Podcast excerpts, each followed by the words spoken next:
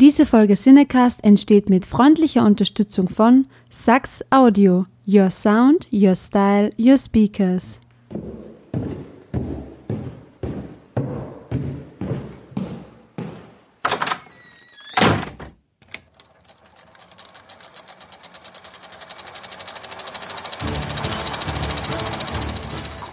Watson, wenn man alle logischen Lösungen eines Problems eliminiert, ist die unlogische, obwohl unmöglich, unweigerlich eine neue Folge Siedecast.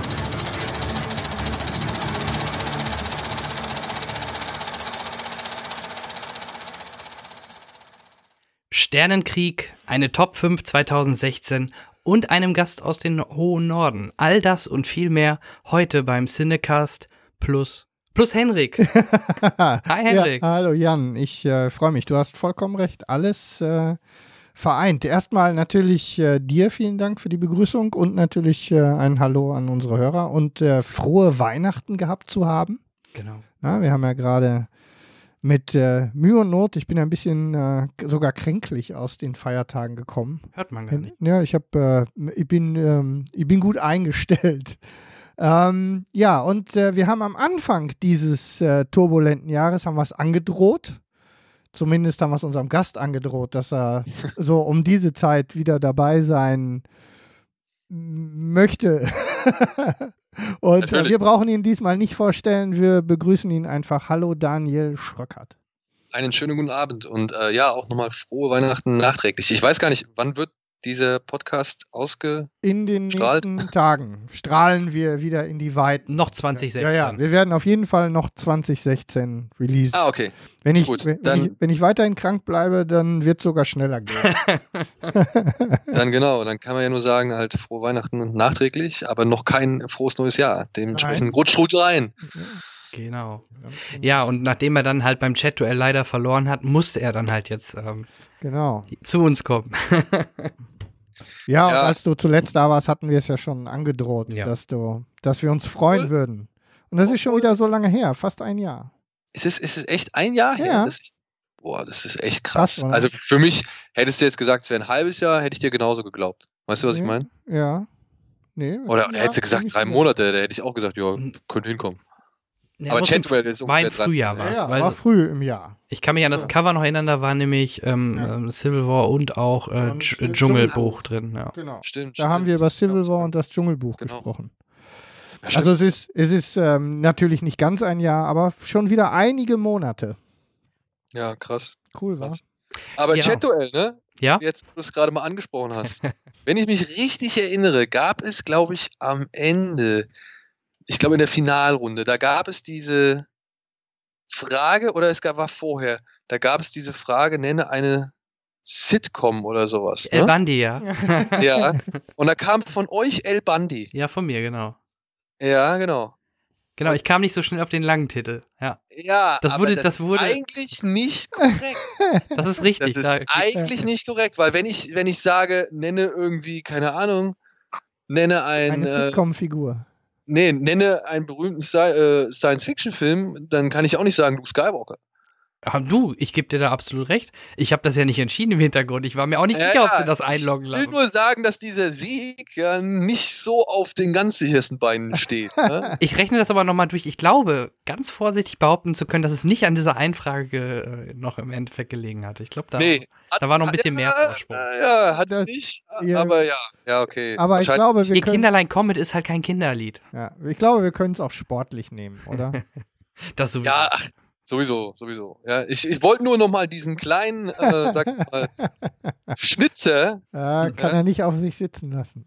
den wollte ich ja nur mal kurz äh, in, ins Spiel bringen oder in Erinnerung rufen. Im Umkehrschluss wäre interessant, auch da, die Chat-Leute sind ja nicht die äh, Schreib, äh, sind ja eher schreibfaul. Ich glaube schon, dass nicht die meisten wirklich dann eine schrecklich nette Familie.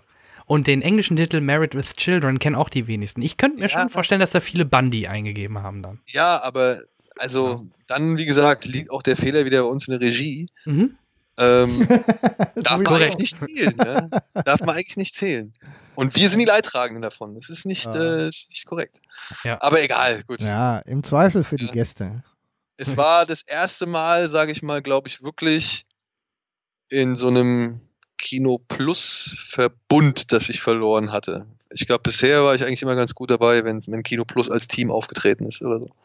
Ja, ich, wir haben ja auch alle schon mit den äh, Kniekehlen geschlottert, weil Jan ja schon sagte, auch äh, Jan von Kinocheck, der sagte ja, du wärst das wandelte, wandelnde Filmlexikon.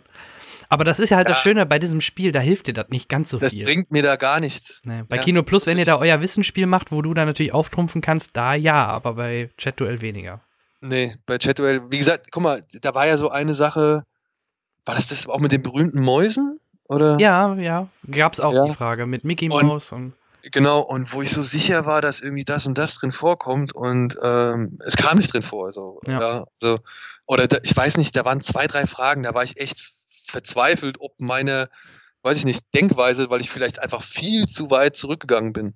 Ja, und äh, ja, weiß ich nicht, für mich gewisse Figuren oder keine Ahnung, gewisse Namen eine größere Bedeutung haben als für alle anderen oder für jüngere Leute. Ja, ja. absolut. Aber es war, wie, wie gesagt, war ein schöner Abend und ich, äh, Charles hatte auch viel Spaß gehabt, also. Obwohl, im Nachhinein bin ich jetzt ja nicht mehr so ganz sicher, wie es mit eurem dritten Kollegen war, ne? Ja. Äh, weil der hatte ja auch, äh, wenn ich das richtig in Erinnerung habe, hat er ja diesen, hat er auch einen Podcast irgendwie mitgemacht. Genau, und ja, der macht, das, macht einen eigenen noch, ja. Genau, und ich habe das nicht so ganz verstanden. Da gab es so ein bisschen Aufregung drumherum. Und ich habe aber leider auch echt nur die Aufregung, ähm, sag ich mal, gelesen, aber nicht den Podcast gehört. Deswegen kann ich da eigentlich nicht so viel zu sagen. Aber viele Leute irgendwie wunderten sich doch, ja, also scheinbar hat er sich nicht wohlgefühlt. Also, doch schon. Also ich habe ja nachher auch noch, wir haben ja noch länger drüber gesprochen mit ich nachher mit ihm. Er ist halt ein bisschen spezieller in Anführungsstrichen. Das ist jetzt nicht böse ja, gemeint. Das kann, er nee, ist, das kann man auch. Ähm, er ist halt ähm, speziell. Er, genau, er, er reizt gern auch mal was aus oder versucht irgendwie mal an der einen oder anderen Stelle ein bisschen zu provozieren. Und ähm, er dachte vielleicht, dass er damit so ein bisschen in Anführungsstrichen Beef erzeugen kann, aber was dann halt nicht so ganz gefruchtet hat, weil vielleicht da viele von ihm selbst irgendwelche Insider drin waren, die keiner kannte. Naja. Ja, so also, ja, verstehe ich nicht ganz, warum. Also ich, ich verstehe die Absicht nicht. Ich meine, aber ähm, ich fand es jetzt aber auch ehrlich gesagt nicht so provozierend. Also ich, ich weiß ich nicht. Ich fand, das war jetzt irgendwie äh, normales, normales Verhalten generell. Also dass man sich irgendwie gegenseitig foppt und ein bisschen Trash-Talk bei dem Event macht, ja. ähm, ist eigentlich für mich, sage ich mal, das rechne ich damit ein. Ja. Ich wollte gerade sagen, also, Nils hat das doch ganz gut abgefangen. Und also es gab ja auch, viele kannten ihn auch schon von Area Games Seiten und, und weil er halt auch in dieser Szene so ein bisschen bekannter ist. Die haben gesagt, ja, das ist halt Daniel, so ist er halt. Andere kannten ihn halt nicht und haben halt gedacht, ja, was ist das denn für einer? Oder wie, ja, wie ist der denn drauf? Mich, es ist halt schon so. ein bisschen ja. gerieben an ihm. Und, der, und das ist ja hier bei uns in, in unserer Redaktion ja ganz ähnlich. Ne? Da ist. Ähm, kann, kann, man, man kann, ich kann, man kann zu unterschiedlichen Dingen, die er sagt oder die er macht, unterschiedliche Meinung sein und das ist ja auch okay. Ja, du, es, ähm, es ist ja auch wirklich okay, solange es, sag ich mal, innerhalb des Formats gedacht ist, weißt du, oder, oder gemacht ja, ist. So. Ähm, nur, ich, ich fände es halt schade, beziehungsweise mir täte es halt leid, wenn er sich quasi abseits davon, also generell bei uns einfach unwohl gefühlt hat durch irgendwas, ja, weil das konnte ich nicht so ganz daraus erkennen. Ja, also, ja, also das, das glaube ich, das, das, da muss er keine Sorgen machen, das hat er, glaube ich, nicht. Nee, nee. Also, ähm, er, er, hat ja auch, wir haben ja auch im Nachher noch im Gespräch gesagt, ähm, er hätte auch kein Problem, nochmal vorbeizukommen zu Kino Plus und seine Kurzfilme vorzustellen oder so, solche Geschichten. Also, nee, das glaube ich nicht. Da ja, müssen wir uns keine äh, Sorgen machen. Ja, wie, wie, gesagt, ich, ich hab's auch, ich kann auch, wie gesagt, nur die, die, äh, sag ich mal, Berichterstattung aus dem Netz irgendwie wiedergeben. Ja, ähm, ja. mehr kann ich dazu leider nicht sagen. Ich habe das also ja auch leider nur gefiltert mitbekommen, weil ich, äh, ich war im, ähm, im netzfreien Urlaubsbereich da. Deswegen konnte ich ja nicht dabei sein. Und ähm, bei mir ist das gar nicht so angekommen. Also ich habe das nur so durch die Blase dann mitbekommen und erst hinterher ähm, hörte ich, dass der eine oder andere ähm, sich gewundert hat. Ja. Diplomatischer ja, kriege ich es jetzt nicht. Ja, war eine Episode in dem Jahr und ja. äh, dementsprechend hangeln wir uns zur nächsten. So ist es, so ist es. Ja. Jan, was steht denn auf unserem auf unseren Shownotes als nächstes? Ja, wir haben ja, wir sprechen ja auch immer über die aktuellen Geschehnisse und Nachrichten. heute haben wir ja, natürlich eine doppelt schlimme Nachricht, denn nach dem Herzinfarkt, ähm, den sie erlitten hat, ähm, Carrie Fisher, ist sie leider, ich glaube vor ein paar Stunden auf jeden Fall Ja, kam dann die es Meldung. tröpfelte so langsam. Vor einer guten halben, dreiviertel Stunde ging das langsam los, dass es hier aus allen Kanälen purzelte. Ja. 60 Jahre ist es Prinzessin Leia nur geworden. Viel zu früh. Mann, Mann, Mann. Ein Scheißjahr, was das angeht, ne? Ja, ja. Also für, es ist immer so ein bisschen, ähm, für mich ist dies Jahr besonders schwierig, weil ähm, für, also es war emotional ein, ein ganz äh, großes Auf und Ab bei mir privat Mhm. und dementsprechend muss ich das leider immer wieder so in Relation setzen zu den ganzen Leuten, die mich natürlich über die Kindheit hinweg begleitet haben. Ne? Mhm. Also ich meine, es war Bud Spencer dabei und all so ein Kram, Stimmt. ja. Mhm. Und äh, also, also also ein Kram, Entschuldigung, das sollte jetzt nicht so despektierlich klingen. Also da waren ja wirklich viele Leute dabei, die wir ja schon echt von, von aus sehr langer Zeit her kennen, mit denen wir jetzt ziemlich viele Stunden verbracht haben, die unser, keine Ahnung, die unser Leben irgendwie entweder erheitert oder bereichert oder keine Ahnung äh, gestaltet haben so. Ja. Und äh, David Bowie, was weiß ich, ja. Also nimm sie alle zusammen. Es ist wirklich ein, ein krasses Jahr, was das angeht. Aber ich sehe es halt immer wieder so in, Relation, oder ich muss es halt immer wieder in Relation sehen zu äh, zwei anderen Ereignissen in meinem privaten Leben. Mhm. Und das ist halt zum einen natürlich äh, die Geburt meiner Tochter. Ja. Weißt du? Mhm. Das ist so, da wägt man ein zweites Mal wieder ab. Und dann zum anderen ist halt dieses Jahr mein bester Freund gestorben. so Und ähm, ja, ja. Weißt du, also Klar. Ver klar. versteht mich bitte nicht falsch, ne? Nee, ich nee. finde das echt furchtbar, ja. Also wirklich, ich finde es echt krass.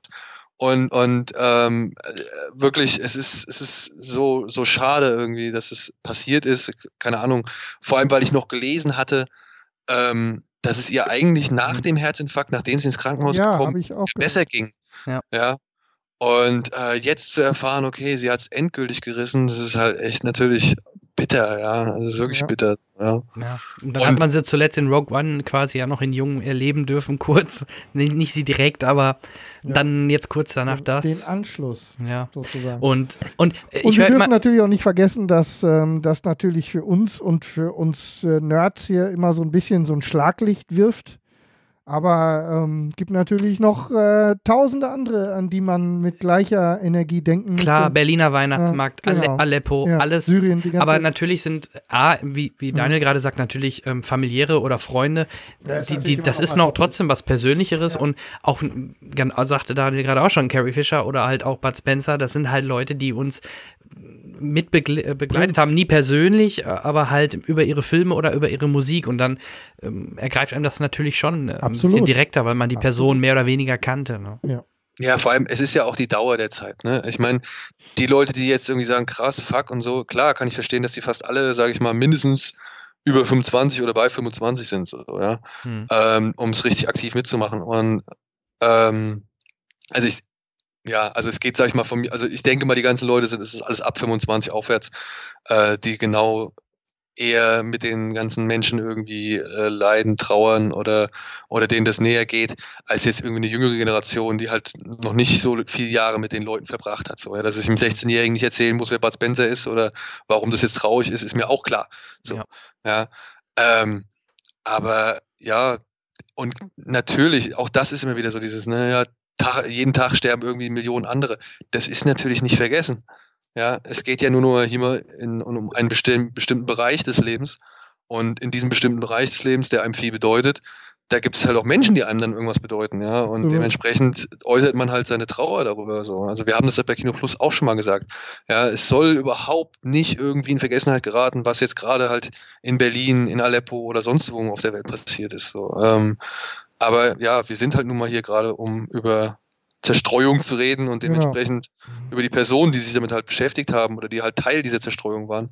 Und da, wie, wie gesagt, da trifft es einen, ja. Und jetzt gerade wieder so ein, ja, ey, wirklich so eine Person, die du so lange kennst, weißt, der, deren jede Bewegung und jeden Blick und jedes Lächeln und jeden Satz, den sie irgendwie in diesem Film gesprochen hat, den du mitreden kannst oder irgendwo dir im Kopf, im Kopf vorhanden ist, so, ja. Und warum sollte man da nicht irgendwie Absolut. äh, und jetzt sich darüber gerade, äußern, dass einem das irgendwie nahe geht, so, ja, ja. und jetzt gerade in den letzten zwei Jahren ja dann auch nochmal ganz besonders wieder Aufmerksamkeit bekommen durch den ganzen Schwung, den das große Franchise da gemacht hat. Und, ähm, Und dann Ja, ja, auch nochmal Schlagzeilen sozusagen, also ne, dann ja auch gerade zu Episode 7 zwischendurch nicht so ganz fair behandelt worden ist von der Szene in der, in der Bloggeria und so.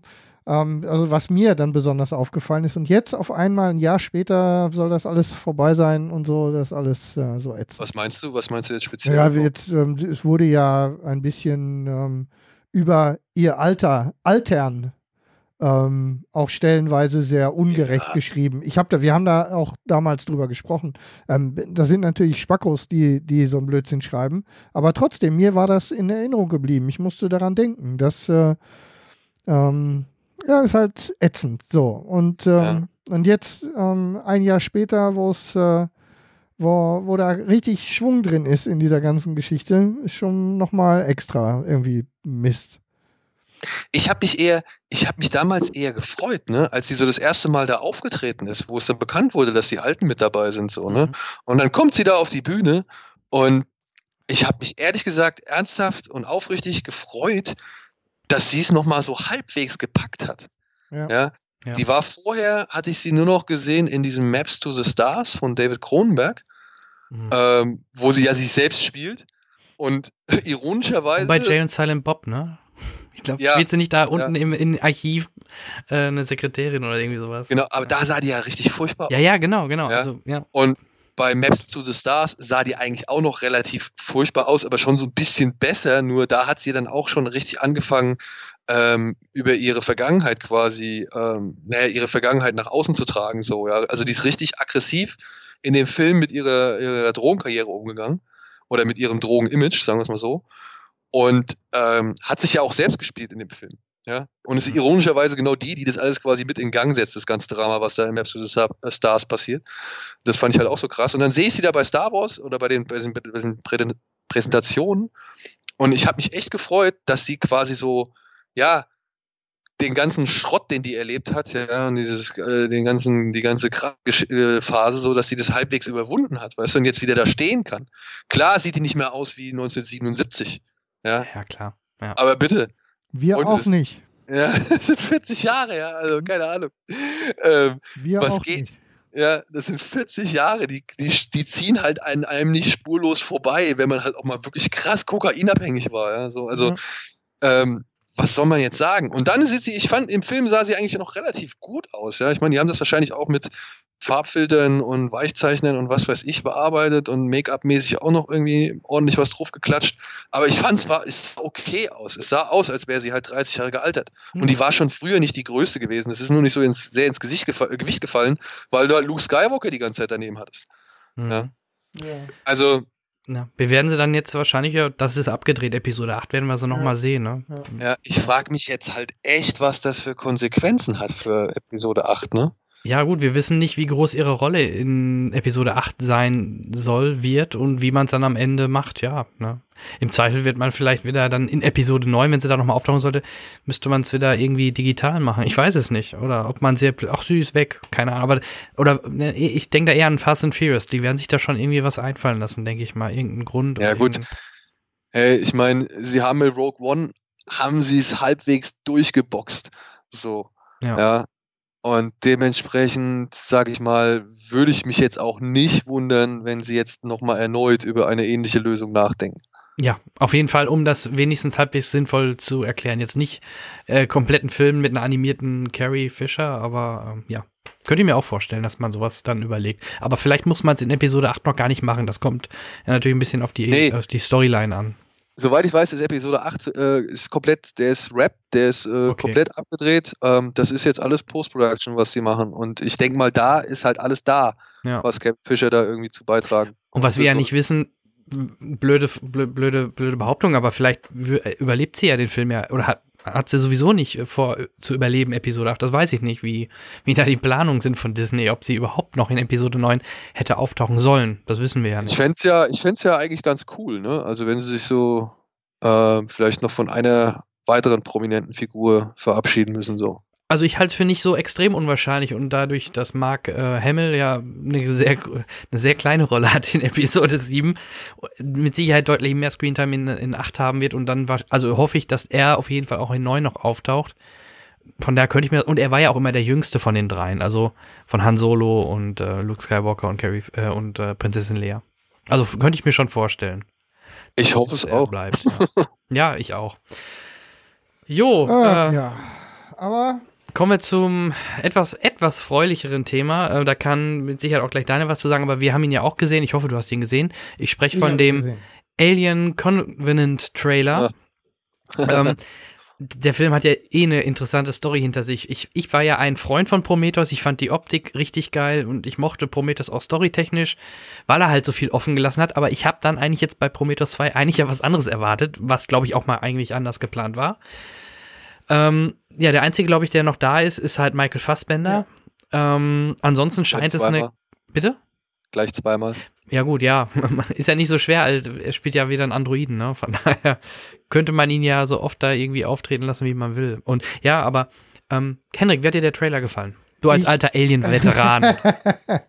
ähm, Ja, oder? Ja, natürlich. bist du doch. Bin, bin ein alter Al- Aliens-Veteran, um Ach, der zweite. wir, wir, ja, ja, das ist so die. Aber da haben wir ja auch schon mal drüber gesprochen, auch in der äh, an verschiedenen Stellen hier.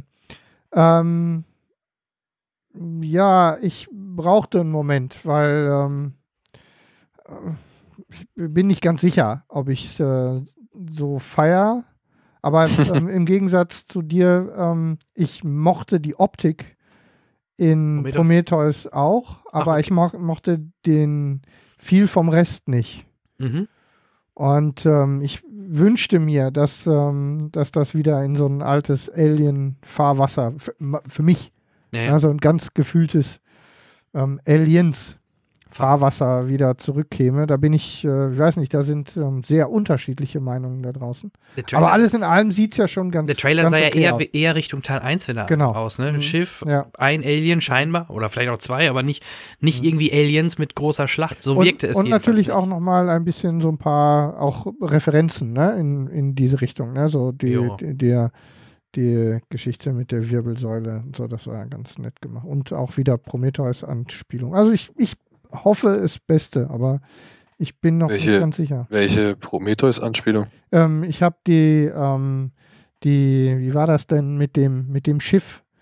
Ähm, die, oh, Ich weiß leider gerade auch nicht, äh, Prometheus, Ähm. aber ich dachte, ich sag erstmal nichts.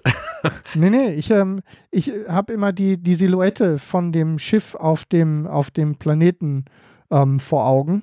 Äh, bin aber auch nicht sicher, ob ich jetzt nicht was verwechsel, weil ich habe ein bisschen Was sie da auf in dem YouTube Planeten geklickt. gesehen ja, ja, haben. genau. Ja. Aber das haben wir doch auch gesehen. Also zumindest ähm, Ach so, du meinst das, das, das äh, Ingenieurschiff? das Ingenieurschiff, ganz genau. Ja, okay. Okay. Da gab es so ein kurzes Bild, Genau, glaub wo sie- bei so Gewitter. äh, Genau, und unterhalb ähm, von diesem, unterhalb von dieser Silhouette von dem Ingenieurschiff stehen. War mir doch so. Jetzt hätte Ja, ich das da gesehen. das ist mir auch Ähm, aufgefallen. den Zusammenhang habe ich natürlich noch nicht geschlossen. Aber da denke ich mir jetzt halt auch, ah, okay, ja, ich, ja. Ne, Ich, wollte- Jan, lass, sag du erst was. Äh, ja, ich, ich sehe ich, ich war ich war ein bisschen überrascht, weil ähm, ich habe auch ein bisschen was anderes, glaube ich, noch erwartet oder erhofft von, von Scott. Äh, aber gut, es ist nur ein Trailer, ne? Das darf man nie vergessen. nicht. aber es wirkt halt wieder eher wie so ein als, als hätte würde man alles wieder zu, als hätte man jetzt alles beiseite geschoben. Aber ich hoffe mal nicht, weil sonst hätten sie doch nicht wieder einen Fassbänder mit der gleichen Rolle besetzt. Ich hoffe, dass es da irgendeinen Link oder auch eine logische Weiterführung noch von, zur Story zur Ja, Prometheus gibt. Das hoffe ich natürlich. Weil muss aber es, sonst landet es son- auf dem Bauch. Sonst ist es ein einfacher, Ja. sonst ist es fast ein, Remake von, von Alien, würde ich fast vermuten. Mit anderen optischen Effekten, vielleicht mit bisschen mehr Aliens. Ähm, aber ja, also ich gebe dir natürlich, ich gucke ihn sowieso, ist klar. Ja, aber ähm, ich hoffe, er, ich hoffe, er wird besser als der Trailer. Ja, das ist, ich war eben, ich weiß nicht, ob ich es toll finden soll. Das ist so, ich freue mich ja drauf irgendwie, aber Mhm. das habe ich dieses Jahr schon ein paar Mal. Daniel, sollen wir ihn toll finden? nee, ich finde eigentlich, ich bin eigentlich überrascht. Äh, ich bin froh, dass, oder beziehungsweise froh, dass ihr äh, eher skeptisch seid, sag ich mal so. Hm. Oder ähm, das Ganze irgendwie in Frage stellt. Bei Prometheus äh, war ich weniger skeptisch, lustigerweise. Da hat mir der Trailer schon richtig Spaß gemacht und, und wie gesagt, der Film fand ich gar nicht so schlimm wie, wie viele andere, aber ähm, ja, jetzt bin ich deutlich skeptischer, vor allem weil Ridley Scott die letzten Jahre dann vielleicht doch nicht äh, einen Knaller nach dem anderen rausgehauen hat. Vielleicht hängt es ja, damit auch aber Das zusammen. hat er auch schon vor Prometheus nicht. Und das ist immer so, Richtig, ja. das habe ich schon so oft gesagt, ja. der hat vor Prometheus, hat der auch den einen oder anderen Schiffbruch gehabt, so, beziehungsweise war auch schon mal der ein oder andere Film dabei, der entweder nicht so geil war oder der sogar richtig abgewatscht wurde, wie jetzt G.I. Jane. Ja, ja. Ja. Und dementsprechend waren meine Erwartungen an Prometheus nie so hoch. Wirklich nie so hoch, weil ich Mhm. glaube ich auch noch irgendwie kurzzeitig den, da war da auch dieser Robin Hood, ich weiß nicht, kam der davor, kam der danach? Ah, mit Russell Crowe, ja. Ja, mit Russell Crowe. Ich glaube davor. Doch, der müsste Der kam, davor glaube ich, kurz sein. davor. Der war Mhm. halt auch schon nicht geil. Nee, Ja. das stimmt. Nee, da hat Und, man irgendwie äh, versucht, so Gladiator jetzt mit Robin Hood zu machen, ne? So Ja. gefühlt. Es war ja auch Gladiator mit, Ja. mit am Ende Strand oder, oder keine Ahnung. Also egal. Robin Hood war halt auch schon nicht cool. So. Und Prometheus, ich habe den Trailer gesehen und ich sehe nur, wie dieses Raum, Raumschiff da rumrollt und dachte mir so, ja, Finale, danke. Wunderbar. Okay. Brauchen wir nicht mehr sehen, so, Ja. oder beziehungsweise äh, jetzt erwarte ich erst erstmal gar nichts mehr. Und ich fand den aber letztendlich fand ich den dann doch ganz cool. Aber halt wegen, ja, wegen eigentlich sehr wenigen Elementen, die aber ausgereicht haben, um meine Neugier auf einen weiteren Teil zu stärken oder beziehungsweise irgendwie zu rechtfertigen. Ja. Ich fand das mit den Architekten, ich fand das alles ziemlich cool, gerade am Anfang, wie der Typ da ins Wasser knallt und so. Ich fand die Optik teilweise cool, so vom Technischen her, diese Mhm. Traumdeutungsmaschine da oder diese, diese Traumvisualisierungsmaschine, die fand ich echt cool. Ähm, und da, oder auch halt, ja, keine Ahnung, die Viecher, die fand ich auch teilweise echt geil. Das Raumschiff fand ich, diese Prometheus fand ich cool. Und ja, die verhalten sich alle dumm. Ja, keine Ja, Frage. diese, diese Wissenschaftler, das war ja schon Running Gag, ja, dass sie da. Halt. Äh, verhalten sich alle dumm Ja, und es ist halt irgendwie auch merkwürdig. Ja, Lemminger. Ja, aber ja, Lemminge ist halt. Ich meine, auf, auf der- auf der Gegenseite, ne, die Alien, äh, die, die Marines in, in Aliens, ja, sind jetzt auch nicht gerade die Hells. Sie kriegen gesagt, ey, ja, sie, si- also ihnen wird befohlen, packt die Munition weg und bloß nicht das und das und das. Ja, und sie hören aber nicht drauf und, und ballern halt wie, wie, wie, wie Blöden da rum, so, ja. Ähm, oder, oder, ne, ist egal. Also Prometheus ist definitiv nicht ein, einer der glanzvollsten Filme, ja. mhm. Ähm, aber trotzdem hat er genug gehabt, weswegen ich gesagt habe, ich bin gespannt, wie es weitergeht. Ich möchte mehr wissen. genau. Reden wir jetzt, dürfen wir über die Sachen reden, die wir gesehen haben in, diesem, in dieser Roadshow von 20th Century Fox? Ich sag, soll ich jetzt Ja sagen? ja, ich kann da, ich war ja nicht dabei, deswegen kann ich nicht sagen, was die Leute, die da gesagt haben, oder nicht. Ich weiß nur ähm, von, von Marco, der ja auch bei uns schon zu Gast war, der hat in, in YouTube-Video halt Eindrücke geschildert ähm, und auch, ähm, er hat zum Beispiel auch gesagt, ich glaube, ich weiß, ich weiß nicht, ob es bei Alien war, ähm, die haben, be- das kannst du jetzt bestätigen eventuell, ihr habt einzelne, ab, nur, nur einzelne Szenen gesehen, ihr habt nicht z- 20 Minuten am Stück wie bei äh, Cure for. Wellness gesehen, ne? Nein, den einzigen Film, den wir wirklich am Stück gesehen haben, das war Cure for Wellness. Genau, die ersten Äh, 20 Minuten soll das bei- gewesen sein, ne? Genau. Und bei Mhm. Alien Covenant. Und deswegen, bevor ich jetzt irgendwas sage zu Alien Covenant, an alle, die jetzt hier zuhören mögen, Mhm. Was ich gesehen habe, war fernab von fertig.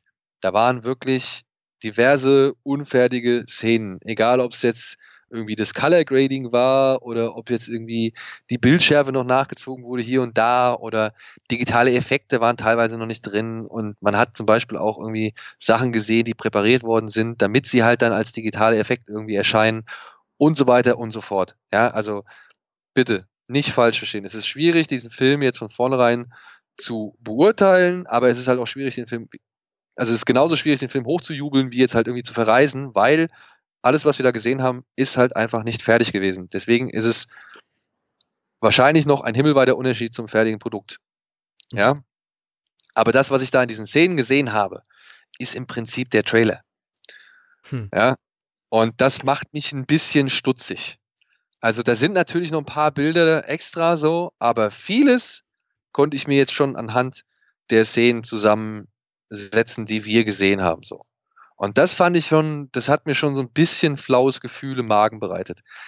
Und dann sehe ich halt eigentlich, ich sehe Prometheus 2, klar, aber ich sehe genau das Gleiche. Ich sehe ein Raumschiff, landet auf dem Planeten, die Menschen sind wahrscheinlich wieder dumm, infizieren sich und haben nichts Besseres zu tun, als die Infizierten, die halt schon irgendeine schwarze Gülle irgendwie aus dem Leib kotzen, ähm, mit ins Raumschiff zu nehmen und dort alle anderen irgendwie äh, der Gefahr auszusetzen. So. Ja? Mhm.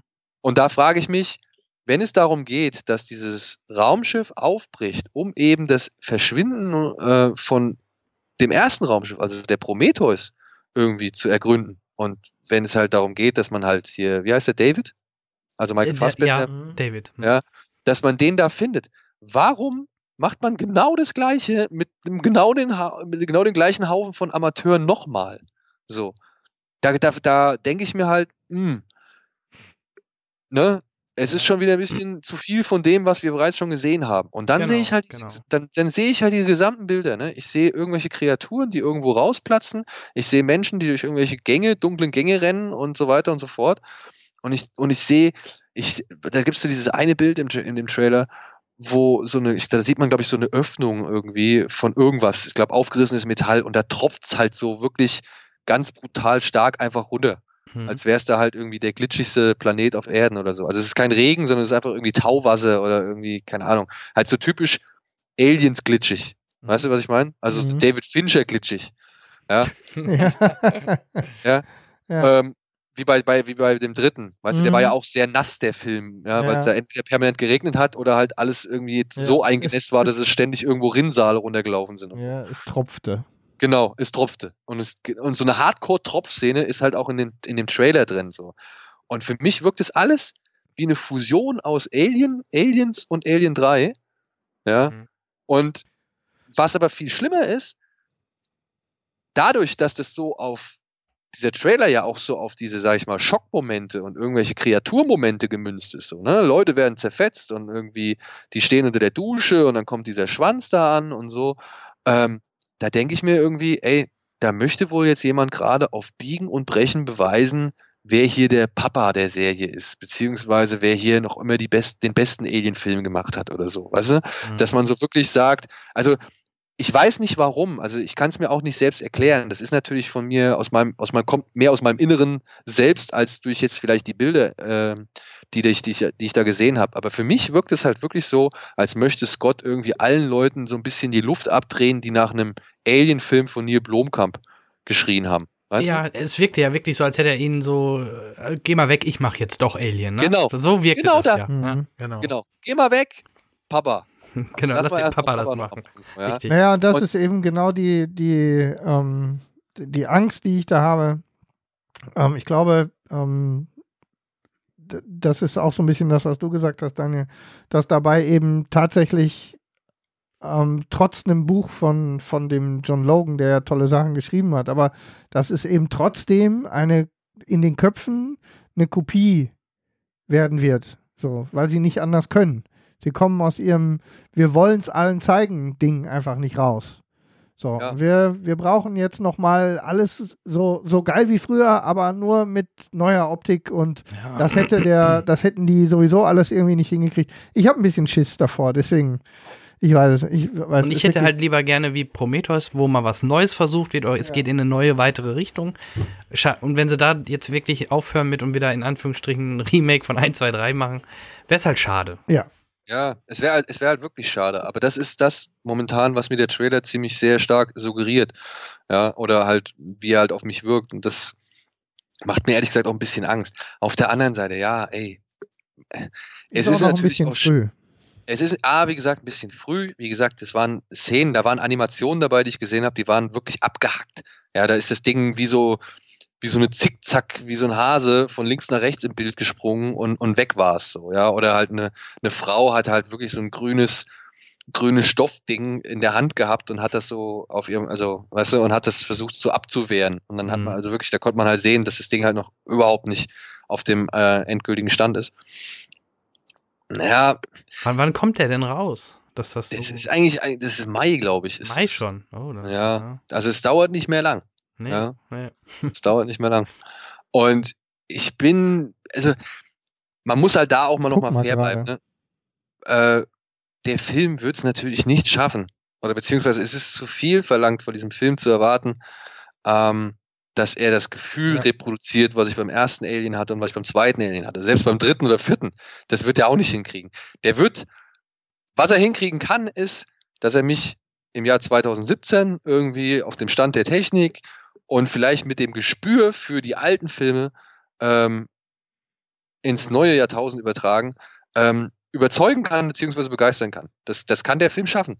Ja, aber er wird halt nicht das schaffen, was die ersten beiden Filme geschafft haben. Was ich aber zusätzlich noch befürchte, ist, dass er uns dann wieder so ähm, mit dieser Erwartung reinzieht und uns dann unverrichteter Dinge ähm, sitzen lässt, weil, wenn ich mich richtig entsinne, ist es doch als Beginn für eine Trilogie geplant, oder? Also für drei Teile. Ja, ich glaube, es sollen noch drei Filme kommen. Ja, War das noch- Prometheus noch- nicht auch schon? Also, Nein, nein, aber das ist Ja. das, was ich, ne, das ist, Ja, ja. Ne, so, ähm, ich meine, es wären, das wäre der Anfang für drei, die jetzt da noch kommen sollen. Und ähm, erst ziehen sie uns hoch und dann, ähm, naja. und dann lassen sie uns da sitzen. Äh, ich guck mal gerade, ähm, verschoben vom 24. vom, bup, bup, bup, bup, bup, vom 24. August auf 19. Mai 2017. Vorgeschoben. Hm, vorgezogen. Vorgezogen. Ey, Scott, ne? Hm. Wie der das immer schafft, der rotzt, also was heißt rotzt, der, der produziert wirklich einen Film nach dem anderen und man kann ja, man kann ja inhaltlich über die Filme sagen, was man will, ne? Aber so von der, von der Technik her und vom Standard oder beziehungsweise Ja. von der Inszenierung her sind die ja alle einwandfrei. Ja, Also du klar, kannst ja nicht sagen, dass die Prometheus. Filme schlecht Ja. gedreht sind oder so, Ja. ja. Guck dir Marsianer an und dann kommt der dann direkt dann wieder nur, nur, noch ein Film um die Ecke so. Hier den Exodus. Exodus, ne, ist wirklich kein Meilenstein, ja. Also wirklich, hätte er sich auch klemmen können, den Film so. Aber der ist hochwertig gemacht. Kannst Ja. nichts dran aussetzen, so. Ja. Optisch ist der geil. Ja. Und das macht er halt mal eben in so, keine Ahnung, das, so nebenbei habe ich das Gefühl. Ja, ich meine, der Mann ist irgendwie über 70. Das kommt auch noch hinzu. Also wenn er noch drei Filme oder zwei Filme von Alien machen will, dann toi toi toi. Hoff, hoffen wir, dass er uns lange halten bleibt. Ähm, ich würde Was ja auch vorschlagen, ganz gut bei Scott zu. So, können wir zu Blade Runner Trailer was sagen? ich, ich wollte gerade deine Weil Vorschlag. es ja, ähm, ja so schön zu Scott passt. er darf ja über den neuen Johnny Cash-Film nicht sprechen. Er darf ihn noch nicht mehr erwähnen, aber er kann ja über die anderen äh, drei, drei Filme? Nee, zwei Filme noch, ne? Nee, War, Jetzt sind noch zwei. zwei noch. Planet of the Apes, ne? Genau. Äh, aber äh, dann sind es doch drei sogar, oder? Ne? Cure for Wellness und, und Blade Runner. Oder habt ihr Blade Runner nichts gesehen? Nee, Blade Runner haben wir nichts gesehen. Ach so, okay. Irgendwie hatte ich das so im. Dachte nee, ich, dass sie euch da auch schon ein bisschen was äh, zeigen. Nein, nein, nein, nein. Aber, aber den Trailer haben wir ja alle gesehen. ja. Der, der Echt? war doch okay, oder? Und der war mehr als okay. Wollte ich gerade sagen. Ja, da, Teast der nur halt, ne? mich, Ein äh, Teaser. Ja, und der hat mich auch ganz gut gepackt. Also von der Stimmung her. Ja. Ja, du, ich, ich also. Blade, Blade Runner, ähm, das wird schwierig. Ich habe den, ich muss, ich, ich muss zugeben, ich muss wirklich zugeben, ich habe den, ich habe mir diesen Teaser noch nicht angeguckt, ähm, weil irgendwie habe ich so ein bisschen Angst davor, Mhm. weil die Vorzeichen sind alle so großartig. Ja, die sind so, so, die stehen, also da, da, steht ja alles irgendwie, das ist ja top notch, was, also auf allen Positionen. Mhm. Ja, ähm, weil ja, die, es, sind die, es sind dieselben Kameraleute dabei, es ist derselbe ähm, ähm, Komponist, der die Musik da irgendwie beisteuert, ähm, die halt schon mit Villeneuve, dem Regisseur, irgendwie diverse andere geile Filme jetzt gemacht haben. Und gerade nach Arrival in diesem Jahr Ja. ähm, bin ich mir absolut sowas von zuversichtlich, dass äh, Dennis Villeneuve einen geilen Science-Fiction-Film kreieren kann. Oh, Es ist halt nun mal fucking Blade Runner. Mhm. Ähm, Ja, da ist Pfeffer drin. da ist, ja, also ich, ich wirklich, ich habe Angst zu sehr, mich irgendwie, weil das ist, das ist alles, klingt alles so geil. Ryan Gosling, Harrison Ford macht auch noch mit und so, ja. Und dann kommt da noch wirklich noch echt ein cooler Typ nach dem anderen, stößt er noch mal so als Nebendarsteller dazu. Und du hast dieses Komplettpersonal, was schon, keine Ahnung, einfach fast schon zu schön ist, um wahr zu sein. Und ich, ich, ich habe Angst, den Film irgendwie für mich selbst zu hoch zu setzen, als er vielleicht am Ende dann ist. Weißt du? Mhm. Ja, also wie gesagt, der Teaser, das Schöne an diesem Teaser ist, es ist ein Teaser, er verrät nichts über die Story. Er zeigt einfach nur ein paar nette Bilder und ähm, gewisse Schauspieler und das war's dann Das auch. Äh, funktioniert Das für mich funktioniert super. Gut, ja. Das ist meistens das Beste. Ich gucke mir auch manchmal mittlerweile schon gar keine, also den, den zweiten, dritten oder den dritten und vierten Trailer lasse ich meistens schon weg, weil dann wird es dann doch zu viel Infos, die man bekommt. Ja. Ähm, oder ich gucke sie, oder ich guck sie nur einmal. oder passiert das, halt auch. ja. Dass man nicht Ja. wirklich jedes Detail analysiert, ne? Bild für Bild Analyse des Trailers XY, was man ja auch gern bei Star Wars macht. Ja, nee, aber selbst bei dem Rogue, bei den letzten Rogue One Trailern, die habe ich dann, also wir haben diese Reaktionsvideos gemacht oder dieses Reaktionsvideo Genau. oder zwei Stück oder so. Ähm, und wir haben das geguckt und danach habe ich mir die auch nicht mehr angeguckt. Wirklich. Mhm. Also gerade den letzten, den habe ich nur einmal gesehen. Das war da bei Eddie zu Hause. Und dann habe ich mir den nicht nochmal angeguckt. So. Und ähm, ich finde es, ich fand es auch gut. Ja, also ich fand das wirklich gut, weil äh, ich finde es halt irgendwie bedenklich, gerade in den heutigen Zeiten, wo viele Trailer so viel präsentieren und wenn es auch nur für eine Millisekunde ist, wenn man zu viele Eindrücke und, und Sets und Szenen von einem Film irgendwie schon wahrnimmt, weißt du? Mhm. Das war so zum Beispiel bei Django Unchained, da hat mich das so geärgert, weil da haben sie ja wirklich aus jedem Setup, ja, haben sie ja mindestens eine Szene oder ein Bild in den Trailer reingepackt. Es gab wirklich aus jeder Szene gab es da ein Bild drin so. Oder aus jedem Setting. Und das fand ich irgendwie ein bisschen schade, so, weil dann konnte der Film mich dies, diesbezüglich halt kaum noch überraschen. Ja, das macht der Trailer zu Arrival deutlich besser. Ja, Ne? Wenn wir da mal ein schönes an, anderes Beispiel nehmen, ja. ja, zum Beispiel. Ähm, ich würde vorschlagen, ähm, so, die ähm, zwei Filme, die du noch gesehen hast, dass ja. du da vielleicht zu jedem ein, zwei Sätze nur erzählst, ähm, Eindrücke. Also ich bin, ich bin zum Beispiel ein großer Freund der Neuverfilmung der Planet der Affen-Filme.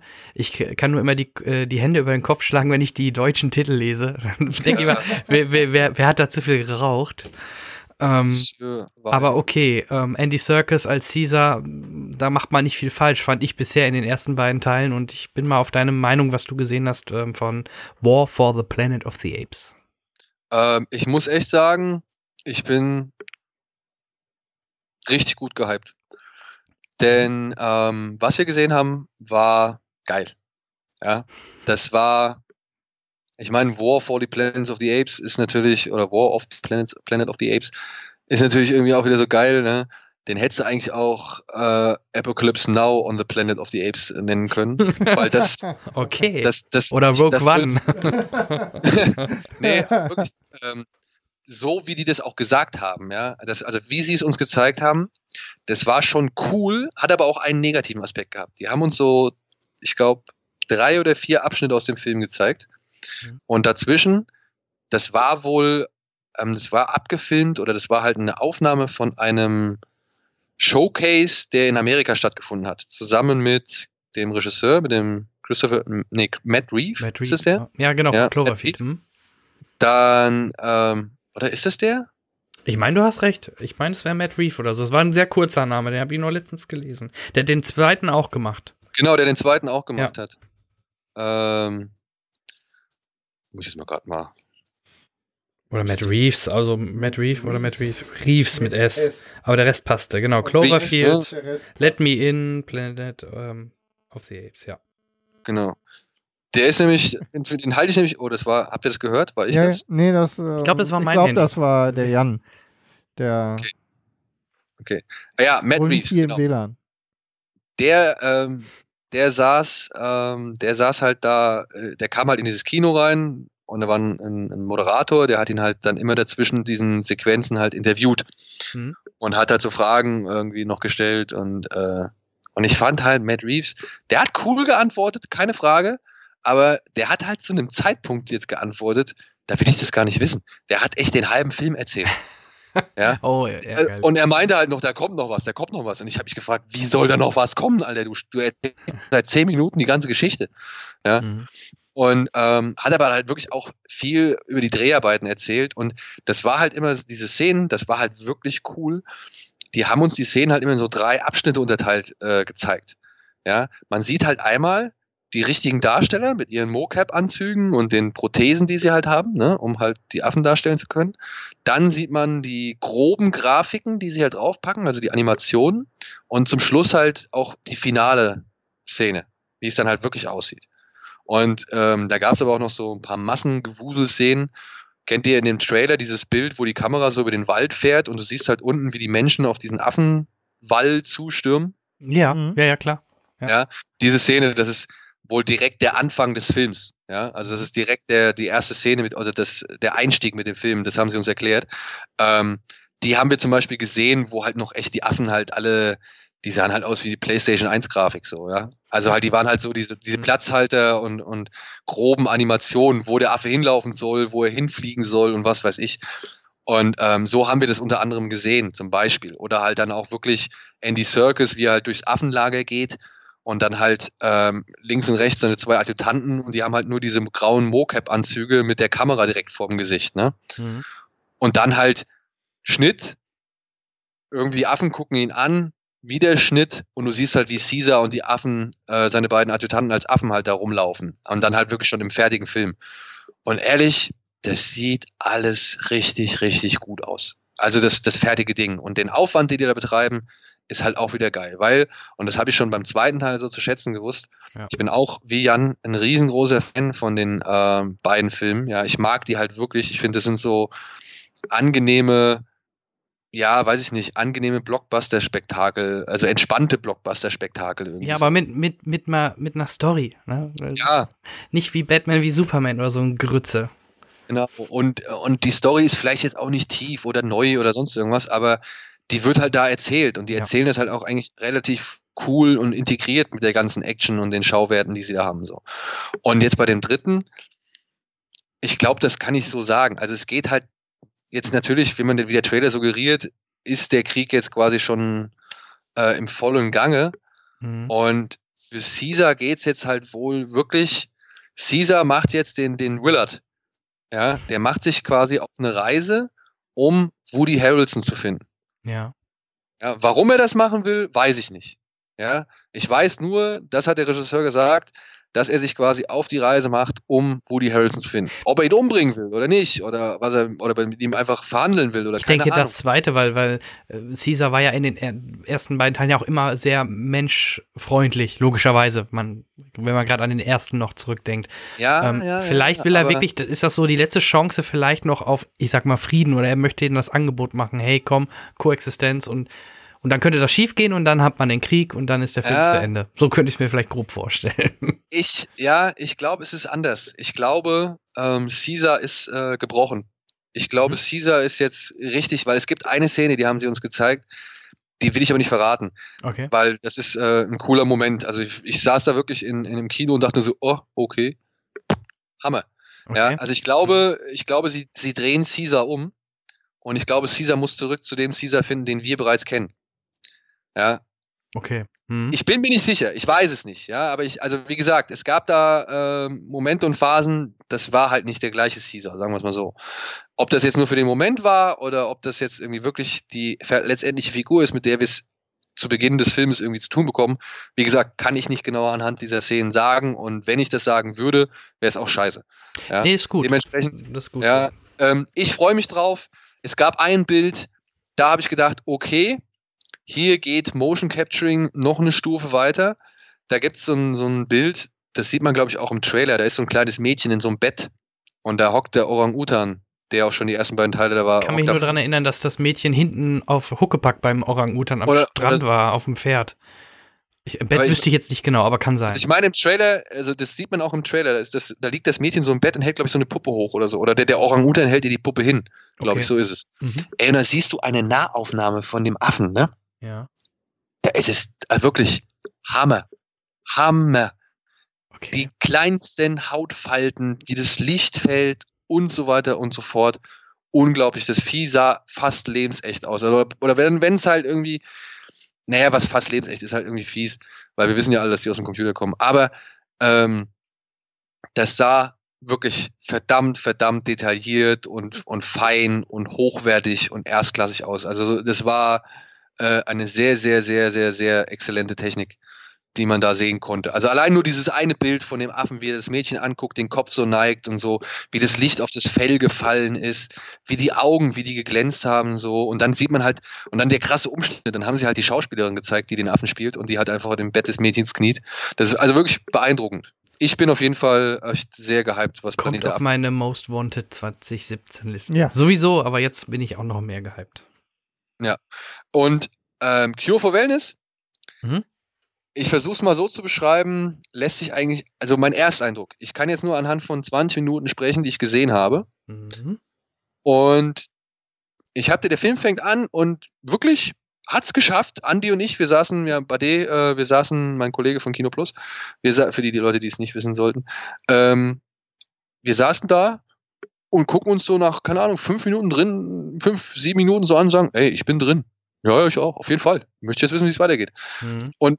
Der Film hat einen wirklich echt gut gehuckt und würde sagen, Ersteindruck ist Shutter Island in den Schweizer Alpen.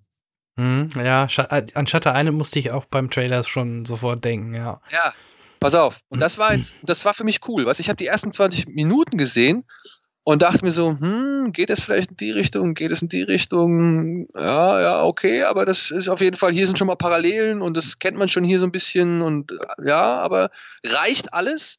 Es ist schön gemacht, es ist schön in Szene gesetzt, es sind schöne Bilder. Dane DeHaan macht es auch cool hier, der Julian Glover, den sehe ich sowieso gerne. Mhm. Heißt er so? Ja. Äh, hier der, der, der Vater von, der Vater Malfoy aus, aus Harry, äh, Harry Potter. Ist das Das der? ist ein englischer Schauspieler, ne? Müsste Ja, der- Jason Isaacs. Jason Isaacs. ja. Okay. Jason Isaacs. Hätte ich jetzt auch Ich nicht komme gewusst. ich, ich komm nie auf den Namen. Das ist echt so Geht mir furchtbar. aber auch so. Und das sagt das Lexikon hier. Ja, aber weißt du, ich, ich sehe den halt so gern. Mhm. Für, der, ist- der, der ist für mich einer der wenigen Gründe, sich den Roland Emmerich Patriot anzugucken. Zum Beispiel. Okay. Weil der da so richtig schön assi ist. ja. Ähm, und und ähm, wie gesagt, den sieht man da halt und nach den 20 Minuten, Andi und ich, oh, ja, ey, cool. Habe ich Bock drauf. Ey, und dann zeigen sie uns den Trailer. Ja, und dann war es für mich eigentlich das Thema wieder erledigt. So, ja, weil dann, äh, also ich musste mir den Film eigentlich theoretisch nicht mehr angucken, weil jetzt weiß ich eigentlich schon alles. Ja, der, der zweite Trailer zeigt, zeigt sehr viel. Also ähm, äh, auch da wieder schwenkt zu Marco, der sagte nur in seinem Stream, man sollte sich nur den ersten anschauen, weil man da nicht viel sieht, aber die, die, die, die, die äh, Stimmung einfängt. Und beim zweiten oder bei dem ersten richtig großen Trailer, da würde dann halt wirklich leider wieder sehr viel gezeigt, ja. Ich Das hoffe trotzdem noch. Leider, also ich kenne den ersten Trailer nicht. Ich hatte den, Mhm. den Film auch, muss ich ehrlich gesagt sagen, gar, also gar nicht auf der Uhr. Du, ich auch nicht. Ich auch nicht. Ja. Ja. Und dann kriege ich halt mit, ach, das ist der neue Gore Verbinski, okay, hm. Ja, ich meine, wir wissen ja alle, Ring hat er auf jeden Fall gut gemacht. R- Genau, Horror, Gorwebinski, Ring war super. Ja. Und ähm, man kann sagen, was man will. Ähm, gut inszeniert waren die Fluch der Karibiks auch. Also, wenn er jetzt in Anführungsstrichen ein kleineres Thema anfasst, warum nicht, ne? Genau. Und aber ja, also die haben uns halt diesen einen Trailer danach im Anschluss dieser 20 Minuten gezeigt. Hm. Und das fand ich halt total unglücklich. So, weil ich danach halt eigentlich keinen Bock mehr auf den Film hatte. Schade. Aber das liegt jetzt halt so an der Kombination aus diesen 20 Minuten, die ich schon kenne, Hm. wo ich dachte, ach geil, der Trailer fängt ja nur eigentlich fast nur mit diesen 20 Minuten an. Das ist eigentlich ganz gut. Aber dann kommt auf einmal bam, bam, bam, bam, bam, eine Information nach der anderen, ein Bild nach dem anderen, ein Schauplatz, ein Setting und wie abgedreht das alles wird. Wasser und ich denk mir so- so. Ja, und ich denke mir so, ja, okay. Äh, es trifft halt dann auch alles zu. Es ist schade, dass dieser Film oder dass, dass ja fast einem keine Chance mehr gelassen wird, äh, dass einen dieser Film überraschen kann. So. Hm. Weißt du, was ich meine? Absolut. Wie gesagt, ähm, da haben wir ja letztes Jahr schon uns drüber aufgeregt. Dieses Jahr mit Trailern wie von Terminator Genesis, die einen tollen Twist, der im Film cool rübergekommen wäre, schon im Trailer verbratet. Ja, es ist Dummheit der. Oft ist es aber wohl auch oft die, die, ähm, die Werbeagenturen, beziehungsweise die, die dann wirklich auch das ganze Marketing machen, dass die dann das so und so wollen. Und ich weiß nicht, wie viel Mitspracherecht dann in dem Moment der Regisseur bei einem Trailer hat. Es ist manchmal echt ärgerlich, weil man dann doch ähm, viele Überraschungen oder viele gute Sachen im Film halt nicht mehr so wahrnimmt, wie es vielleicht der Regisseur eigentlich ähm, gewollt hat.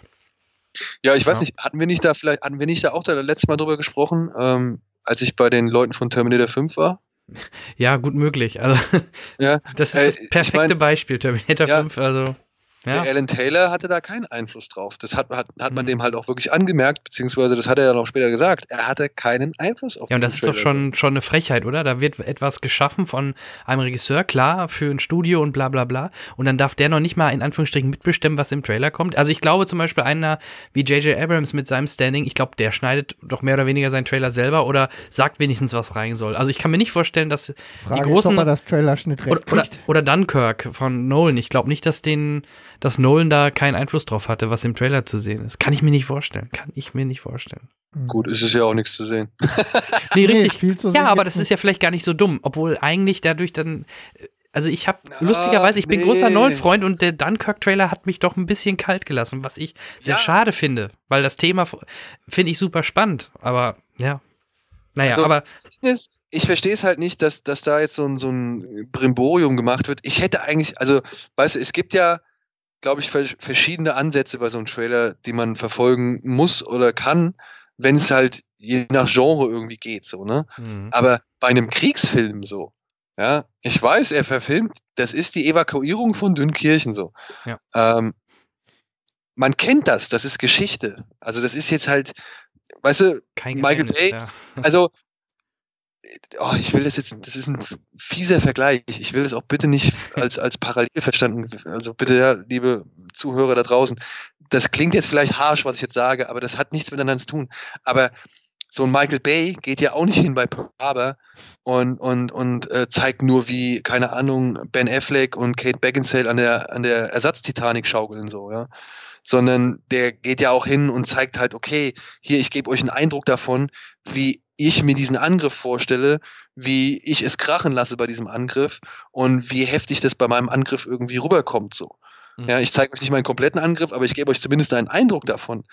Und mich interessiert bei, bei sowas wie Dunkirk, interessiert mich sowas eher. Ja.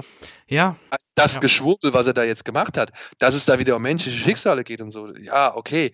Äh, kein Thema, ja, äh, nehme ich hin, beziehungsweise äh, ich habe auch nichts anderes erwartet.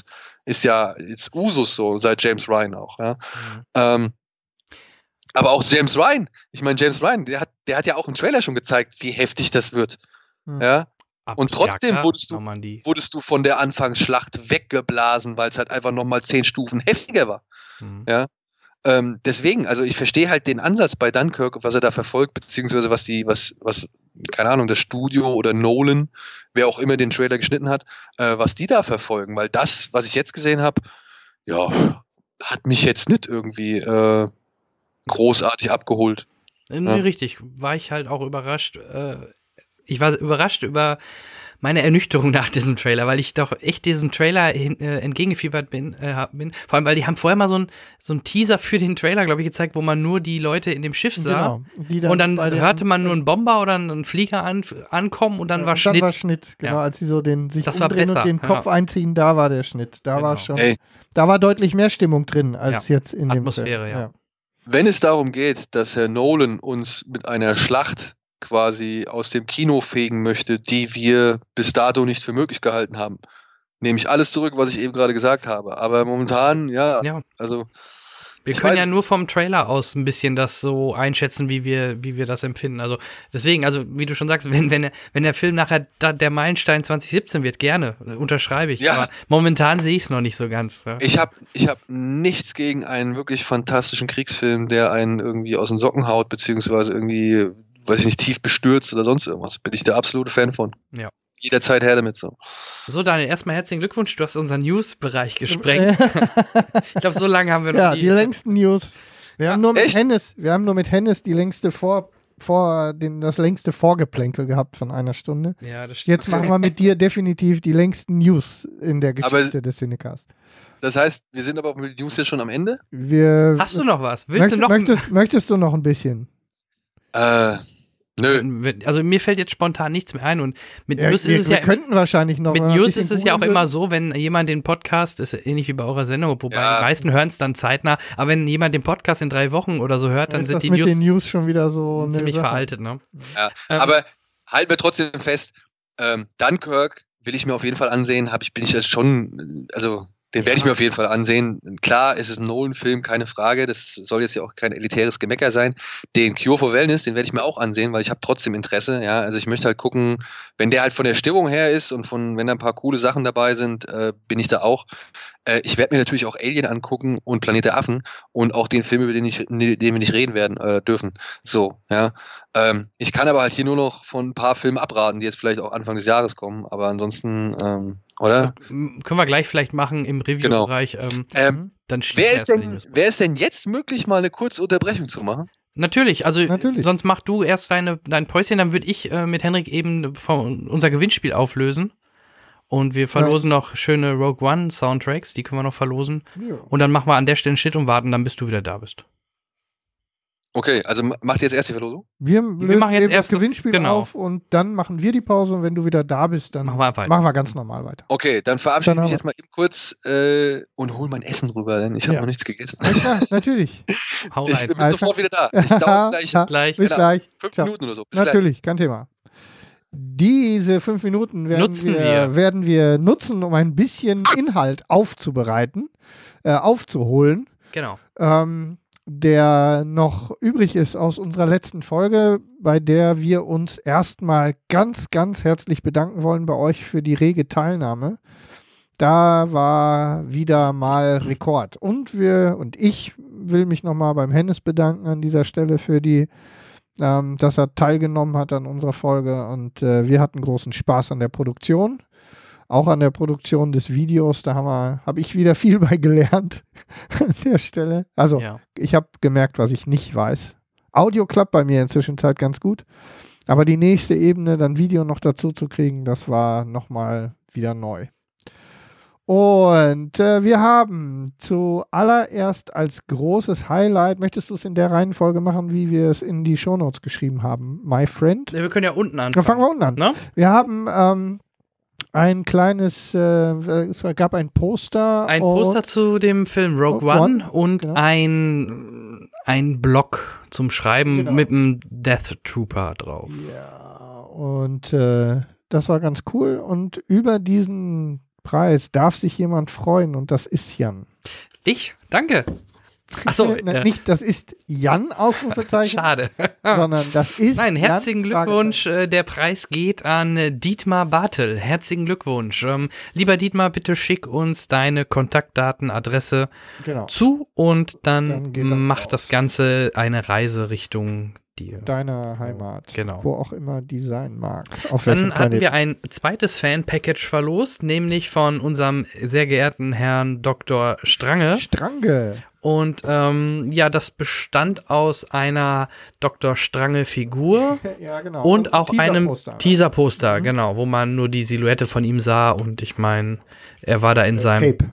Von hinten, glaube Ja, ich ja, sogar, ne? genau. Aber schickes Motiv. Also, Ja. ja. Guck sehr, mal sehr stylisch. Und dieser Preis geht an an den Philipp und zwar Philipp Krieg. Herzlichen Glückwunsch von uns an dich. Auch an dich die Bitte, schick uns deine Kontaktdaten, damit wir das raushauen können. Genau, vielleicht sollten wir nochmal kurz die E-Mail-Adresse nennen, wohin die. Äh, Äh, ja. Nö, die findet ihr überall. ja, Also ihr würde man finden, an, aber. Ja, also ihr könnt die schicken an info at äh, dercinecast.de oder info at der Logenzu Logenzuschlag ohne der genau. .de oder jeweils Henrik oder Jan. Das kommt alles an. Jan Michael, dann- oder? Jan minus Michael. Jan minus Michael. Jan gibt's, glaube ich, nicht. Genau. Ja. Jan-Michael at, Oder Henrik. oder Henrik at äh, dercinecast.de. Dann geht das, äh, kommt das alles an und wir werden das in die richtigen Wege leiten. Oh ja, und äh, das dickste Stück war Im wahrsten Waren des die- Wortes. im wahrsten Sinne des Wortes, war ein, äh, ein Boxenduo von Sachs und zwar Bluetooth-Boxen, die mit verschiedenen, also im Wesentlichen Bluetooth, aber auch über verschiedene andere ähm, Anschlussmöglichkeiten äh, verfügen und da können, konnten wir ähm, den Hennis noch begeistern, äh, sein Autogramm darauf zu geben. Ja, wir auch. Und wir, haben haben auch es dann, die Boxen wir haben's dann, wieder abge wir haben's dann genau. wieder abgewertet. Unser Autogramm ist also auch noch drauf. Das macht nicht so spannend. Und auch für die Boxen gibt es einen Gewinner oder eine Gewinnerin, Jan. In dem Fall eine Gewinnerin. Wir gratulieren, liebe Maria Chabry. Ich glaube, ich hoffe, man, ein Walbri, ich hoffe, man spricht es richtig aus. Maria Chabry, herzlichen Glückwunsch. Ja. An dich gehen die äh, schicken Sachsboxen im Wert von über 200 Euro. Ja. Wir würden uns freuen, wenn auch du uns bitte einmal deine Adresse zukommen lässt. Dann gehen die Boxen auf Reisen. Ja, noch einmal herzlichen Glückwunsch an alle Gewinner. Wir freuen uns, dass ihr so zahlreich teilnehmen wolltet. Und wenn wir schon beim Gewinnspiel sind, äh, dank Disney, wir bedanken uns recht herzlich, haben wir dreimal den Soundtrack zu Star Wars Rogue One ähm, zur Verfügung gestellt bekommen. Diesen verlosen wir in diesem Monat und was müsst ihr dazu machen? Im Grunde wie auch beim letzten Mal, bitte die aktuelle Folge teilen, liken und einen Kommentar drunter lassen und schon Ja. seid ihr bei Facebook, Twitter oder theoretisch auch bei YouTube. Oder YouTube, ganz genau. Oder Da, unsere Webseite, wenn ihr gar keine sozialen Medien wenn ihr nutzen sozial, möchtet, wenn wollt. ihr sozial hinten dran seid, dann auch auf der Webseite. Genau. Super. Ja, also, da auch dieses Mal wieder ein schickes Gewinnspiel. Vielen Dank an Disney und natürlich auch nochmal vielen Dank an Sachs für Mhm. die Unterstützung und Close-Up. Genau, klar. Doctor Strange, Rogue One, Gewinnspiele, alles von Close-Up. Genau. Richtig. Ähm, ja, ich glaube, ich habe es gerade rascheln gehört. Eventuell ist schon jemand wieder bei uns ins Auto eingestiegen. Es kaut, oder? Hm, Nein, Nein, noch nicht nein, ganz. es kaut im Hintergrund. Ähm, wir kommen dann gleich zum Review-Part. Ähm, den Genau, werden wir dieses. Mal ein bisschen kürzer halten. ähm, vor allem zwei aus diesem Review-Part oder sogar drei teilweise sind bei mir in den Top 5 gelandet. Äh, ja, zwei. Also wir sollten es vielleicht etwas kürzer halten. Genau, genau. Okay, dann machen wir eine kleine Pause und ähm, erwarten den äh, Daniel zurück. Also, dann Ich habe eine bessere Idee.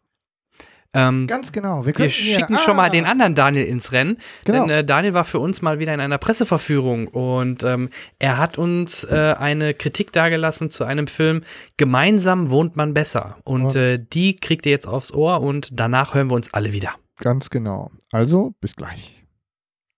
Aujourd'hui, ça va, Saskia.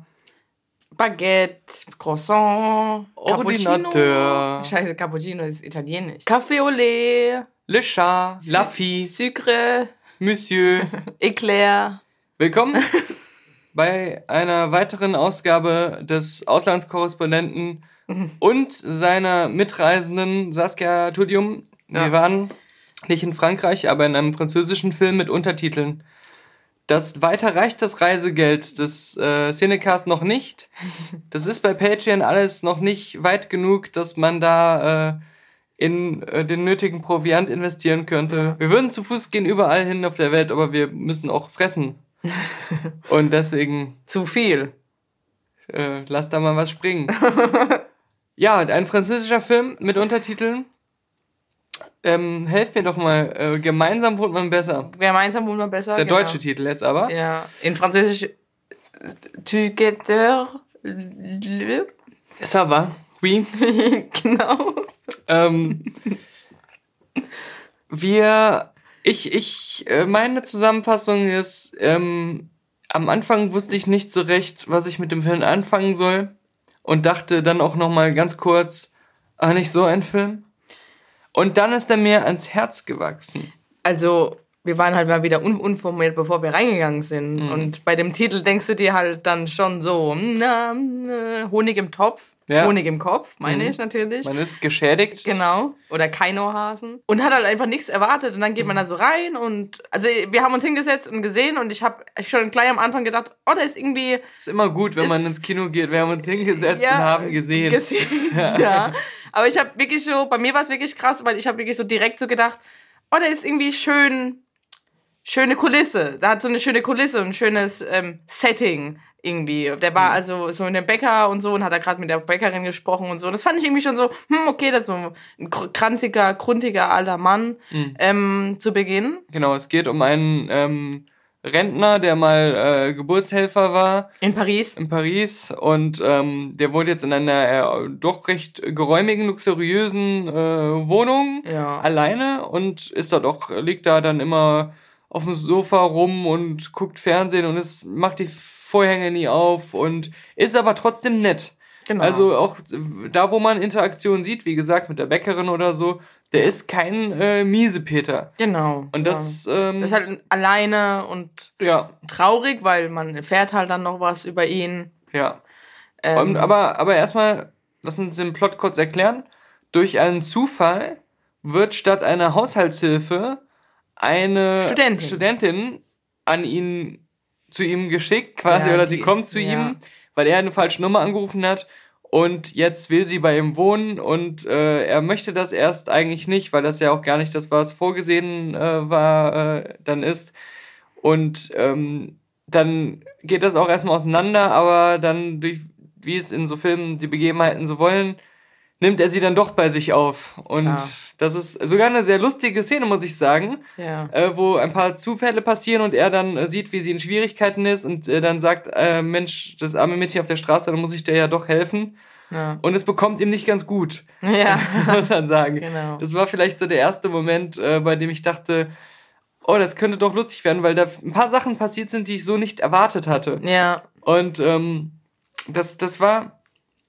Naja, auf jeden Fall, es geht dann weiter, dass äh, noch andere Mitbewohner mit der Zeit in die Wohnung einziehen, die auch nochmal ihre eigenen Figuren sind.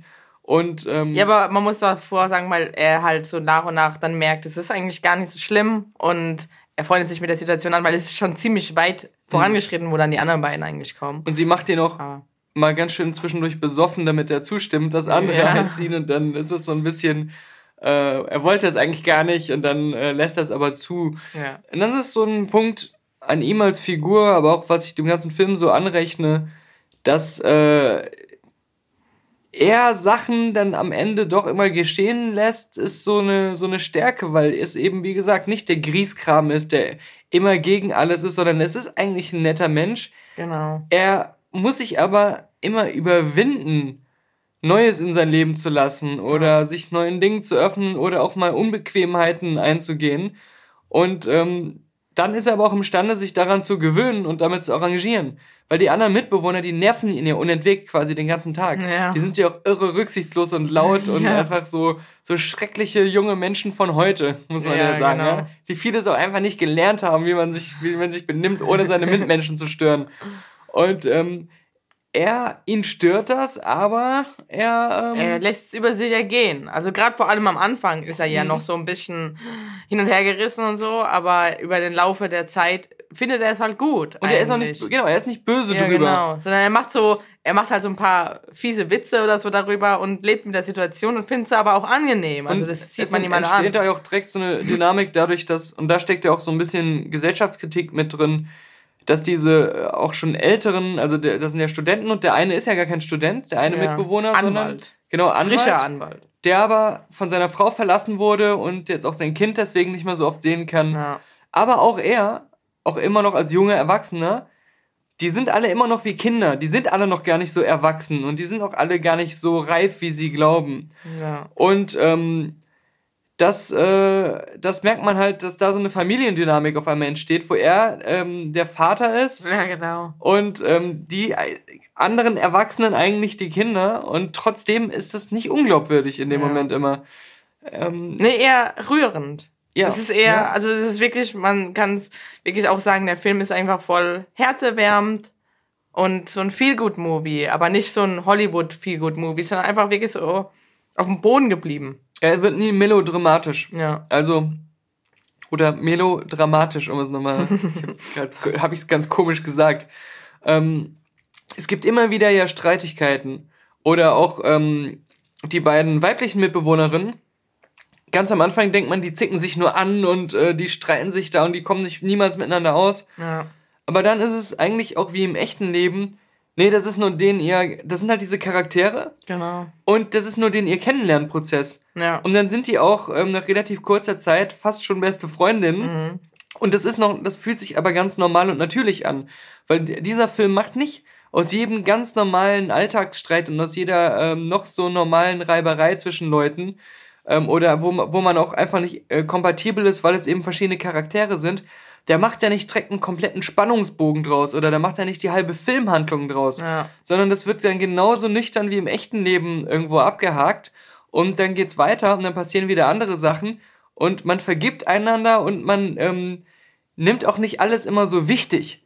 Man interpretiert auch nicht selber in jeden Scheiß immer so viel rein als Betroffener. Man hat so, man, man macht es vielleicht so innerlich, weil man einfach von anderen Filmen sowas gewohnt ist. Als Zuschauer. Genau, ja. genau. Aber die Und Figuren dann, machen das nicht. Genau, ach so, ja, genau. Ja, ja. Als Zuschauer, das meine ich, habe ich, hab ich gerade gedacht, dass du das meinst. Nein, weil, nein. weil wirklich, es ist so, als Zuschauer denkst du manchmal, oh Gott, wird daraus jetzt wieder irgendwas gebaut und so. Und aber es ist nicht so. Und es ist total angenehm. Mhm. Und ich habe mich jedes Mal gefreut, wenn es dann nicht so Genau, war. Und dann genau. einfach die nächste Szene kam. Und man Genau. hat aber trotzdem gemerkt, dass es vorher äh, passiert ist. Das war nicht sinnlos. Das hat eine Entwicklung reingebracht. Genau, eine Entwicklung, aber ins Po also in dem Film halt Ja. ins Positive meistens. Aber das war jetzt nicht dann auf einmal ein Riesenthema, das über die gesamte Handlung breitgetreten wurde und irgendwelche Genau.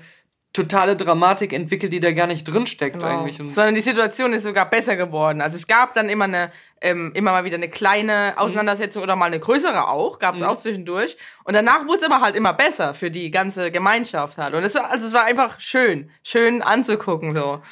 Und äh, da- das ist eine, echt eine große Stärke, weil Ja. es den Film auch so viel besser macht als die so gut wie alle äh, deutschen populären Komödien des deutschen Mainstream-Kinos. Man muss sie nicht beim Namen nennen, man weiß, wer gemeint ist. ähm, d- äh, auch auch äh, ge gewisse ähm, amerikanische Komödien immer nach demselben Schema ablaufen. Ja. Ähm, da hat der Film wirklich vieles sehr viel besser gemacht und genau in die Kerben geschlagen, was man sich dann bei den anderen Filmen auch häufiger wünschen würde. Und ähm, dazu kommt auch so ein bisschen, dass diese Figuren an sich auch interessant waren. Und man die alle auch mit der Zeit mochte. Ja, genau. Weil am Anfang hat man auch so ein bisschen Antipathie Mhm. gegenüber ähm, vor allem dem Anwalt, irgendwie, weil er so ein Riesenbaby ist. Also ich habe mich auch von, von der ähm, Frau, die als erstes einzieht, von der Studentin, am Anfang genervt gefühlt, weil sie so Echt? am, am, ich fand die von Anfang an cool. nee, ja cool schon, aber dieses Dauergerede und, Ja. und sowas und, ja, ja, stimmt. und diese totale Unbeholfenheit, das, das hat mich schon genervt, aber das sollte es ja in dem Moment Ja, auch. genau. Also ich habe mich dann fast schon wie der alte Mann gefühlt und habe mit ihm mitgefühlt. Ja, ja. Ja. Also das, ja, das ist ziemlich gut rübergebracht. Also wirklich so die Charakterentwicklung an sich, obwohl es sogar auch nur ein anderthalb Stunden Film ist, also auch keine übertriebene Überlänge oder sonstiges, aber trotzdem richtig gute Charakterentwicklung, muss man wirklich sagen. Mhm. Also überraschend gut. Sowas kennt man heutzutage fast nur noch aus Serien. Ja, das stimmt. Und ich hatte auch das Gefühl, ich hätte auch noch ewig weiter gucken können. Ja, ja. Bis auf eine Stelle, die haben wir Mhm. beide schon im Vorfeld kritisiert. Ähm, die wirkte halt so wie diese, es muss jetzt noch mal was Krasses passieren, um die, um die Wege zu trennen. Mhm. Ähm, was aber wiederum total irrelevant am Ende wirkte, äh, weil Das, das findet in einem, in einem Szenario statt, das auch für den Film ein bisschen zu übertrieben und albern genau. war. So slapstick-mäßig war es dann an so der eine- Stelle. Es war, ich sag mal so, es war kein Einbruch, Ja. aber es hat schon die ähm, äh, Dimension von so einer Aktion. Also so eine ganz komische Aktion machen die Figuren auf einmal, was Ja. so in den restlichen Film gar nicht reinpasst. Es wirkt so, als hätte man versucht, ähm, das Happy End ein bisschen abzuschwächen. Also zu, um, um so mitzuteilen, das kann nicht ewig so weitergehen, aber ähm, Ja. es soll auch nicht bösartig enden Ich glaube oder sowas. ich glaub auch, das ist das, was sich die Filmemacher dabei gedacht haben. Genau, was du eben meintest. Ja. Eigentlich kann das auf Dauer nicht funktionieren, weil es sind nun mal irgendwie vier erwachsene, sehr unterschiedliche Leute, die keine Familie sind.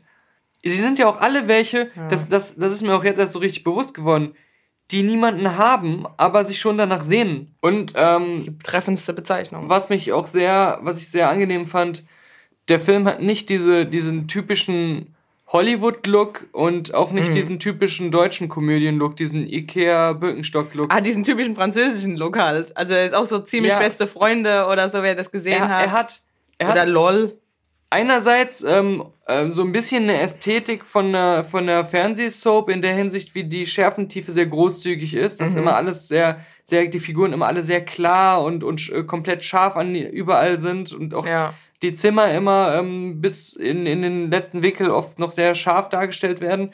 Dadurch ähm, erinnert das ein bisschen ans Fernsehen, aber dann auch wieder nicht, weil ähm, die Beleuchtung, die natürlichen Farben, die mal nicht irgendwie zu, zu Tode gecolorgraded wurden und die Wahl der Bildausschnitte wieder so filmisch waren, dass ich da wirklich auch zwischendurch dachte, er ist aber schon ein guter Kameramann. Es gab auch Momente, und das, deshalb kriegt man dann, wenn man nicht wirklich drauf achtet, teilweise gar nicht mit, weil es so äh, nahtlos passiert.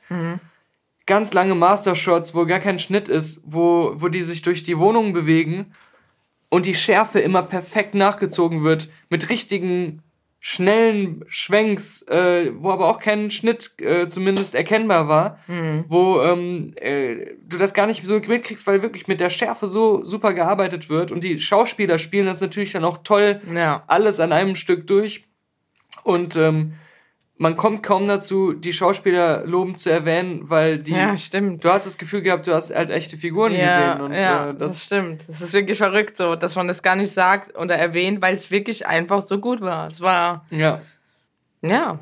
Das Merkwürdige ist, also ich würde den Film jedem empfehlen, der, der sich ähm, irgendwie die Beschreibung durchliest, den Filmtitel sieht und denkt, ah, das könnte was sein, was mich interessiert oder da, da habe ich Lust drauf.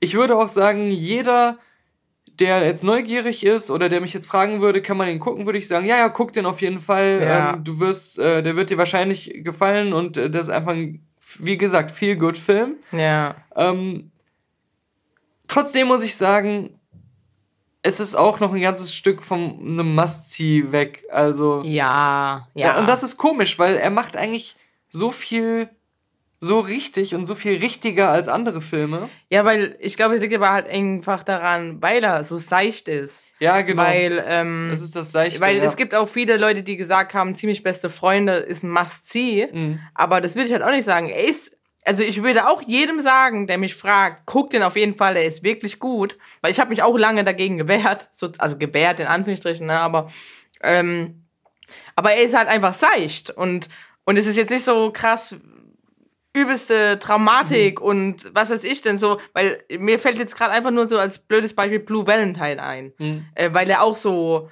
so ähm, realitätsnah gefilmt ist und da würde ich zum Beispiel sagen, das ist eher ein Must-See, weil er einfach so, ich finde, der ist halt richtig, der ist einfach sehr intensiv der Film, Mhm. also ähm, ich glaube, das ist einfach, also das tut mir eigentlich voll leid für den Film, weil nur weil er halt eher so in die, die ich glaube, leichte ich glaub, Richtung das geht. muss es nicht, weil es, es gibt ja ähm, Tage, wo man einfach genau so einen Film sehen will und dann ist es genau der richtige. Und dann würde man auch einen Ja, anderen eben. Film nicht gucken Stimmt. wollen, der vielleicht noch einen höheren Anspruch irgendwie stellt oder so. Ja. Und deswegen, ähm, so, so ein Film, wenn er, wenn er so gut ist, hat er da total seine äh, Daseinsberechtigung und auch seine ähm, einfach Zeit, Absolut. wo man dann richtig Lust darauf hat. Und ähm, dann ist es einfach schön, wenn es da auch mal einen guten gibt, den man mal wieder empfehlen kann. Ja. Und nicht so einen, ja, guck den mal vor dich hin oder ja, kann man gucken, Ja. sondern. Guck ey, dir mal neben YouTube-Videos. Ja, ja. Ich muss auch noch eine Sache sagen. Ich habe am Anfang gedacht, das ist eine Komödie. Im Nachhinein würde ich sagen, ich habe oft gelacht und herzhaft gelacht Ja. und fand vieles richtig lustig. Ja. Hab nicht das Gefühl, sowas, was man normal als Komödie bezeichnet, gesehen zu haben, weil er halt so viele andere Stärken hat. Aber auch, weil, und das fand ich sehr cool, er hat nicht auf Teufel komm raus immer versucht, auf lustig zu machen. Nee, sondern einfach Si- Situationskomik Richtig. und eben den, den Sarkasmus und Zynismus der Figuren einfach Aber, aber du hattest halt nie das Gefühl, dass irgendein Dialog oder irgendwas, was in dem Film passiert ist, nur dafür da war, Ja. weil es ein Witz war, nur Genau, um ein Witz ja. zu sein. Ja, Und ähm, das ist mir besonders aufgefallen bei dem Anwalt, bei dem äh, männlichen Mitbewohner. Der hat immer so komische Ticks, dass der sein äh, Gesicht ein bisschen manchmal zuckt und äh, manche Leute haben das ja, ich kenne ja sogar. die Brille einen- zieht er hoch mit der Genau, Nase. oder er macht so mit seinen Fingern so komische Sachen und der ist auch manchmal ein bisschen awkward. ja. Aber das ist halt einfach, so ist er und das ist seine, sein, das Ja. gehört zu seiner Person dazu. Und ich kenne auch im echten Leben, wie gesagt, Leute, die das genauso machen. Und da fällt einem das mit der Zeit auch gar nicht mehr auf. ja. Aber Stimmt, mir ist am Ende auch nicht mehr auf. der Film hat das auch genauso behandelt. Der hat das nie so, oder vielleicht nur ganz selten mal nuanciert, irgendwie in den Mittelpunkt gerückt. Oder, du, guck mal, in einem, in, in einem Standard-Hollywood-Komödienfilm hätte es ganze Szenen gegeben, Ja. die nur mit der Kamera auf diese Sachen geachtet hätten, wo der ganze Witz und, und die ganze Szene nur, der ganze Inhalt nur auf diesen lustigen Gesichtszuckungen Ja. aufbaut.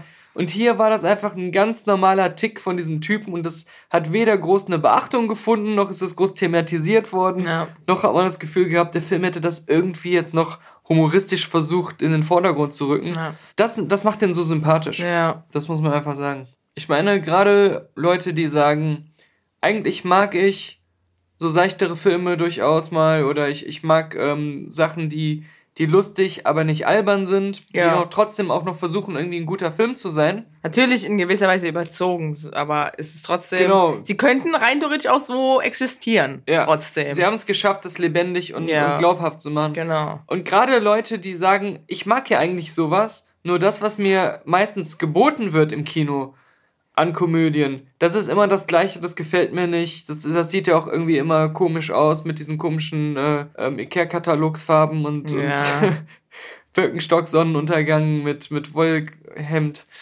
Ähm, das ist jetzt mal eine Chance zu zeigen. Ähm, Birkenstock, Sonnenuntergang. ja, ich hab da mal alles reingepackt, was mir so an Assoziationen einfällt. Das ist zumindest ein Film, der den Versuch wert ist. Ja. Der auf jeden Fall anders ist als, als das, was man sonst so an Massenware bekommt. Und darum. Wir zählen auf euch. Au revoir. Au re- au re- au revoir? Au revoir, Au Saskia. revoir. Au revoir, Saskia. Au Au revoir. revoir. Ja, gemeinsam wohnt man besser. Ganz genau. Nette Wie Kritik von der Daniel. Daniel Dankeschön. wieder. Vielen Dank, Daniel. Da habe ich einen Ansichtslink zu bekommen. Werde ich mir jetzt auch mal angucken. Ja, mach Guck. mal. Also hätte ich mir sowieso angeguckt, aber äh, klang jetzt alles ganz äh, Sympathisch. In die Liga muss ich erst nur einsteigen. Ansichtslink äh, kriege ich halt bei Beyond the Bridge, habe ich bekommen. Gut, war, war etwas. Ich auch Äh, bekommen. ja. Beyond the Bridge. bitte? Ich meine, der, der, der, der Ansichtslink zu Beyond the Bridge äh, habe ich auch bekommen. Ja. Der Regisseur war ja auch bei uns zu Gast. Bei uns ja, auch, Bei uns so. auch. Daniel, Daniel, Daniel Pischek war auch bei uns. So. Ähm, ja, cool. Der macht jetzt übrigens, ähm, ich bin- stehe noch ein bisschen in Kontakt mit ihm, äh, der macht jetzt eine Art Pen and Paper ähm, äh, online. Okay. Soll jetzt irgendwann jetzt, er, er hat mal gesagt vor ein paar Wochen oder ein paar Monaten, vor ein paar Monaten schon, äh, irgendwie Ende des Jahres, aber ich äh, habe jetzt auch lange nichts mehr gehört. Ich müsste ihn nur mal fragen, wann das oder wie er das überhaupt released. Ich habe keine Ahnung, aber sowas, so ein, so ein Pen and Paper Format macht er da jetzt irgendwie. Da bin ich mal gespannt. Okay. Kommen wir zu unserem Review-Part. Ähm, den halten wir, wie, wie wir schon äh, angekündigt haben, ein bisschen kürzer. Und ähm, diesmal würde ich vorschlagen, ähm, dann kann Daniel noch äh, kurz entspannen. Henrik, was hast du zuletzt gesehen? Äh, Du bist jetzt, jetzt lässt du mich natürlich voll rein. Was soll ich? Weil wir, ja, weil wir haben, ähm, weil wir gesagt haben, wir werden die, die äh, so. bei uns in den Top 5 gelandet sind, ähm, dann hier nicht oder nur kurz besprechen. Da wir über beide, die bei mir hier noch drinstehen, äh, noch gar nicht gesprochen haben, ähm, reiche ich die Karte Okay, dann machen an dich weiter. Alles klar. Ich weil hab- du hast da was stehen, was Ja. wirklich hier hinpasst. Ich habe zweimal äh, Office Christmas Party gesehen. Oh. Den hast du gleich zweimal gesehen. Ja, ich hatte Langeweile. Ah, okay, ja, du bist aber auch wirklich von nix fies, ne? Ey, ganz ehrlich, ich Also- mag, ich mag Jason Bateman. Ich fand äh, auch ihn in einer ganz anderen Rolle wie in The Gift geil. Ich war auch am überlegen, ob The Gift in meine Top 5 kommt, aber A lief er offiziell, glaube ich, 2015 sogar. Ähm, Keine Ahnung. ich- also von daher, aber den fand, fand ich cooler Film, weil man da auch nachdiskutieren kann. Aber Christmas Party, ich fand den vom Cast ganz cool. Ich mag, ähm, ich mochte Project X und das ist so ein bisschen so eine Light-Version mit einer Party halt im Office-Gebäude und paar skurrilen Szenen mit dem Typen von Hot Tub Time Machine. Ich komme gerade nicht auf seinen Namen, mit dem Glatzkopf. Corduroy. Ja, den finde ich manchmal auch so skurril. Und natürlich hier mit unserer einzig vielleicht halbwegs vernünftigen Ghostbusters-Jägerin, oder die ein bisschen überrascht hat. Ähm, die fand ich halt auch sehr cool, obwohl die Rolle nicht sehr sexy war. Aber ansonsten ähm, fand ich den Film ganz okay. Mein Gott, das ist ein Chris, ein Weihnachten, ein lustiger Weihnachtsfilm, wo es um eine äh, Weihnachtsfeier geht. Hey, was, was, was, was erwartest du da? Ja, diese, Aber diese ich hatte doch- ich Henker- hab- also ich hatte meinen Spaß. so, ich, ich sag mal so, ich finde ja den Dings hier, den ganz geil, diesen TJ Miller. Der ist ja schon Ja. ganz cool, der war ja in Deadpool auch ganz witzig. Vorher kannte ich den gar nicht. Ja, genau, richtig. Bei, bei Deadpool Ähm, war er der Sidekick, ja. Aber dann habe ich halt gesehen, dass Jennifer Aniston mitspielt. Hm? Dann hatte ich der Film schon wieder für mich erledigt gehabt. So. Ja, Weil, macht aber zum Glück nicht viel. naja, aber du hast jetzt vorhin irgendwie ähm, Project X, sag ich mal, als Vergleich herangezogen. So, Ja. ne? ich, Project X ist noch ein wesentlich hemmungsloserer Film als äh, Office Christmas Party. So. Also ich finde, Office Christmas Party ist halt auch wieder so, der ist so möchte gern derb, beziehungsweise so derb mit angezogener Handbremse. So. Also ähm, Ja, äh, ja. Ja, klar. Aber äh, wenn, gerade wenn wir jetzt mal bei Weihnachten sind und was hatten wir noch dieses Jahr? Bad Santa 2, der leider richtig nicht gut war. Äh, da fand ich Office Christmas Party deutlich unterhaltsamer. ja, Ne? Also, ich sage ja nicht, dass das ein Meilenstein ist. Ich habe ihn aber gesehen und ich fand ihn halt ganz cool. Also, ne, es ist, ist leichte Ja, Kost, hätte dir auch Unterhaltung. keiner geglaubt. Meilenstein, nee. ähm, dann ähm, habe ich einen Film gesehen aus der Konserve mehr oder weniger. Der ist jetzt frisch auf Blu-ray erschienen ähm, oder auf DVD ab dem 2.12. Nämlich den Film Camino. Ähm, in der Hauptrolle ein, eine unsere bekannte Zoe Bell, die man aus, wie ich vorhin gelernt habe, in jedem Tarantino-Film gesehen Nicht hat. in jedem, glaube ich, fast aber jeden? viele. Also bei ja. Kill Bill weiß ich es wohl auch noch. Ja, und ähm, äh, Hateful und die und ähm, Eight, ja. und in den ähm, hier, äh, was war denn das? Äh, ähm, sag doch mal schnell, wieso komme ich denn jetzt nicht drauf? Hier dieser Zweiteiler ähm, Death Proof. Ach so, ja, ja. Da ja, ist ja auch dabei und so. Also in Death Proof etwas- spielt sie ja eine der Hauptrollen. Genau. Also, also das ist schon ähm, Genau, in, sie den, ist in, in der derben. so ein bisschen der gefühlte, unterwegs. der gefühlt weibliche Van Damme. Ja. sie die einen sagen so, die anderen sagen Ich so. weiß, er wird, sie wird nicht von Charles synchronisiert, ich weiß. ja, Aber- stimmt. Also vor Van Damme gab es ja eigentlich schon eine weibliche Van Damme. Wir Ja? mal so. Wen meinst vor du denn? Damme, äh, Cynthia Rothrock. Okay, ja. Und äh, rein so, ich hätte immer gedacht, dass ähm, hier die Michelle Rodriguez irgendwann mal in diese Richtung geht. Die Ja, wirkt auch immer wie so eine Kampf, äh, Kampffrau. Die hat's ja, die hat's ja erstaunlicherweise dann doch relativ gut gepackt. Ne? Man muss jetzt mal bedenken, wo die mitgespielt hat. Die Ja. hat im erfolgreichsten Film aller Zeiten mitgespielt und im, im dritt- oder fünft erfolgreichsten Film aller Zeiten. Daniel, wie hieß denn nochmal dieser erfolgreichste Film aller Zeiten? Äh, weiß nicht, habe ich vergessen. Ich, ja, glaube, mal, Titanic war es. Äh, der mit dem Schlumpf tanzt. ja, genau. Im All. Ja. Richtig.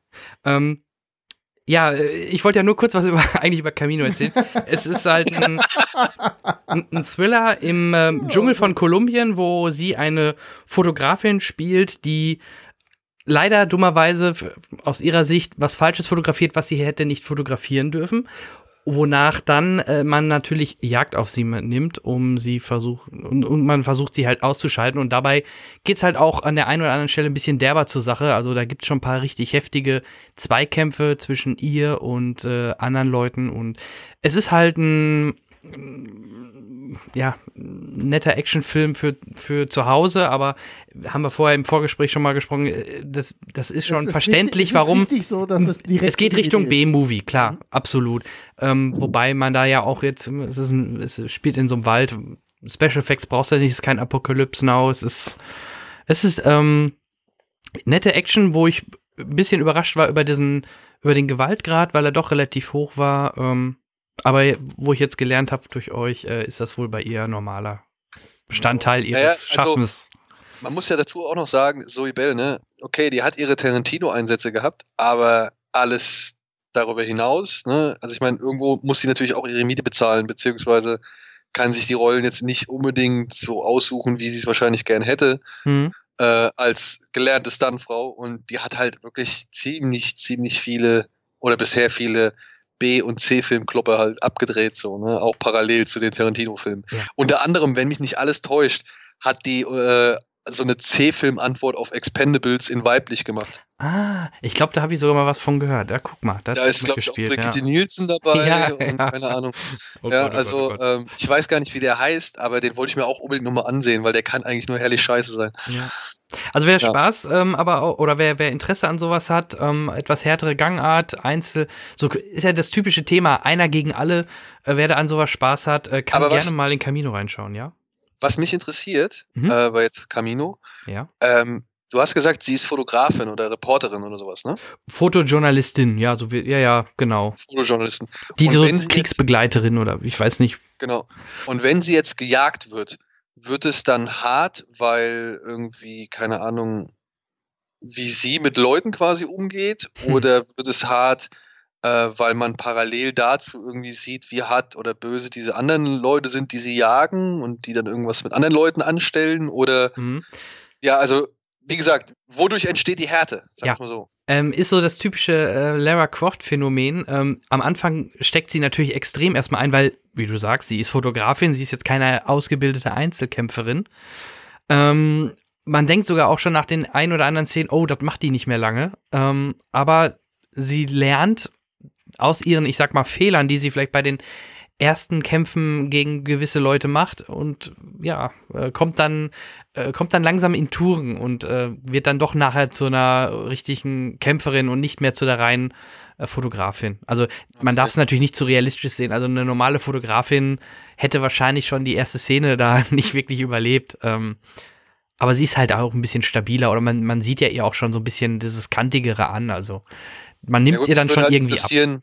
Mich würde halt interessieren, wie es dazu kommt, dass sie reinweise Leute ausschaltet. So, ne? Also das wär, also da ist die Ja, ja. Begründung halt für mich interessant. So.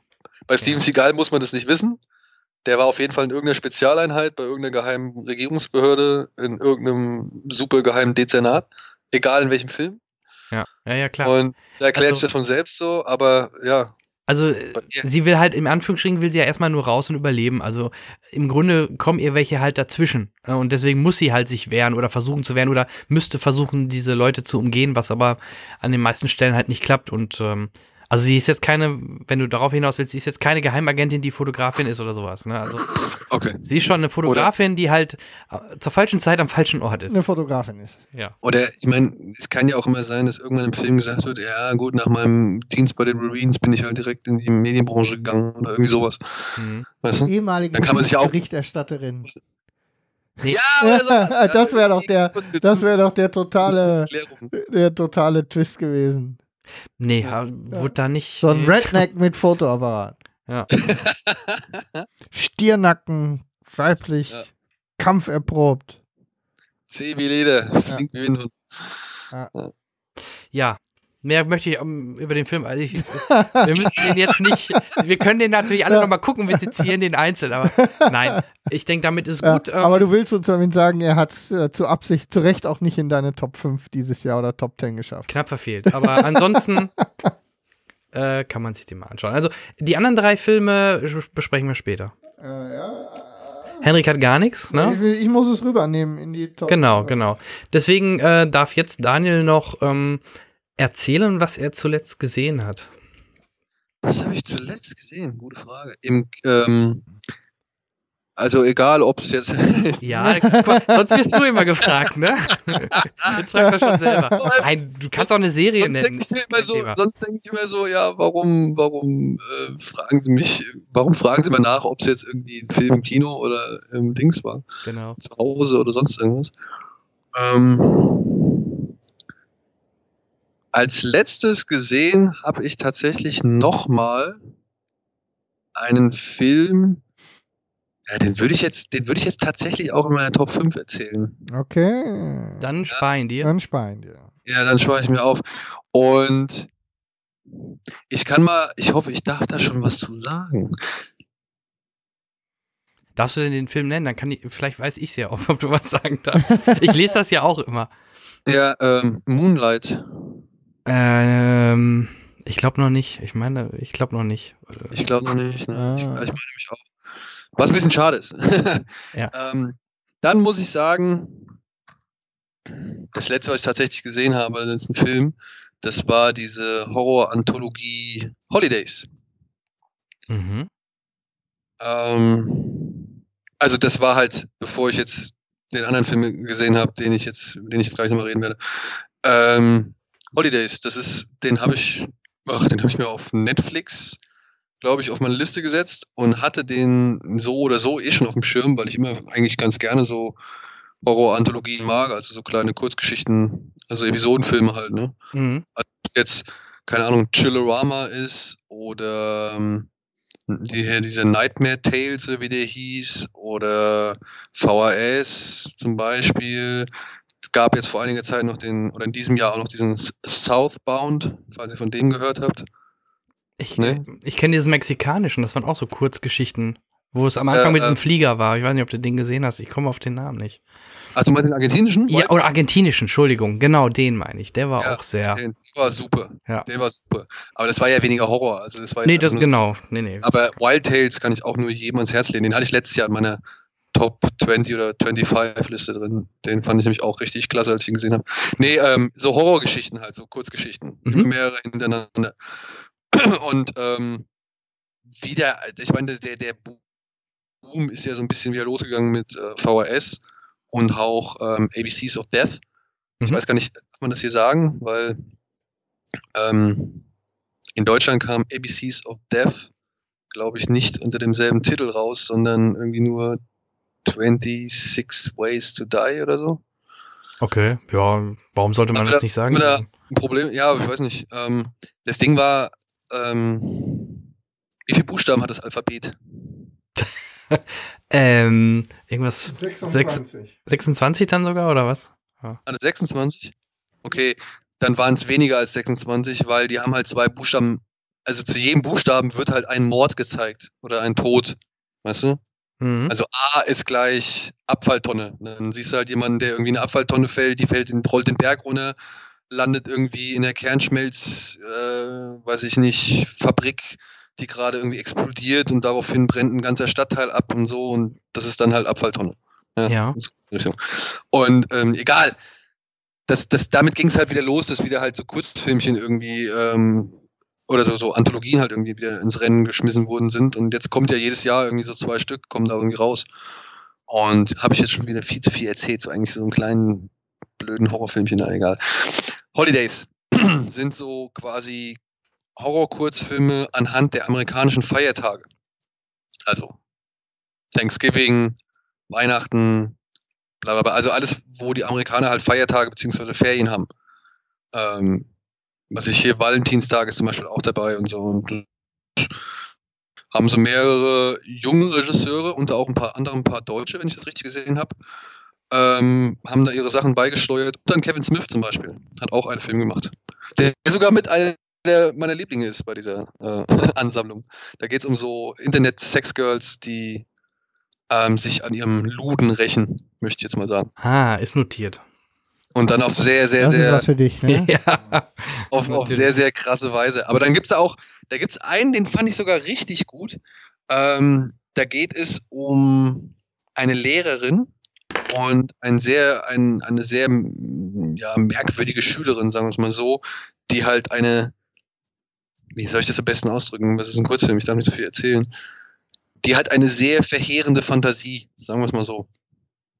Und dann war noch einer dabei, der hat eine geile Grundsituation gehabt, wo ich mir gedacht habe, da könnte man eigentlich einen Film draus machen.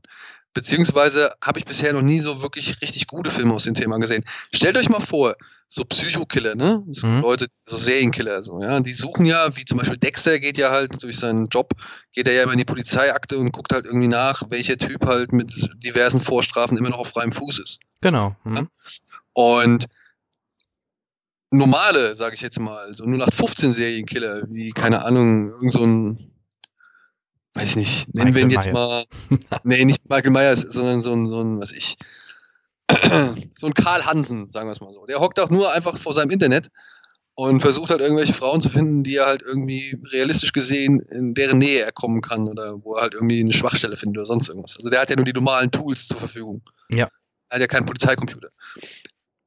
Und wie geil wäre es jetzt, wenn man quasi so zwei Psychofritzen aufs gleiche Blind Date schickt? Weißt du?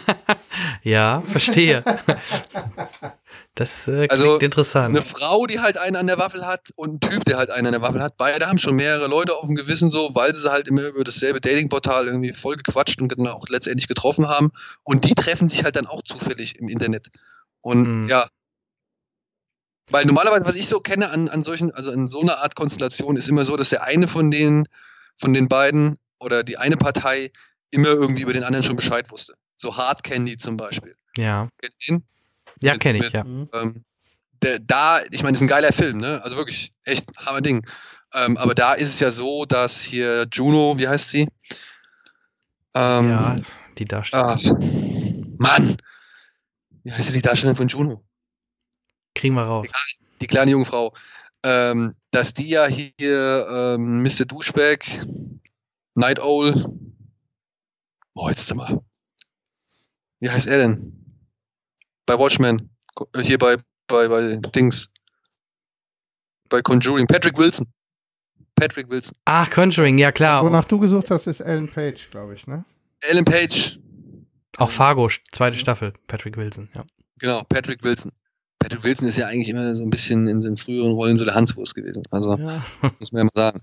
Ähm, der spielt ja bei Hard Candy quasi auch so ein Typ, der äh, Ellen Page irgendwie übers Internet irgendwie voll labert, sich mit der treffen will und dann halt feststellen muss, dass sie halt schon längst über ihn Bescheid weiß und ihn dementsprechend halt quasi fertig machen möchte. Und ähm, ja, wie geil wäre es halt, wenn so zwei Irre halt mit dem gleichen Ziel das machen, aber halt dann feststellen müssen, dass sie beide eigentlich füreinander geschaffen sind. Versteht ihr, was ich meine? Mhm. ja, klingt gut. Aber das, ja, so eine, so eine Mr. und Mrs. Smith. In, aber das hatte in, Dexter aber auch. In, in, einer äh, weiteren, weiterführenden Staffel war irgendwo, hatte der doch auch dann ähm, mit, einer, mit einer Frau rumgemordet, eine Zeit lang. Ich weiß nicht mehr, wem. Ich habe Dexter auch schon länger nicht mehr gesehen. Ich habe die Staffel irgendwann mal in der, in durchgeguckt. der fünften Äh, Staffel hat er mit der, mit der Julia Stiles, oder? Ja, genau. Das Die war doch auch Mörderin. mächtig durch. Die hat doch immer vergiftet und sowas. Ja, aber die hat er ja erst, also die, die wollte ja sich halt für irgendwas rächen oder sonst irgendwas. Ja, aber- Ist ja Klar, ist ein bisschen anders, aber gerade wie du sagst, gerade so ein äh, mordendes Paar, da musste ich in dem Moment an die beiden denken. Aber Okay. sonst hast du recht, klar. ne, äh, Mit dieser Blind Date-Situation war das bei Dexter natürlich nicht. Ja. ja, egal. Holidays, Ah, Kino oder wo, oder wo kommt der weg? Ich habe von Holidays noch nichts gehört. Weg heißt Der, den kann man sich unter anderem auf Netflix angucken. Ach, guck an. Netflix. Der ist jetzt schon vor einiger Zeit, ist der schon auf DVD und Blu-ray erschienen. Also das ist relativ, der ist schon, der hat schon ein paar Monate auf dem Buckel so. Aber den habe ich halt irgendwie nie geschafft. Und jetzt habe Mhm. ich letztens, habe ich ihn einfach halt mal bei Netflix dann laufen lassen. Ja, ist doch super, wenn es Und bin dann, bin dann letztendlich dann hängen geblieben. Wie gesagt, das sind, die, die Filme sind nie zu lang. Das muss ich mal, muss ich ihn mal ähm, positiv ankreiden. Und ja, manche verpuffen halt irgendwie in der Bedeutungslosigkeit so. Also gerade die erste, der Aufmacher, der ist eigentlich relativ schwach. Den fand ich irgendwie sehr schwach. Da habe ich gedacht, oh Gott, wenn es so ist, dann äh, halte ich hier nur drei Filme durch. Aber direkt mit dem zweiten Hm. geht es dann schon in deutlich bessere Richtung so. Und dann, ja, wie gesagt, man, man kann sich quasi von Ups und Downs äh, irgendwie dadurch das Ding han- hangeln so. Das ist eigentlich okay. Kann man mal weggucken, aber das ist halt auch mehr als, weiß ich nicht, eine 2,5 und 5 oder irgendwie sowas. Ja, immerhin. Im Durchschnitt halt. Ich habe es mir mal notiert. Gerade wenn du sagst Netflix, da muss man ja dann noch nicht mal groß in die Tasche greifen, wenn man Netflix eh hat. Aber bevor du den auf Netflix guckst, ja, guck dir lieber Hasch oder Still heißt der auf Deutsch auf Netflix an. ja. Hab ich, Der also, gehört habe ich schon von, aber noch nicht Der gesehen. ist wirklich gut. Also hat mich sehr überrascht, vor allem weil ich von dem Regisseur, dessen Namen Mike Flanagan heißt er, glaube ich, genau, Mhm. äh, von dem habe ich äh, vor einiger Zeit noch einen Film gesehen, der hieß Before I Wake und von dem war ich derbe enttäuscht, ja. Also wirklich, der war wirklich richtig, richtig oh, langweilig und öde und auch so ein 0815 Standard runtergenudelt irgendwie. Also ganz frustrierender Film. Okay. Obwohl er eigentlich eine sehr schöne Geschichte hat, muss man mal dazu sagen. Und ähm, der hat aber schon zuvor, glaube ich, diesen Still oder Hasch äh, inszeniert. Und den habe ich jetzt erst auch vor ein paar, weiß ich nicht, paar Wochen, vor einer oder zwei Wochen habe ich den erst geschafft, mal zu gu- gucken. Und wirklich, der hat mich äh, schwer beeindruckt. Also der hat es auch auf meine Top 25, glaube ich, geschafft. So. Mhm. Ähm, das war ein echt netter kleiner Horrorfilm. So. Aber ich muss dazu sagen, ich habe noch zwei, drei andere Horrorfilme auf der Uhr, die ich noch gucken möchte. Dementsprechend bin ich da auch mit meiner Liste noch nicht so ganz ähm, fertig, möchte Aha. ich jetzt mal. Weil es gibt noch zwei Filme, die will ich auf jeden Fall sehen. Den einen habe ich sogar als Screener irgendwie bekommen. Aber Rings hast du noch nicht gesehen, oder? Die Rings habe ich noch nicht gesehen, nein. Okay. Aber der kommt ja auch erst nächstes Jahr dann. Ja, das heißt ja nichts bei dir. Ja, gut. Also, ich habe jetzt schon wirklich ein paar Sachen gesehen. Ähm, da da habe ich echt einen richtig, richtig dicken Bonus genossen. So. Ähm, da, das dauert alles noch ein bisschen, bis die kommen. Aber ähm, das ist auch wirklich eine ganz große Ausnahme gewesen. Hm. Aber trotzdem, ähm, da dürft ihr euch drauf freuen. Okay. Dann machen wir das auch. Ähm, Dann ähm, hören wir jetzt noch Ja. kurz den Einspieler von Daniel zu Assassin's Creed, der ja, Ja. jetzt auch passend startet. Und ja, dann hören wir uns direkt danach wieder. Ja, nachdem man jetzt ein Jahr lang mindestens gefühlt sich immer wieder News durchlesen durfte auf unterschiedlichsten Videospiele- und Filmwebsites, dass Ubisoft, dass alle Schauspieler, dass alle Beteiligten beteuert haben, der Assassin's Creed-Film, der wird jetzt endlich eine tolle Videospielverfilmung. Der wird so den Fluch der Videospieleverfilmungen brechen, garantiert. Da haben wir schon für gesorgt es sah ja auch vielversprechend aus, wenn man überlegt, Marion Cotillard, ähm, Oscar-Gewinnerin, Jeremy Irons, Oscar-Gewinner, Michael Fassbender, Oscar nominiert, ähm, Charlotte Rampling, auch Oscar nominiert, spielt auch mit. Das ist schon ein starkes Cast. Der Regisseur hat Macbeth gemacht mit äh, Cotillard und ähm, mit, mit Fassbender. Da hat man das Gefühl, oh, der war ja schon, das war ja schon eine visuell ansprechende Ma- Ma- Macbeth-Verfilmung, auch eine ziemlich gute, sagen viele. Ähm, und die drei, die haben sich jetzt gefunden, die haben sich jetzt gesagt, Mensch, das packen wir an, so als Dream Team und holen uns da noch andere ins Boot, die auch äh, das da auf der, was auf der Pfanne haben. Es ist nichts geworden. Es ist wirklich nichts geworden. Und es ist in der Hinsicht enttäuschend, dass Assassin's Creed noch nicht mal ein okayer, noch nicht mal ein mittelmäßiger Film geworden ist, sondern am Ende ein Film, der einfach zu langweilig war, um noch irgendwie als annehmbar gut durchzugehen. Ich fasse es mal kurz zusammen. In den Assassin's Creed Computerspielen geht es darum, dass es einen seit Anbeginn der Menschheit tobenden äh, geheimen Kampf zwischen Templern und ähm, Assassinen gibt. Die sind auf der Suche oder die versuchen sich gegenseitig äh, ein Artefakt oder eine Art von Artefakt, von denen es mehrere gibt, streitig zu machen. Das sind sogenannte Edenäpfel. Artefakte einer vorhergegangenen Zivilisation, die ähm, hochentwickelt war und ähm, die die Menschheit auch unterjocht hatte und als Sklaven mal lange Zeit gehalten hat. Und das geht eben mit diesen Edenäpfeln, mit denen kann man menschlich, den menschlichen Geist kontrollieren und Menschen sozusagen versklaven. Ich glaube, in den Spielen ist es so, dass die Assassinen versuchen, diese Artefakte einfach zu verstecken und die Templer versuchen, sie in ihre Finger zu bekommen, um sie einzusetzen. Das war so, ist so mein letzter Stand. Ich habe jetzt auch den, die neueren Spiele hatte ich nicht mehr gespielt, aber bis zu Assassin's Creed 3 habe ich sie noch durchgespielt und Assassin's Creed Black Flag habe ich noch angefangen und danach habe ich mir nur noch die fortführende Story dann bei Wikipedia durchgelesen und mir ein paar Zwischensequenzen äh, bei YouTube angesehen. Es reicht aber auch. Der Assassin's Creed Film versucht so ein bisschen die Handlung vom ersten Spiel mit anderen Figuren, aber in einer komprimierten Art und Weise nochmal zu wiederholen. Also das heißt, ein normaler Mensch wird, also in Anführungszeichen normaler Mensch, um das mal jetzt vereinfacht wiederzugeben, wird gefangen genommen, wird ähm, in ein Labor gesperrt und dort an eine Maschine angeschlossen, die die Vergangenheit seiner Vorfahren, die in seiner DNA verborgen liegt, auslesen und ihn nochmal neu erleben lassen kann. Das heißt, unsere Hauptfigur, die hat einen Vorfahren in der Zeit der spanischen Inquisition, ich glaube im 15. Jahrhundert, wenn mich nichts irrt, also so noch so Spätmittelalter. Und diese, diese, dieser Vorfahr war eben so ein Assassine und wenn unsere Hauptfigur an diesen Animus, so heißt die Maschine, angeschlossen ist, dann reist er mit seinen Gedanken nochmal in diese Vergangenheit und erlebt genau das, was sein Vorfahre erlebt hat. Die Templer können das dann auf ihren Maschinen beobachten und alles, was sie wissen wollen, ist, wo sein Vorfahr diesen mächtigen Edenapfel versteckt hat, auf dessen Suche sie nun sind, um eben die Welt zu unterjochen. Ja, das ist auf eine sehr langsame Art und Weise in dem Film erzählt. Man kann jetzt noch nicht mal sagen, damit äh, auch Leute das verstehen, die die Spiele nicht schon kennen. Denn auch diese Leute haben sich, habe ich mal etwas umgehört nach der Pressevorführung, auch diese Leute haben sich gelangweilt haben relativ schnell verstanden, wie die doch sehr einfache Handlung, worum es da geht. Und ähm, dann ist der Film auch nicht so richtig in, in Trott, äh, oder er ist in einen Trott gekommen und ist nicht richtig, äh, hat nicht richtig Fahrt aufgenommen. Zumindest hat er am Anfang noch einige tolle Actionsequenzen, die in der Vergangenheit spielen. Äh, die, die meisten Sachen, die man aus dem Trailer kennt, die sehr spektakulär aussehen mit äh, Parcours-Sachen, mit vielen Stunts, die auch echt gedreht wurden, ohne zu viel Computereffekte. Ähm, das hat der Film schon zu bieten, allerdings in einer langen Sequenz ganz am Anfang und dann in drei oder vier sehr kurzen Einlagen zwischendrin. Der Großteil des Films ist sehr langweiliges Gerede in den Labors, in sehr sterilen Sets, äh, die sehr simpel sind. Je länger der Film geht, desto mehr erinnert er eigentlich an eine Produktion, die so auf dem Level der, der Fernsehserie Arrow liegt. Vielleicht noch auf einer äh, besseren ähm, äh, Season-Finalfolge sozusagen, wo dann am Ende noch eine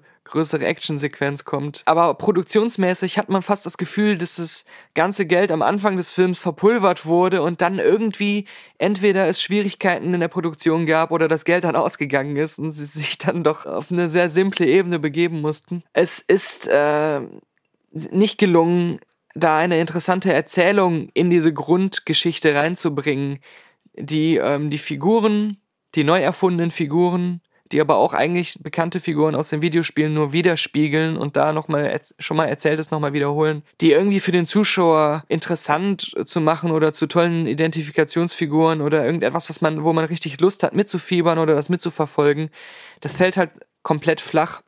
Allein schon deswegen, weil unsere Hauptfigur ein zum Tode verurteilter Mörder mit einer sehr kurz angerissenen äh, Vorgeschichte, was, dass er als Kind mal ein Drama erlebt hat, das ihn zu diesem Mörder hat werden lassen.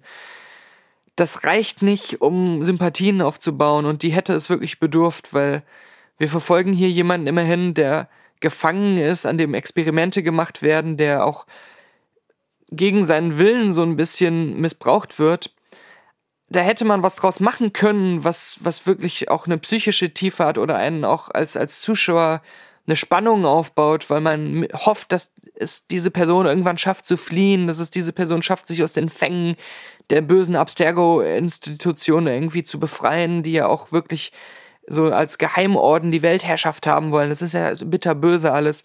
aber man, man guckt das und die Hauptfigur ist einem halt irgendwie nicht sympathisch und ziemlich egal und das, deswegen verliert man schnell Interesse an dieser Sache.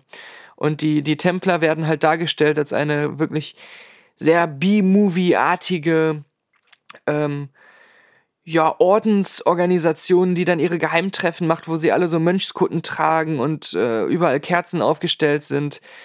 Das ist was, da, da, da muss man dann fast schon so ein bisschen drüber lachen. Das, das baut keinen Horror oder keine, keinen Respekt vor dieser angeblich so großen Weltorganisation auf, sondern das zieht das Ganze ungewollt ins Lächerliche und wird dann auch wiederum nicht den Spielen gerecht, die das schon ähm, auf eine sehr umfassendere ähm, Art und Weise über weite Strecken zumindest dargestellt haben. Also diese Abstergo-Organisation war in den Spielen viel interessanter und, und bedrohlicher als und auch ausgearbeiteter als, als, als so eine international organisierte, hochtechnisierte Riesenfirma quasi, die aber ihren Ursprung hat in so einer Templerordensorganisation.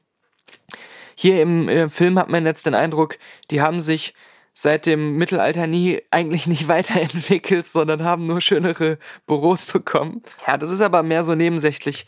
Das Hauptproblem ist, der, der Film ist einfach langweilig. Und diese Mittelaltersequenzen, an denen kann man das auch so ein bisschen festmachen, die sind noch so die, die visuellen Highlights, wo auch ein paar tolle, wirklich sehr tolle Stunts zu sehen sind. Nur in den Spielen wird in diesen Mittelaltersequenzen eine eigene Geschichte erzählt. Mit richtigen Figuren, die in deren Alltagsleben man auch eintaucht, äh, die man auch nicht nur auf ihrer Hauptmission begleitet, sondern auch in ähm, alltäglichen Dingen, die mit ihren Familien zu tun haben, äh, kleine Dramen, die uns diese Figuren auch näher bringen, ähm, wo wir eine emotionale Verbindung auch zu den Mittelalter-Vergangenheitssituationen aufbauen können, wo man viele Ereignisse, zeithistorische Ereignisse näher gebracht äh, bekommt, sei das oder oder auch Figuren, Zeitzeugen wie äh, Leonardo da Vinci. Ähm, eigentlich jede Figur, die man trifft, hat einen historischen Hintergrund, den man in einem Geschichtsbuch nachschlagen könnte. Und dieses Geschichtsbuch ist praktischerweise dann auch in den Menüs des der Spiels sogar vorhanden, wo man die realen Hintergründe dann nochmal nachlesen kann. Das hat das alles äh, viel interessanter gemacht und man hat den Eindruck, der Film versucht noch nicht mal ansatzweise so eine Ebene auch zu haben, sondern er benutzt die Vergangenheitssequenzen wirklich nur als Action-Vehikel, um ähm, in viel zu großen Abständen mal wieder zumindest, was die Action angeht, etwas Spannung zu erzeugen. Und das ist dann aber auch nur so interessant, wie ein Direct-to-Video-Film vielleicht sein könnte. Aber für einen tollen Kinofilm, der durchgehend irgendwie spannend sein soll und durchgehend als Film auch eine Qualität haben soll, die, die, die das Interesse des Zuschauers schafft, aufrechtzuerhalten, da versagt er wirklich auf, auf kompletter Linie und ist deswegen kein guter Film letztendlich und auch ein weiterer Videospielefilm, den man getrost selbst als Fan nicht geguckt haben muss, muss ich ganz ausdrücklich sagen. Dazu kommt auch, dass äh, der Film es wirklich schafft, einen so monotonen Look zu haben, sowohl in der Vergangenheitsebene als auch in der Realitäts- oder Gegenwartsebene, dass die visuelle Stärke, die der Regisseur schon bei Macbeth gezeigt hat, dass die sich auch nicht groß äußert, weil man dann in den ersten Animus-Sequenzen noch denkt, Mensch, äh, das könnte was werden, weil, weil diese Szenen dann noch visuell reizvoll sind. Die sehen dann aber so gleich aus, dass ich am Ende des Films dachte, man hat auch vielleicht die eine oder andere Kamerafahrt viermal recycelt, so über die, diese Mittelalterstädte drüber. Beim ersten Mal dachte man, oh, das sieht aber schon ansprechend aus. Beim dritten Mal dachte man dann, ist es der gleiche Shot, den ich jetzt schon vorher gesehen habe? Es gibt so ein sehr bräunlich-orangeliches äh, Color Grading in den Mittelaltersequenzen. Und gerade in 3D war das sehr schade, weil durch die äh, Verdunklung der Brillengläser ist es dann sehr verwaschen und undeutlich teilweise geworden, wo ich glaube, dass in der 2D-Projektion man da deut deutlich mehr ähm, Helligkeit und, und ähm, Klarheit in den Bildern gehabt hätte. Ja, sagen wir mal so, in, in den Spielen legt man sich in den Animus und ähm, statt zu schlafen, erlebt man ein spannendes Abenteuer in einer interessanten Welt und in dem Kinofilm war es jetzt so, man legt sich in den Kinosessel und wird statt etwas Spannendes, Interessantes zu erleben, zum Einschlafen eingeladen. Und das ist ja nun wirklich nicht Sinn der Sache. So, da sind wir auch schon wieder. Ähm, Assassin's Creed, ja, wir beiden haben ihn noch nicht gesehen. Ähm, Daniel war für uns, wie gesagt, in der PV. Äh, Daniel Schröckert hat ihn wahrscheinlich gesehen. Und, ähm, Ich habe ihn gesehen, ja. Genau, du sagtest schon, ähm, vielleicht kannst du noch mal kurz sagen, ich glaube, Animus war gut, sagst du, ne? So ähnlich wie Daniel. Und ähm, ja. Also es ist wirklich so, ich saß während des Films da und habe mir immer wieder gewünscht, dass der Film zurück in den Animus springt oder dass, dass äh, Michael Fassbender zurück in den Animus springt, so, weil das sind wirklich die Momente, die am besten sind im Film. Mhm. Und ähm, alles dazwischen, davor, danach ist halt von, sag ich mal, mittelmäßiger bis teilweise hanebüchner Qualität. Mhm. Aber, Ja. aber ich finde halt, ich weiß nicht, ich glaube, ich bin einer der wenigen Menschen, der das so sieht. Ähm, also ich habe zumindest nichts Vergleichbares in der Richtung gesehen. Ähm, aber es kann natürlich Leute geben, die es auch ähnlich sehen. Ähm, ich finde halt, der ist eigentlich schon sehr seiner Vorlage treu. Ja, weil die Vorlage hat einen auch nicht letztendlich völlig befriedigt. Ja. Die Vorlage war halt auch nicht langweilig, wenn es in der Realität gespielt hat. Ja, und die Vorlage hat immer Lust gemacht auf einen neuen Teil, in dem es vielleicht besser läuft. Mhm. Ja. Hat Ja. nicht geklappt. Ist nur immer die Frage, wie nah muss denn ein Film unbedingt an einem Videospiel sein? Also, ähm, Ja, das Problem, das die halt haben, ist, wenn du nicht, wenn du nicht mit dem, mit dem, mit dem am Spiel hängst, verlierst du die, verlierst Ja. du die Gamer, machst du es zu nah am Spiel, verlierst du das allgemeine Publikum. aber Angry Birds hat sich auch Freiheiten genommen. Ja, ich sag ja, es geht nicht, um- ne, du hast, Ja. ich meine, will ja deine Frage ähm, nicht äh, in Zweifel ziehen, nur ähm, es ist halt ein echt schwieriges Geschäft an der Stelle, ne? Ja, ja, ja. Also wir werden, Ja, ich, ich werde mir anschauen jetzt Aber ich, Tagen. also ich muss schon sagen, ne, das ist ja bei heutigen, sag ich mal, Blockbustern, gerade 2016er Blockbustern, finde ich, ist eine Story, wie sie Assassin's Creed präsentiert, ja. Okay, zugegeben, die verlangt viel von Leuten ab, die noch nie ein Teil oder noch nie ein Spiel dieser Serie gespielt haben, ja. Aber wenn jemand in Suicide Squad reingeht, ja, oder in, in Ghostbusters, in Tarzan, in was weiß ich, ja, äh, in, in, in X-Men, Apocalypse, ja. in, Mhm. weiß ich nicht. Also wer, wer in sowas reingeht, der kann auch in Assassin's Creed reingehen, ohne dass er da überfordert ist. So, ja. Also, Ich Und- denke mal, die Vorzeichen standen nur. Äh, Der Cast war genial, der Regisseur hat ähm, mit Macbeth etc. schon tolle Sachen hingelegt. Man hat einfach mehr erwartet, glaube ich, dass man da Hoffnung reingesetzt hat. Das Thema war in Anführungsstrichen frisch, auch wenn es natürlich ein bisschen so Richtung Matrix ging, aber ey, ähm, es ist trotzdem mal eine neue Idee auf der Leinwand. ja, aber also Ja, ich, ich, wie gesagt, ich will, ich will Assassin's Creed gar nicht besser machen, irgendwie, als vielleicht Daniel es gesagt hat, beziehungsweise als er ist. Aber ich finde schon, wenn es darum geht, wie adäquat irgendwie so eine Videospielumsetzung ist, da finde ich, macht Assassin's Creed schon sehr viel richtig, beziehungsweise ähm, ja, die Geschichte muss einfach besser sein, beziehungsweise muss packender sein. So. Der Regisseur ist da teilweise noch ein bisschen zu sehr ich weiß nicht, er hängt meiner Ansicht nach irgendwie ein bisschen zu sehr daran, auch wirklich diese ganzen Bilder der Vorlage irgendwie noch da einzubauen. Ne? Also da gibt's ja Kamerafahrten und, und Actionsequenzen und Moves und so, die sind halt ähm, eins zu eins aus dem Spiel übernommen. Und das finde ich cool, weil das ist zum Beispiel etwas, was ich bei Prince of Persia mit Jake Gyllenhaal schwer vermisst habe.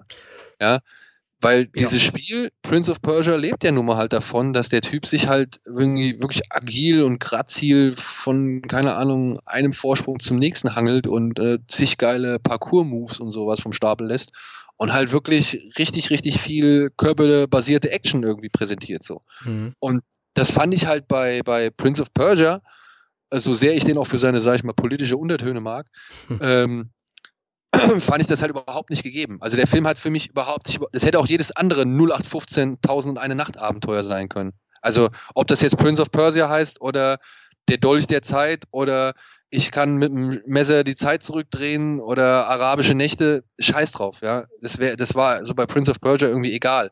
Und bei Assassin's Creed, finde ich, geben die sich halt richtig viel Mühe, dass es halt auch wirklich Assassin's Creed ist. Das vom Design her, von den Accessoires her, von den ganzen Details her, von, den, von der Optik her, von den Kamerafahrten, den Effekten, den Tricks, den Momenten, den Bildern. Ähm, da gibt er sich halt wirklich richtig viel Mühe, ähm, um das auch irgendwie umzusetzen so, und das Gefühl dafür aufzubauen. Scheitert halt dann so ein bisschen an dem Anspruch und äh, daran irgendwie eine halbwegs interessante Geschichte zu präsentieren. Aber da finde ich, muss man dem Film auf jeden Fall Respekt zollen. Und ich finde, das ist eigentlich ein Maßstab, den so viel, viele andere Videospielverfilmungen haben vermissen lassen. Guck mal, wie viele lieblose Dinge haben wir uns angucken müssen äh, in? Sachen Videospiel. Ich weiß nicht, Fandest du, fandest du World of Warcraft so lieblos? Was, Ähm, was jetzt die Gestaltung und der Welt Nee, genau, da gebe ich dir wiederum recht. Er ist auch da, glaube ich, sehr nah an der Vorlage oder es ist, ist für Fans sicher ganz toll. Aber ich glaube nicht, dass er die Masse abholen kann. Das hat zum Beispiel Prince of Persia besser gemacht. Der war vielleicht nicht so nah an der Vorlage, ja, aber dafür war es ein guter Film. Auch wenn er vielleicht nicht so nah an der Spielvorlage war. so? Ja, guter Film. Äh, Weiß ich jetzt nicht. Also ich, ich fand den auch, der war etwas zu sehr gestreckt, so für Mhm. das, was man eigentlich schon ab Minute, keine Ahnung, 15 irgendwie wusste, dass Ben Kingsley wieder der Arsch ist. Ja, So. okay. Ähm, Ben ist wieder der Arsch. ist doch aber auch so, oder? Ja, Ja, gerne mal. Ja. Und ähm, ja, ich gebe dir recht, der ist dann vielleicht in dem Sinne massentauglicher, aber ja, also man darf die Nerds auch nicht Selfless ist unterschätzen. der, ne? Auch mit Ben Kingsley, ja, ja. Ja, genau, Selfless. Ja, ähm, ja, okay. Also wir werden uns den sowieso nochmal an. Also ich werde Ja. mir trotzdem anschauen, weil ich allein ähm, Michael Fassbender immer gerne sehe. Du, man kann Ja, sich den Film auch daher. anschauen. Das ist jetzt nicht das Problem. Es ist halt so die Frage, wie übersättigt man von irgendwelchen, sag ich mal, äh, Blockbuster-Effektspektakeln irgendwie ist. Ja, wenn man da sowieso von vornherein keinen Bock drauf hat, dann soll man sich den Film auch nicht anschauen. So. Guter Ja. Schwenk äh, zu Effektfeuer Her Blockbuster. hervorragende Überleitung. Da sind wir nämlich schon bei Rogue, bei Rogue One und, ja, da wir haben es mit Profis zu tun, so läuft das. und bei Rogue One möchte ich direkt mal bei äh, an euch eine Kritik weitergeben, die, über die ihr vielleicht mal nachdenken solltet. Ähm, ich fand es Jetzt Ich fand es- gespannt. Nee, ich war echt komisch überrascht, weil ich weiß, äh, Daniel hatte vorher bei Twitter, ich war ja mit Hennes Bender in Köln in der PV Ja. und die Kollegen waren ja mit Steven Gätchen und mit Etienne warst du ja in der PV, auf jeden Fall auf dem Foto und ihr wart ja mit Daumen hoch und das war ja so äh, vorab kurze Meldung, wie war der Film und wir haben das ja ganz ohne Daumen gemacht, wir haben nur gegrinst in die Mhm. Ja, ja. Kameras. So, dann habe ich mir natürlich, weil ich neugierig war, was äh, die Kollegen denn äh, dazu sagen, habe ich mir das mal äh, angehört und angeschaut und es war ganz interessant. In dem spoilerfreien Bereich alle so, ja, eine 6 Ah, von 10. das hast haben wir schon drüber Ah, gesprochen. Eine 6 von 10, ja, das war nicht gut, ja, das, äh, die Charakterausleuchtung war nicht gut genug oder die waren, die hatten nicht genug Tiefe, ich konnte nicht mit dem mitfühlen und, und all sowas, was ja auch mit Sicherheit nicht ganz verkehrt war, möchte ich auch gar nicht bezweifeln. Und dann kommt der Spoilerbereich, plötzlich springen sie auf wie kleine Jungs, juhu, lass uns über die coolen Szenen sprechen und die waren plötzlich, haben die, als hätten sie 9 von 10 gesehen. Also es passte irgendwie in der spoilerfreie und der Spoilerbereich nicht. Und dann war auch die Zeit schon vorbei. Ihr hattet leider nicht genügend Zeit, muss ich dazu sagen. Und Daniel hat sich natürlich die ganze Zeit so ein bisschen zurückgehalten, hat, äh, hat da gar nicht so viel zu gesagt, weil ich glaube, Daniel war von den dreien immer noch mit am meisten begeistert, was er so nachher auch so ein bisschen äh, gesagt hat. Und ähm, ähnlich wie, wie Daniel es dort sagte, ich hatte halt auch Gänsehautmomente. Ja. Allein die letzten fünf Minuten waren mit das Beste, was Star Wars gerade zum Ende hin gezeigt hat. ich meine, ich, du, ich bin, ich bin bei dem Thema inzwischen, ähm, ich bin da so ein bisschen, wie soll ich sagen? Ich habe mir so einen eigenen Kokon aus innerer Zufriedenheit gebildet, so. weißt du? Ah, das ist schön gesagt. Ja, Ja. weil es ist schade, wenn, äh, ich war hier, unser Kollege Michael Reinke, der Mhm. findet den Film echt richtig furchtbar. Ja. Ja, der Was hat, erwarten äh, die? Ich, was, was erwarten die in dem Moment? Also ich, ich kann ja Kritik Wir haben ja auch verstehen. und seltsame auch, Posts bekommen. aber ich verstehe Ja? manchmal nicht, wie man den Film. Also, was erwartet man von so einer Art von Star Wars-Film, wo man weiß, der spielt vor Episode 4, es wird ein bisschen kriegerisch, es wird keine Ja, Jedis in äh, dem Sinne geben. Was erwartet man denn dann? Hä? Also Michael, Michael hat, ich meine, der hat halt seinen Punkt und ähm, okay, anhand von so etwas, das respektiere ich auch, anhand von so etwas, oder von dem, was Argument das Michael sagt, Hm. äh, kann halt nun mal ein Film stehen oder fallen. Weißt du? Und das ist halt, das sind halt die Figuren. Er sagt Mhm. halt, da ist ihm halt keine Figur irgendwie nahe gegangen, die hat, hat keine irgendwie eine Entwicklung durchgemacht, nichts, ja. Also ähm, das war halt einfach für ihn seelenlose Scheiße. Boah, Und ja, ja. ähm, Also ich kann es ja zum Teil, ich kann verstehen, weil es ist ein Ensemblefilm, es ist bei Ensemblefilmen immer schwer, alle Charaktere gerecht zu werden, sie ist Suicide Squad. Ja, Ähm, und es sind aber- ja schon alle fertig, wenn wir in den Ja. Film einsteigen. Ne? Alle sind schon die, die sie sind. Es kommt natürlich, das kann ich auch verstehen, es kommt niemand aus seiner. Man bekommt nicht so viel Background mit, ist schon genau. Es klar. ist einfach ein, Ja. ein fertiges Setting, aber hey, Weißt du was? Ich hab, ich hab, ich möchte. Scheiß drauf. Ich habe trotzdem äh, Bock auf die, auf die beiden, auf, auf, äh, warte mal, ich habe mir das doch aufgeschrieben. Äh, ne, habe ich doch nicht, toll. Ähm, die, ähm, die beiden Asiaten, ich weiß nicht, wie sie heißen. Also ich hätte schon Bock, mehr von denen gesehen. Ähm, Ja. Ich hätte schon Lust, mehr von denen gesehen zu haben. Oder zum Beispiel auch, klar kann man kritisieren, dass ein, ähm, ähm, wie hieß denn der gute, ähm, der so ein bisschen. Guerrera? Ja, dass der natürlich da reinkam, wahrscheinlich auch durch Rebels und ich glaube, bei, selbst bei Clone Wars tauchte er schon auf, dass dieses ganze, diese ganzen Szenen hätte man sich komplett sparen können. Auch dieses komische, ich mach deine Gedanken, äh, ich kann deine Gedanken lesen, Monster. Das hätte man sich natürlich sparen können, weil das überhaupt keine Bewandtnis für den Film hatte, Ja. dieses, dieses Gedankenlesen. Aber ich denke mal, das wird einfach nur für die, die diese die Clone Wars oder Rebels sehen, äh, einfach nur für die ein nettes Gimmick gewesen sein, dass dort ein Charakter dort halt direkt auch wieder auftaucht. Aber man hätte sich, die Szene hätte man sich hundertprozentig sparen können. Aber Ja, dafür, auch der- auch dafür der entschädigt Saw so viel anderes. Auch ähm, der Saw Gerrera-Abgang war ein bisschen sehr dick aufgetragen, aber hey, so, ne? Ja. Da waren noch ein paar Millionchen für ein paar Minuten Special Effects über und dann Und auch, dass der Tarkin, ähm, habt ihr auch das drüber diskutiert, Tarkin fand ich äh, nicht so, schl schl so, schle so extrem schlecht animiert. Ich fand äh, ihn überhaupt nicht schlecht. Nee, Die Leia Also, war, war, der Mann- mein, war meine, mein Kritikpunkt. ja, meiner ja für, die, nicht. für, die, für, diese, für diese drei Sekunden ähm, fand ich es dann halt deutlich schlechter als, als, den, als den Tarkin, der ja nun wirklich Zeit hatte. Also wirklich Screentime. Und Peter Und Cushing sieht halt komisch aus. Man muss Ja. nichts gegen den guten Mann, der ist leider schon Der verstorben, aber 94 oder der so hatte schon immer so ein sehr spezielles Gesicht, fand Ja. ich. Ne? Also den hätte man gar nicht. Ich glaube, weil du findest keinen Schauspieler, der ihn hätte spiel, richtig, also komplett spielen können. Charles Deswegen. Dance.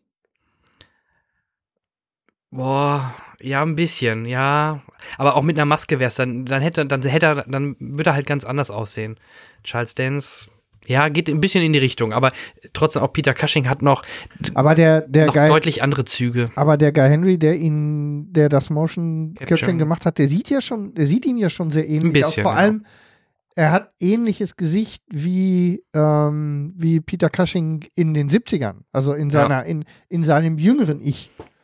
Und, Also- der, und die englische Stimme fand ich grandios. Also War, die, ist auch geil. Ja.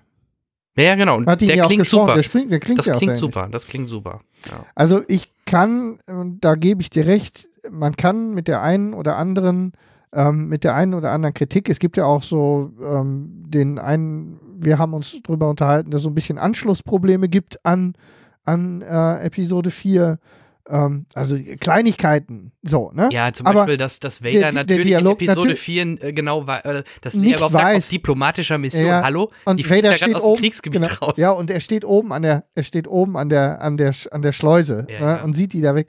Also, ähm, da kann man natürlich trefflich drüber streiten, aber in dem Moment mit der gleichen Kritik ähm, über zwei Stunden, ähm, über zwei Stunden, 20 Minuten Fan ähm, äh, Service, ja, kann Hennes, ich das alles äh, im Grunde auch wieder ähm, Hennes hat ja auch der teuerste Fanfilm aller Zeiten genannt. Ja. Ja. das haben Fans für Fans gemacht, ja. Ja. Und man kann natürlich sich auch streiten, ist das zu viel Fanservice? Ich sage nein, es Ich ist ein. Film, der so kurz vor Episode 4 spielt, da müssen halt viele Sachen natürlich vorkommen. Ob es jetzt unbedingt hier dieser Nasentypen sein muss, der nachher in der Bar der bei Bar dann Luke drauf, äh, den Arm verliert. Gut, der hätte es vielleicht nicht zwingend gebraucht, aber dass die, die, er heißt? und er hat Glück gehabt, dass er überlebt hat. dann hätte ich den Namen jetzt gesagt. Ich weiß gerade nicht, wie er heißt. Ich weiß es leider auch nicht. Ja. Ich weiß, dass der Typ, der halt sagt, ich bin auf zwölf Sternen zum Tode verurteilt oder sowas, Genau. der heißt irgendwie Doktor so und so, also Doktor irgendwie was. Und der Stimmt. andere heißt, der andere heißt irgendwie auch irgendwie sowas wie Donna Baba oder Donna Bobo oder irgendwie sowas, also oder Oma Donu oder so. Irgendwie hat er zwei Wörter, also zwei Namen. Ja. Oder so, so kleine Aber das, Sachen. das, das, das fand ich zum Beispiel, das ist mir im Nachhinein aufgefallen, die müssen immer relativ schnell aus dieser Stadt abgehauen Ja, sein. die waren dann Und direkt auf dem, die hatten das die waren auf dem schon Fl- bestellt. Die ja, waren ja. auf der Flucht, ja, Ja. scheinbar. Ja. Und oder so, so Sachen, dass, dass Red 5 drauf geht und Red 5 wird Luke Skywalker, also der über- übernimmt ja diesen Red 5 Platz quasi.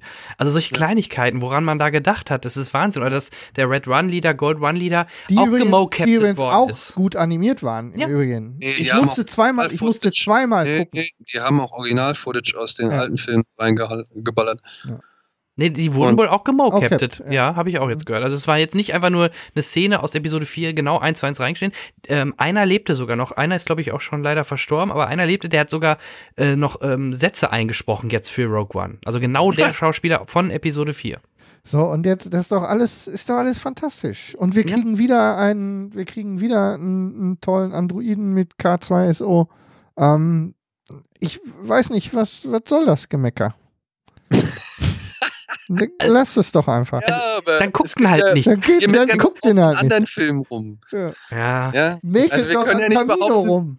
Der, Wir können ja nicht jetzt irgendwie verlangen, dass keiner an Star Wars rummeckern darf. So. Natürlich Nein, nein. nicht. Du, du weißt doch, wie wir das Ich machen. war nur Also, trotzdem überrascht Ja. über doch deutlich höhere Kritik, als ich äh, Also nach wir dem haben Film ja- erwartet hätte. Wir haben ja auch harsche, in Anführungszeichen, harsche ähm, Posts irgendwie gesehen und auch selber irgendwie Kritik bekommen. Ja. Ähm, also, äh, ich kann es nicht verstehen. So richtig. Und ähm, ich bleib dabei. dass es, ich dass bin jetzt einer nicht der, der beste wenigen. Film aller Zeiten ist. Nein, aber ich Ist- bin einer der wenigen auf diesem Planeten. Ich fand Rogue One einen Ticken geiler als Episode 7.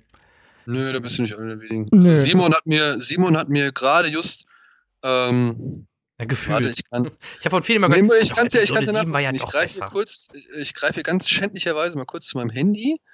Ja, und Simon hat auf WhatsApp in unserer Filmgruppe geschrieben, um 22.32 Uhr, was vor ungefähr 40 Minuten war, endlich Rogue One gesehen. Boah, ist das geil. Ja, guck. Ja, Und er also, sagt, und er sagt noch weiter, was ein Brett, besser noch als sieben. Ja, ja. Und, Okay. und dazu noch, hab ihn leider in Deutsch gucken müssen. Also, ja, die, die, die, die, die ganzen Dialekte fallen da leider Ja. weg. Aber einer, ein Schauspieler profitiert davon. Ich weiß nicht, vielleicht hast du das auch so empfunden bei der ähm, OV, Daniel. Ähm, Diego, der Mexikaner. Der, der, ja, ich glaube, ich, ich ihn- glaube, der kann nur profitieren. Das ist ja mit Mhm. mein größter Kritikpunkt Diego Luna. Ja. Ja. Der, der ist im Deutschen besser, weil die Stimme einfach besser ist. Das ist Ja. Einer der Nee, wenigen. Sorry, ich finde, der sieht aus wie ein nasses Handtuch, ey. Es ist, tut mir leid. Ich, ich, ich finde den halt als Badass-Charakter oder, oder keine Ahnung, als, also als, als zwiespältigen Anti-Helden oder sowas, finde ich den halt einfach zu lasch. Der, der, der kommt mir nicht irgendwie verhärmt genug rüber. Ich meine, er soll ein Auftragskiller sein. Ich fand das ja cool, wie er dem einen Typ da einfach mal in den Rücken schießt. Ja, am Anfang die Szene fand ich, da war ich schon äh, überrascht. Ja, ja.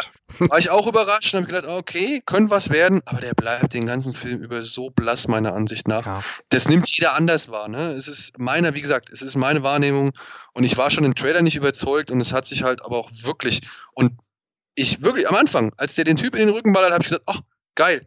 Dann habe ich ja doch falsch gelegen so. Mhm. Ähm, aber das, das verwässert leider im Laufe des Films. Cool, also klar, am Ende, wie sich, wir spoilern, oder? ja, ja, klar. ja, wir Ja, ja. spoilern sowieso. Wir- Also wie sie sich am Ende umarmen und so, das fand ich auch cool. Ich fand auch, ja, auch cool, nicht, dass sie geknutscht haben, ne? So kitschig Ja, genau. irgendwie. Hm? ich fand auch cool, dass Jin ihn hat erstmal liegen lassen und weitergekrabbelt ist so, ja, das fand ich, oder weitergeklettert ist Ja. so, das fand ich auch cool. Ja. Ja. Ähm, Konsequent. klar ist das jetzt nichts, wovon irgendwie, oder das ist jetzt nicht, hat jetzt nicht die gleiche Stärke wie, keine Ahnung, wie, wie was könnte man sagen? Ähm, zum Beispiel bei Mad Max Fury Road, ja, finde ich ja noch einen der geilsten ähm, Charakterisierungsmove, oder beziehungsweise eine, eine Charakterbeschreibung, ohne dass irgendjemand was erzählt, finde ich ja die Szene, in der Max quasi aus dem Truck jede Waffe rausholt, die Furiosa da versteckt hat. Mhm. Wisst ihr, was ich meine? Ja, klar. Ja, ja, klar. Ja, ja. Und ich finde, das, das ist so ein Moment, der sagt mir so viel über Furiosa aus, weißt du? Mhm. Ja. Dass wir es da mit einer Figur zu tun haben, die halt echt wirklich vorbereitet ist, die nichts dem Zufall überlässt, die halt aber auch wirklich, äh, ja, keine Ahnung, aufs Ganze geht und, und weißt du, das sind so Momente, so, die, die, die schaffen es halt, ohne dass irgendjemand sagt, ach ja, stimmt, damals, als er Ja. unter den rollenden Zug kam, seine Beine verlor und daraufhin mit Metallprothesen in ein neues Leben fand und es ihn schwer gezeichnet hat. Weißt du, diese, diese, Mhm. Dialogerklärungen, so, sowas hasse ich ja auf den Tod eigentlich. Und ähm, davon hat Rogue One eigentlich auch schon den einen oder anderen Moment gehabt. So, Ja. ja. Ja, In ja. abgebildeter Form, nicht ganz so stark, keine Frage. Aber ich fand jede Figur da in diesem, in diesem, keine Ahnung, Suicide Squad. Himmelfahrts- Ja. Ja, Der bessere Suicide Squad. Ja, ähm, ich fand, die hatte, guck mal, da wurden Figuren teilweise weniger charakterisiert, so, gesehen, als in, in, in Suicide Squad. Und trotzdem hat mich ihr Schicksal mehr interessiert und, und ist mir mehr ans Herz gegangen oder näher gegangen als bei Suicide Squad. Wo Ja. ich Will Smith habe, der da irgendwie mit seiner Tochter noch ein großes Drama veranstaltet. So. Ja. K2SO zum Beispiel, die Szene. H2SO, ey, Ja? wie traurig war das? Ja, Natürlich. Ja. Wie traurig war das? Ich fand Und das selbst die Szene, wo da die Handgranate nur plötzlich äh, vor seinen Füßen lag, war auch krass in dem Moment. Vor allem, Ja. weil auch der Charakter war okay. Er war jetzt auch, er hatte halt natürlich auch nicht den Extremtiefgang, aber er war es sympathisch. Ist auch kein, es ist auch kein, kein, kein BB-8, aber es ist auf jeden Fall eine Figur, an die man ähm, sein, seine Sympathie heftet, ne, die einen so mit da durchzieht. Und, Und ich finde äh, halt auch, das ist aber auch dann so, an der Figur K, K2SO kann man vielleicht auch echt schon mal äh, einmal festmachen, dass es halt auch ein ganz andere, eine ganz andere Ausrichtung ist, die hier immer noch ein Disney-Film quasi verfolgt, aber die halt wirklich doch im Gegensatz zu dem steht, was Episode 7 war. Episode 7 ist ein Familienfilm, ne? also beziehungsweise ja. ja. das ist der, der soll deutlich mehr auf äh, mehr von einer Familie abgreifen als ein Rogue One. Das ist wieder mehr das Science-Fiction-Märchen und das ist jetzt Ja. halt mehr Kriegsfilm in Anführungsstrichen, ja. Genau, auch wenn Rogue One jetzt natürlich nach wie vor ein PG-13-Blockbuster ist, so, ne? aber er ist jetzt nicht ganz so familiengerecht, beziehungsweise auf den, auf den, auf den, auf die breite Familie abge, äh, abgerichtet, wie jetzt ein Episode 7. Ja. Ähm, ja, und wir reden genau. natürlich jetzt, wir reden natürlich in beiden Fällen von Disney-Filmen. Die wollen natürlich ihr Geld verdienen, die wollen natürlich irgendwie äh, Umsatz machen, aber sie haben halt momentan halt auch wirklich, ich meine, was haben wir jetzt irgendwie, was war jetzt die Nachricht? Eine der Doppelspitze, letzten, ne? ja, nicht die nur mit Vajana und mit Star Wars auf Genau. 1 und 2. also Doppelspitze in Deutschland gerade, aber halt Disney hat es ja auch geschafft, irgendwie bis Thanksgiving, was? Sieben Milliarden? Nee, das war äh, das, das Kino. Rekordumsatz, ne? Hm. Ja, also bis, bis äh, Thanksgiving waren wohl 7 Milliarden Dollar an den Kinokassen umgesetzt, so schnell wie noch nie zuvor. Und äh, Disney hat irgendwie, was, drei Milliardäre, glaube ich, in den letzten, mit den letzten drei Filmen irgendwie hingehauen oder so. Mhm. Also die haben schon ein, ein, ein Jahresumsatz, äh, keine Ahnung, wie das noch getoppt werden soll. Die kommen vor Lachen nicht in Schlaf. So sieht's Ja. aus. Ja. All, alles richtig gemacht, Ja. Disney, ja. Ja, ist so. Die nutzen die Tausender zum Tränen trocknen. oh yeah. Ja. Ähm, ja. Also deswegen, Ah. also äh, Ich finde aber, ich finde aber, was Eddie gesagt hat, ähm, als wir bei Kino Plus darüber gesprochen haben am Ende, das finde ich eigentlich der entscheidende Punkt. Ja, Hm. klar, es gibt immer Leute, denen wird sowas gar nicht gefallen, aber man kann wirklich objektiv sagen, dass es der Film nicht verkackt hat. Nee, Nee, Wenn ich absolut. Eddie mal hier zitieren darf. Ja. richtig, Ja. richtig. Also, ob man das jetzt nun mag oder nicht, aber er hat wirklich nicht verkackt. Ja, der hat Nee. ein solides Ding abgeliefert und hat, hat wirklich genau das erfüllt, was er erfüllen sollte, was man so von Hand der Trailer irgendwie erwarten durfte. Ja. Und ähm, das hat er auf einem sehr hohen Niveau gemacht. Und ey, Tarkin, ne? Auch da gehen die Meinungen ja so weit auseinander. Da gibt es ja Leute, Ja. die sagen, ey, ich habe überhaupt nicht erkannt, dass das eine digitale Figur war. Glaube ich. Ja, also wenn ja. jemand den Peter Cushing oder wir wissen, der Mann ist leider 94 verstorben, wir wissen sowas. Aber äh, normaler Kinozuschauer wüsste es wahrscheinlich nicht. Und der wird Ja. das dann auch nicht so beäugeln wie wir. Das ist so, ja. Ja, also ich kann mir das auch vorstellen. Ich, ich arbeite ja, wie gesagt, ja im Kino und da kommen auch manche raus, die, die wissen das nicht oder haben es nicht bemerkt. Das ist so. Und ich weiß auch, wie Andi darüber gemeckert hat, aber Ja, da war ich so überrascht. ich war halt da auch, ich wirklich, ich war auch überrascht, weil er das so wirklich echt überhaupt nicht gut fand. Ja. Aber ich finde, das ist in dem Bereich, ne, dass jemand sich traut, eine Figur, eine solch bekannte Figur so präsent, so offensiv digital darzustellen. Ja. das ist schon mutig so gesehen, ne, weil man da Mhm. eigentlich nur verlieren kann.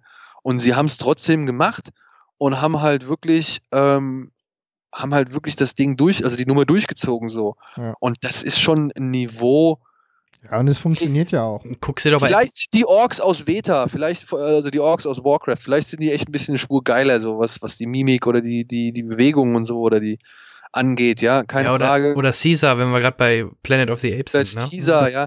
Oder ich meine, es gibt natürlich auch äh, hier ein guter, äh, so hier ein Twitter-Kumpel hier oder, oder Netzkumpel, der Urst, der hat mir auch nochmal geschickt hier aus Gladiator, wie sie Oliver Reed quasi da äh, Ja. diese zwei, drei Sekunden da digital reinmachen, ne? Und das, was wann war das? 2000? Richtig. Nee, Ja, das ist schon ewig, ja.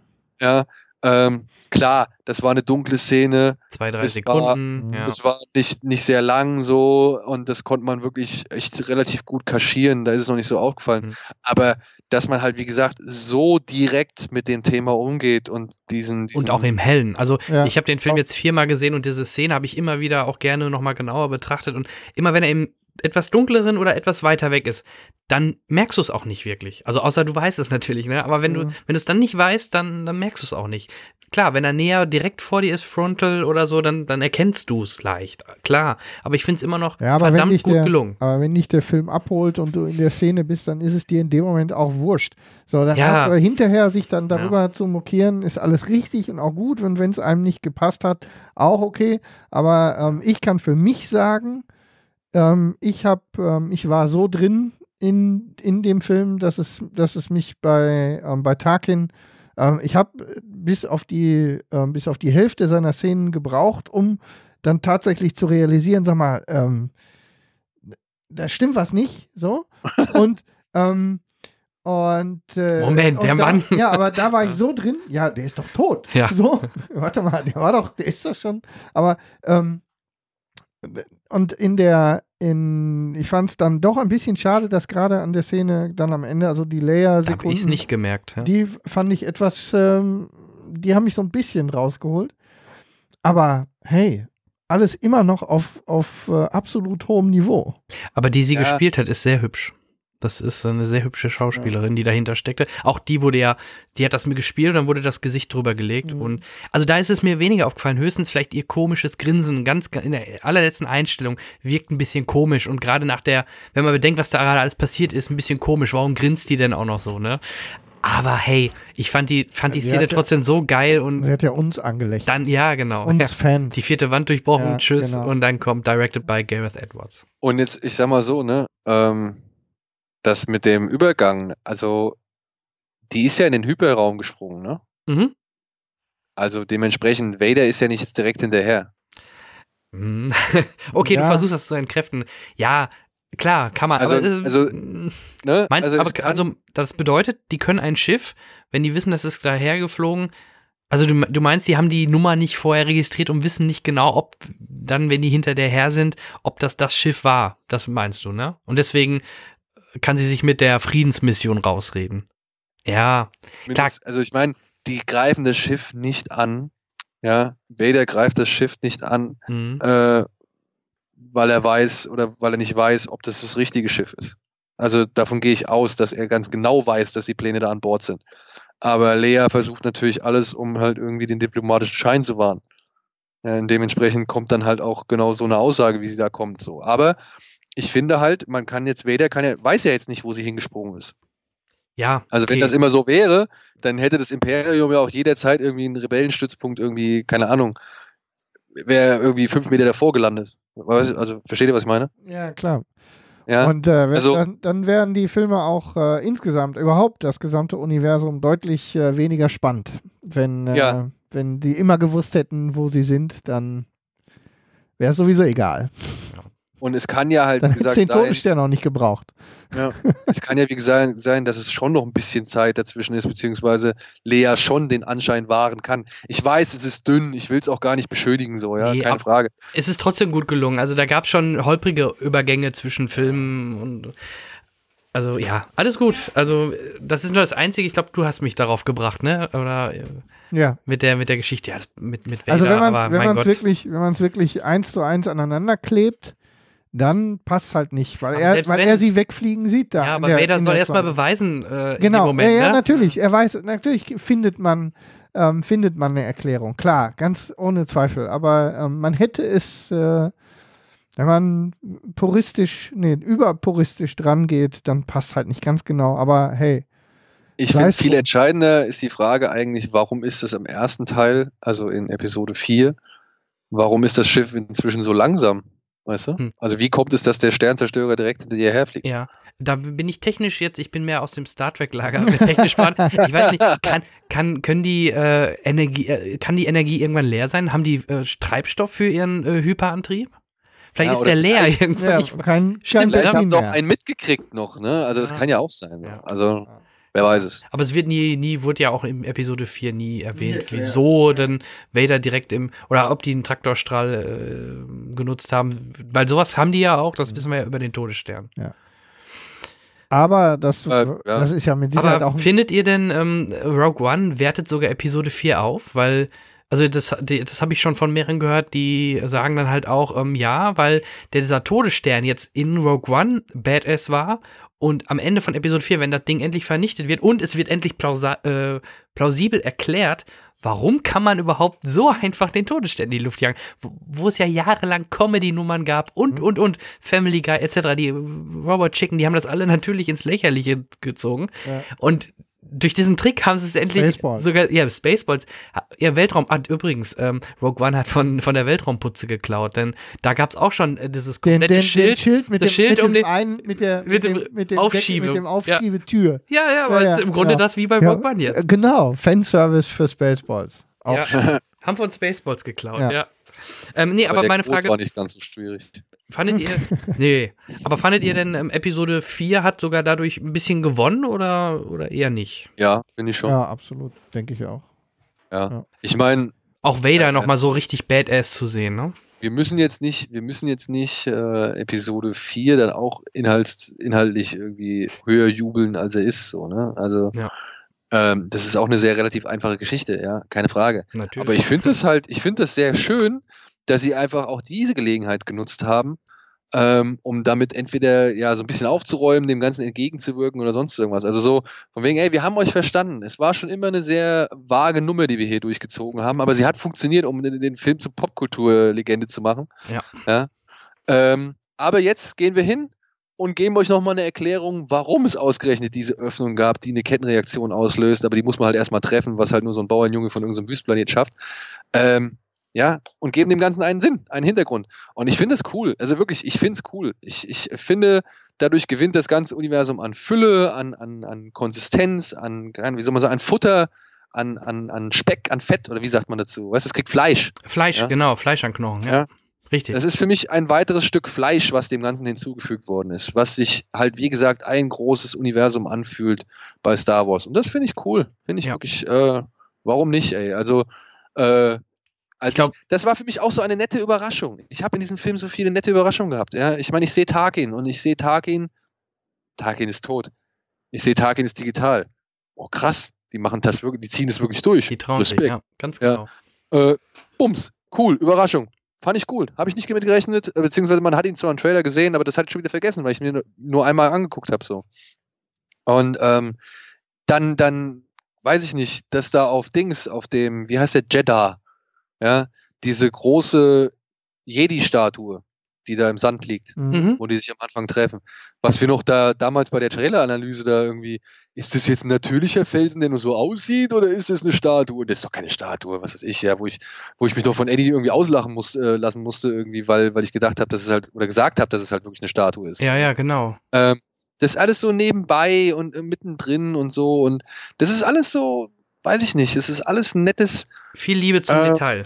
Ja, ja, mein, Detail, aber es ist auch so, so eine Würze quasi, die halt einfach noch mehr in die Star Wars Suppe reingestreut wird. So wie es jetzt auch die Clone Wars oder Star Wars Rebels gemacht haben. Mhm. Ja, ich habe gerade so ein fettes Buch geschenkt bekommen zum Thema Star Wars mit allen Figuren irgendwie, die jetzt irgendwie in der offiziellen Kanon-Reihe irgendwie relevant sind oder mitgespielt haben oder wie die miteinander verflochten sind und so. Und ich finde das, ich finde das cool. Das ist mein Kosmos. Äh, Okay, Feierabend, ja. Also ähm, es gibt Leute, deswegen, das ist so ein, so ein, wo ich mich zum Beispiel auch nie irgendwie erdreiste, großartig drauf rumzuhacken oder so, ist Harry Potter, ja. Mhm. Es gibt so viele Menschen, die sind mit Harry Potter irgendwie ähm, aufgewachsen, haben die Bücher alle gelesen und haben dann die Filme gesehen und so. Die werden den Filmen wahrscheinlich viel mehr Sachen verzeihen als ich oder viel mehr Sachen schlimmer finden als ich an den, an den Filmen. Ähm, und das ist deren Ding so. Ja, ich habe mein, meine Einstellung zu Harry Potter ist eigentlich relativ neutral. Es gibt Filme, die gefallen mir gut, es gibt Filme, die gefallen mir überhaupt nicht. Ich finde den sechsten Teil zum Beispiel auch eine Katastrophe. Aber ich würde Ja. mich niemals erdreisten, irgendwie an der, an der, an der Welt, an der, an der Figur, an der Liebe zu dem, also an dem, an dem Phantom zu dem, zu diesem ganzen Universum irgendwie ähm, das ins Lächerliche zu ziehen oder irgendwie so drauf rumzuhacken, weil ich habe das gleiche mit Star Wars. Das ist mein Harry Potter so, ja. Und es gibt wahrscheinlich wiederum andere Leute, die haben Star Trek Ja, da kann man auch zigtausend Gags drüber machen, aber wenn das halt Ja. sein, wenn das der Bereich ist, für den man sich halt irgendwie erwärmen konnte, für den das Herz schlägt, so, dann verteidigt man das auch, beziehungsweise dann, dann äh, nimmt man da mehr. alles Ja. anders und leidenschaftlicher vielleicht auch wahr. So. Und ähm, ja, Star Wars ist mein Ding. Und was ich an Rogue One halt so, so mag und was mir halt auch diesen, ja, diesen Panzer innerer Zufriedenheit irgendwie ermöglicht, das ist halt einfach, ich habe gekriegt, was ich wollte. Das ist ähm, hier und da hat es die Überraschung gehabt. Ich, äh, ich durfte, der Film hat mich wieder zum Fanboy oder hat mich zum Fanboy werden lassen. Ich habe halt mich an so vielen Sachen und Dingen erfreuen können, dass mich halt irgendwie die Sachen, die halt nicht so stark waren oder die halt auch echt fehlerhaft waren, dass die mich aber nicht so weit gestört haben, sondern dass ich halt einfach leidenschaftlich diesen, mich in diesen Film hab fallen lassen. Und ich, ich hatte da so viele wirklich Gänsehautmomente und Wow-Momente, gerade als Jin das Hologramm von ihrem Vater sieht und dann die Stadt irgendwie von dem Laser getroffen wird, das fand ich so cool, wie sie es gemacht haben, dass sie gar keinen, dass sie das, dass sie quasi diese riesengroße Explosion so eher nebenbei inszeniert haben oder reingeschnitten haben. Mhm.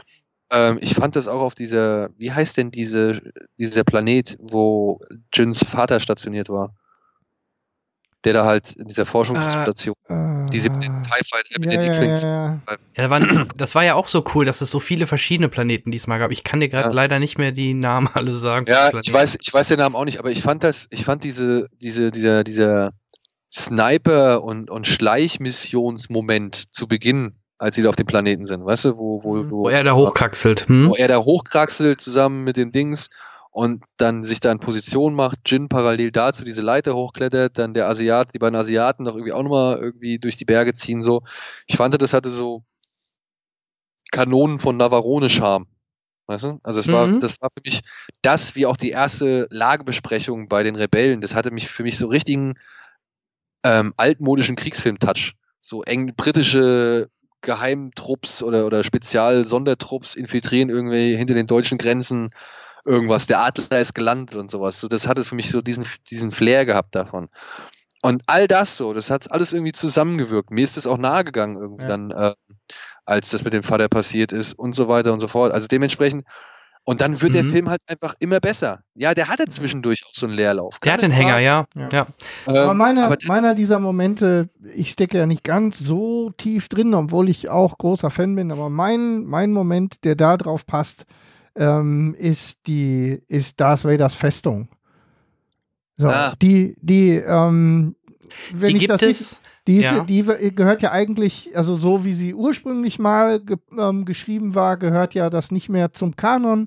Aber die ist ja jetzt, die haben sie ja auf, hm, wie heißt das Ding, Mustafa, wo, Genau, wird nicht eingeblendet, und- aber und ist der Planet. Wo Ja. Obi-Wan und, und Anakin dann gekämpft haben und dann das nochmal er da in diesem, in diesem, ähm, in diesem Tank äh, liegt, das der ganzen Sache nochmal diese, was ja auch eine, was ja auch eine, eine Analogie zu, zu Luke ist, äh, in diesem Tank. Und ähm, äh, das war so der Moment, der, der mir das nochmal hochgehoben hat an dieser Stelle, wo ich jetzt nochmal mehr ähm, äh, ja, was heißt Verständnis, aber diesen, diesen Übergang von, von den äh, in die Episode 4 und wer ist Darth Vader und ähm, warum ist bei dem nie alles in Ordnung unter dem Helm Mhm. und so, ähm, was ja nur durch, ähm, durch Episode, ähm, die wir wollen sie nicht nennen, äh, Ja, ja, ja. nicht so richtig funktioniert. In, für mich jedenfalls. Genau, das hat- kam auch aus dem-. Das kam halt aus dem Extended Universe. Ja. Ähm, Normalerweise hat er auch wohl im Extended Universe eine Festung oder sowas, aber auf so einem Säureplaneten oder säurezerfressenen Planeten. Wie auch immer, ich Ja. habe keine Ahnung. Aber das- da passt für mich halt gut hin. Genau, es sind aber auch viele solche Sachen halt dann, ähm, wo man dachte, oh, das kommt nie wieder, wo sich die Fans damals so aufgeregt haben, haben sie so ein paar Extended Universe Geschichten so ein bisschen auch in Rogue One reingebaut. Also da gab es noch so mehr Sachen, also für richtige Hardcore-Fans, ich habe mir da auch ein paar Sachen durchgelesen, waren da sogar noch mehr äh, Stücke drin, die man so auf den ersten Blick nicht sieht. Was natürlich, oder die, die, was war das, grüne Milch, blaue Milch am Anfang? Die blaue Milch. Blaue blaue Milch, Milch, ne? ja. Auch so ganz kleine Mini, Mini-Anspielung, die, Mhm. die sonst keiner wahrnimmt, aber deswegen sage ich halt, ein riesen Fanfilm im Endeffekt. Ja. Die blaue Milch ist mir aber auch direkt aufgefallen. Ja. Da war ich so, oh geil. Ja, das, aber das fand ich cool. Ich fand, das waren nicht so diese ganzen Es gibt so bewusst gesteuerte äh, Fanservice-Momente. Ja. Und es gibt halt diese so Nebenbei-Momente. Und ich finde so Nebenbei-Momente eigentlich meist immer besser. Ja, ja, Ja. klar. Ähm, Weil die auch nicht jeder wahrnimmt. Dann ist man vielleicht der Einzige im Saal, der in dem Moment sagt, ah, guck mal. Ne? Und Ja, alle anderen genau, gucken einen nur genau. doof an. Ja. ich fand den Vader-Moment, den ersten halt leider irgendwie, der wirkte für mich so ein bisschen fremdartig. Also ich, der wirkte so einfach, zack, wir müssen den jetzt bringen, so, weißt du, sonst, äh, ja, also als, als Aufbau irgendwie. Also ich weiß nicht, ob, ich glaube, es wäre, glaube ich, noch stärker gewesen, hätte es diesen Moment nicht gegeben. Obwohl ich, und da gebe ich dir recht, ähm, der Moment, wo der, wo dieser, mit dem Mantel da, dieser Diener oder was es ist, Mhm. wo der in den Raum mit der Plasma, also mit der, mit der Heilungsröhre reinkommt, Der Bagdad-Tank. ja, ähm, der war schon geil. Da haben wir uns ja im Trailer gefragt, wer das ist. Richtig, da hat man immer gedacht, ist das, ist, so, ist ja. das vielleicht Vader, der zum Ist das Imperator Vader geht? Ne? oder ja genau. Ja. Und ähm, das fand ich schon geil.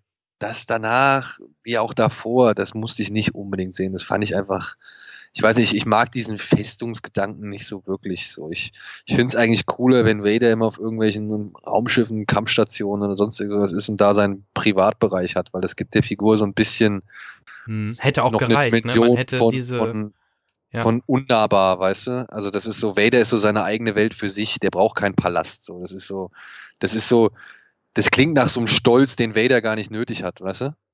Weil Ja, er ist es ja, wenn man- der, wenn, der, wenn die, man, der, der, der, die, ja, der, der, der Galaxis das den Frieden wiederbringt oder das man- Gleichgewicht wiederbringt. wenn man an Anakin denkt, erst recht nicht. Ist- Ja, okay. Ja, so hat jeder seins. Ja, Ähm, äh, die ja, ja. Zeit ist äh, fortgeschritten. Wir müssen ein bisschen auf die Tube drücken. Ich würde aber wollen wir vorschlagen. noch eine kleine Unterbrechung machen. Okay. Alles klar, bin ja, sofort da. Gleich. So, dann kommen wir direkt zu meiner Top 5. Ähm, aus Zeitgründen, weil ich leider weg muss, morgen früh arbeiten und Alle meiner krank. Der ganze Cinecast ist ein Mag- großes ja, Lazarett. ist Meine halt- Frau krank, ich krank, Das ist halt das Problem. Zwei Kinder zu Hause und eine Frau mit Magen-Darm, das ist dann, dann wird Ja. eng. Meine Top 5. Ich gehe von hinten nach vorne. Das ist schon so ein bisschen gewichtet, aber auch da, klar, kann man sich über einzelne Positionen streiten. Auf Platz 5. Ähm, der beste Katastrophenfilm, den ich die letzten Jahre gesehen habe und mich sehr positiv überrascht hat: Deepwater Horizon. Schön. Mit Mark Wahlberg in der Hauptrolle, Kurt Russell ähm, und John Malkovich. Wirklich ein cooler Film, hat mich sehr überrascht. Ähm, das Thema ist halt äh, sehr interessant, weil ich kann mich gut daran erinnern, weil es genau mein Geburtstag war. Am 20. April 2010 gab es den großen Blowout auf der Ölplattform Deepwater Horizon. Ähm, Moment. und danach gab es. Bitte? Am 20. April. Ja, ich weiß. Hitler und Blümchen, ich weiß. Oder worauf wolltest du hinaus? Ja, nee, also, ja, ich, wollte Ja, nur mal sicher gehen, ob, das wirklich, ob, ich das, ob ich das richtig in Erinnerung hatte, Ja, ja, das, dass an dem Tag noch ein paar andere berühmte Persönlichkeiten Geburtstag haben. ja, das ist. neben mir haben da noch Nee, die haben noch andere Geburtstag. Nee, hast du recht, ja, das ist halt so. Aber interessanterweise, die Jüngeren wissen es gar nicht mehr. So in unserem Alter, die Leute, die wissen das noch. Aber ähm, ja, super Film. Ähm, auch von den Effekten her schön dezent, aber cool gemacht. Und man hat die, die ganze Zeit dieses, diese, das Beklemmende, was man beim Katastrophenfilm haben sollte, dass jeden Moment irgendwie dann, früher war es halt ein Vulkan oder was auch immer, ausbrechen würde oder halt dann diese Katastrophe passiert. Ähm, und bei dem Film ist halt, es ist halt sehr, sehr nah an der Realität. Man hat auch am Ende des Films sogar noch die, ähm, die Verstorbenen eingeblendet mit Fotos, also die wirklich Verstorbenen. Und ähm, in der Summe war das echt ein runder Film. Bei Mark Wahlberg war ich erst ein bisschen skeptisch, weil er die letzten Filme, ja, dann doch eher so Michael Bay-lastig und nicht viel, nicht viel Fleisch, da sind wir wieder beim Fleisch am Knochen. Äh, was ja meine Angst war bei dem Film. Als Nee. ich den Trailer gesehen habe, habe Ja. ich gedacht, ui, ui, ui. Und ich habe es ja leider nicht reingeschafft. Ähm, deswegen Hm. kann ich nicht viel sagen. Überraschend gut, deswegen, also für mich ein ganz toller Katastrophenfilm, deswegen äh, kriegt er einen Platz auf meinem Treppchen. Ähm, ja. Äh, du hast ihn ja nicht gesehen, Daniel, hast Nein. du ihn gesehen? Ich, Ich habe ihn gesehen und er ist für mich auch eine kleine, das habe ich auch bei dem Jahresrückblick von uns gesagt. Mhm. Beziehungsweise, oh nein, je nachdem, wann ihr das hier hören werdet, habe ich das gesagt oder werde ich es noch sagen. Ich werde Ich es glaub- sagen, gehabt haben werden. Äh, ich glaube, weil der kam nämlich in der zweiten Jahreshälfte erst raus. ja, äh, Ähm, Ja, Letzten vor- Monat im November kurzem erst. hm? Ja, genau. Der kam erst nicht, und ich habe ich hab den halt schon vor echt doch längerer Zeit gesehen. Aber das war für mich so eine Mini-Überraschung des Jahres, weil äh, ich hatte jetzt nicht so die großen Hoffnungen reingesetzt. Ähm, ich fand den Trailer damals echt cool, den ersten, den es gab, wo das Mädchen mit der Cola-Dose das erklärt so. Hm.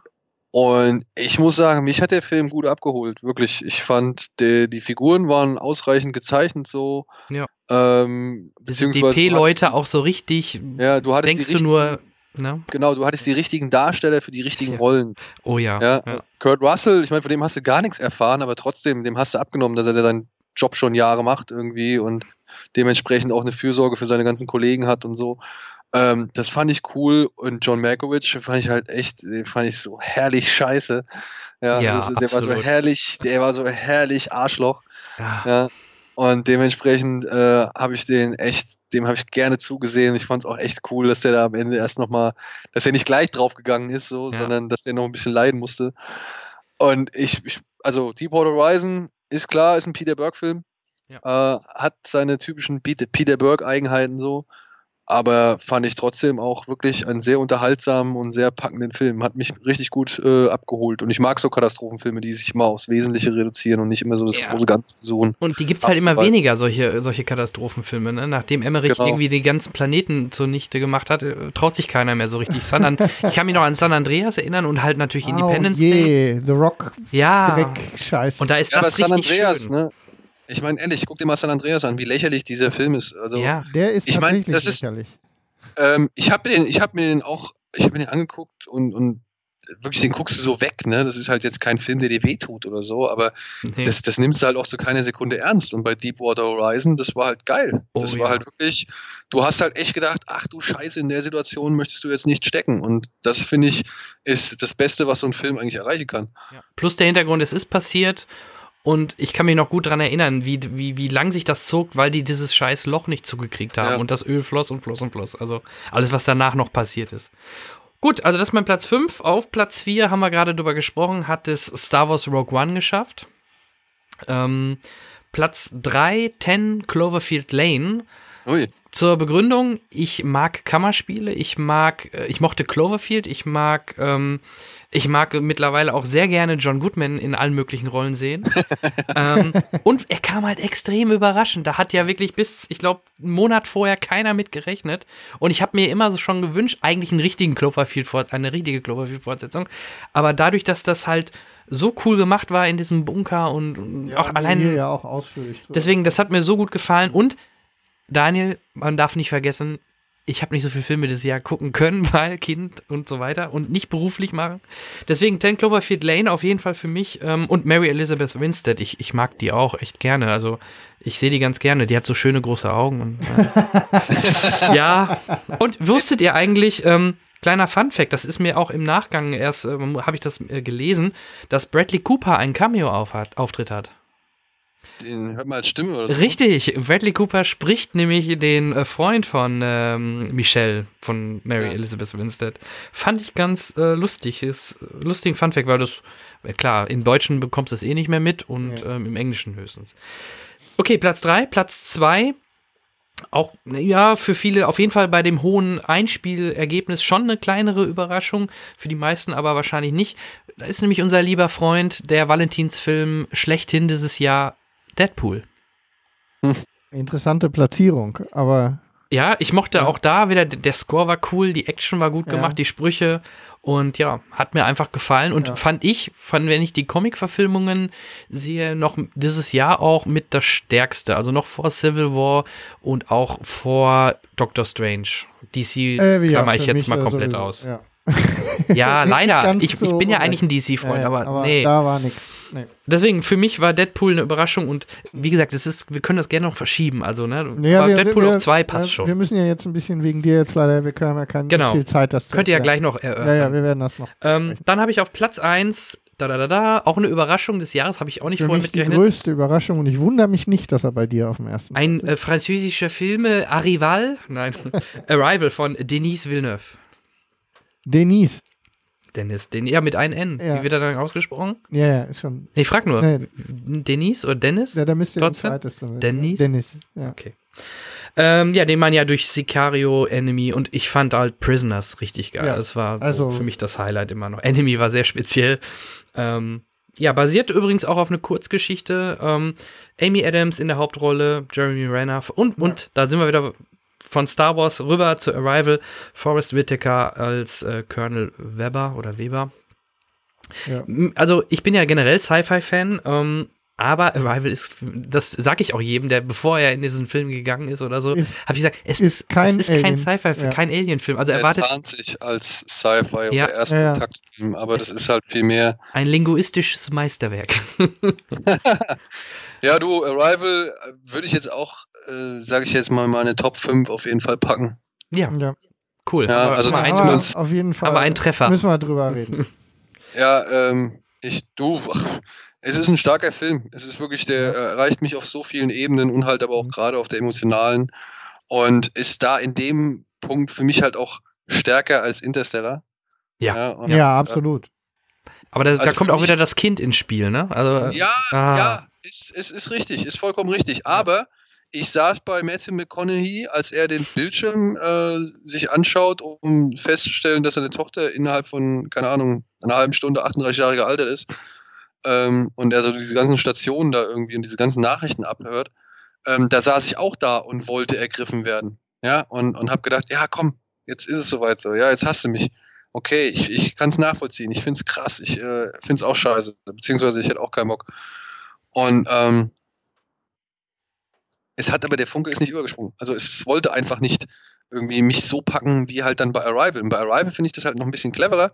Was heißt, oder cleverer, da finde ich halt den, den Peak, der kommt da halt äh, effizienter gesetzt. So. Der ist effizienter, weil wenn du da am Mhm. Ende sitzt und plötzlich erreicht der Film halt eine Emotionalität, die du vorher gar nicht erwartet hast, beziehungsweise auf die du nicht gekommen wärst, und dann erstmal so im Nachgang irgendwie realisierst, was du da gerade eben gesehen hast. Das war halt bei, bei Interstellar nicht so. Ähm, da musstest du erst nochmal alles irgendwie auseinanderklabüstern, ob das überhaupt hinhaut mit der Zeit und was weiß ich irgendwie. Ich weiß noch, wie wir halt alle an der, an der Auflösung von Interstellar irgendwie ein bisschen gerätselt haben und so ja. dass halt das Emotionale da halt wirklich komplett flöten gegangen ist, so, ja.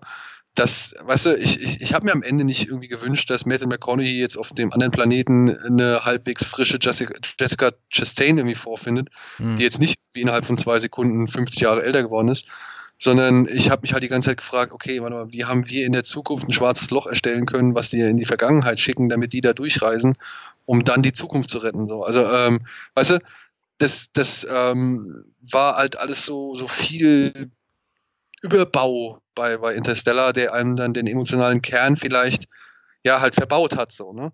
ja. Und das war bei Arrival halt einfach nicht.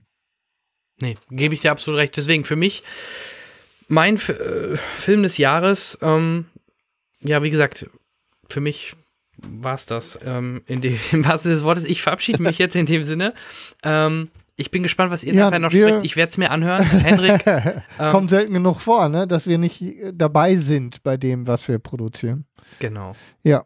Ja, wir Ja. werden noch eben schnell unsere Ich bin mal Dinge. gespannt. Ja, und äh, dir noch einen schönen Abend und schöne Grüße an deine Frau und gute Besserung. Ja, wir, Gute Besserung, gute Besserung. danke, danke. Und äh, ja, wir hören und sehen uns. Ja, Bis dann. Hau rein, ja. Tschüss. Genau. Ciao. Und mach nicht so. Tschüss. Mach nicht so einen Krach, wenn du runtergehst. Meine Frau schläft bestimmt auch schon. Die ist auch noch krank. Hier, das, der Cinecast ist ein, ist ein äh, ganz großes, ähm, ganz großes Lazarett. Alle sind krank. Ähm, suchst du noch was? Die sind unten, ja. Äh, und wir sind ja hier mit unserem kleinen Studio ganz unterm Dach. Und äh, deswegen muss der Jan jetzt gleich ganz durchs Haus.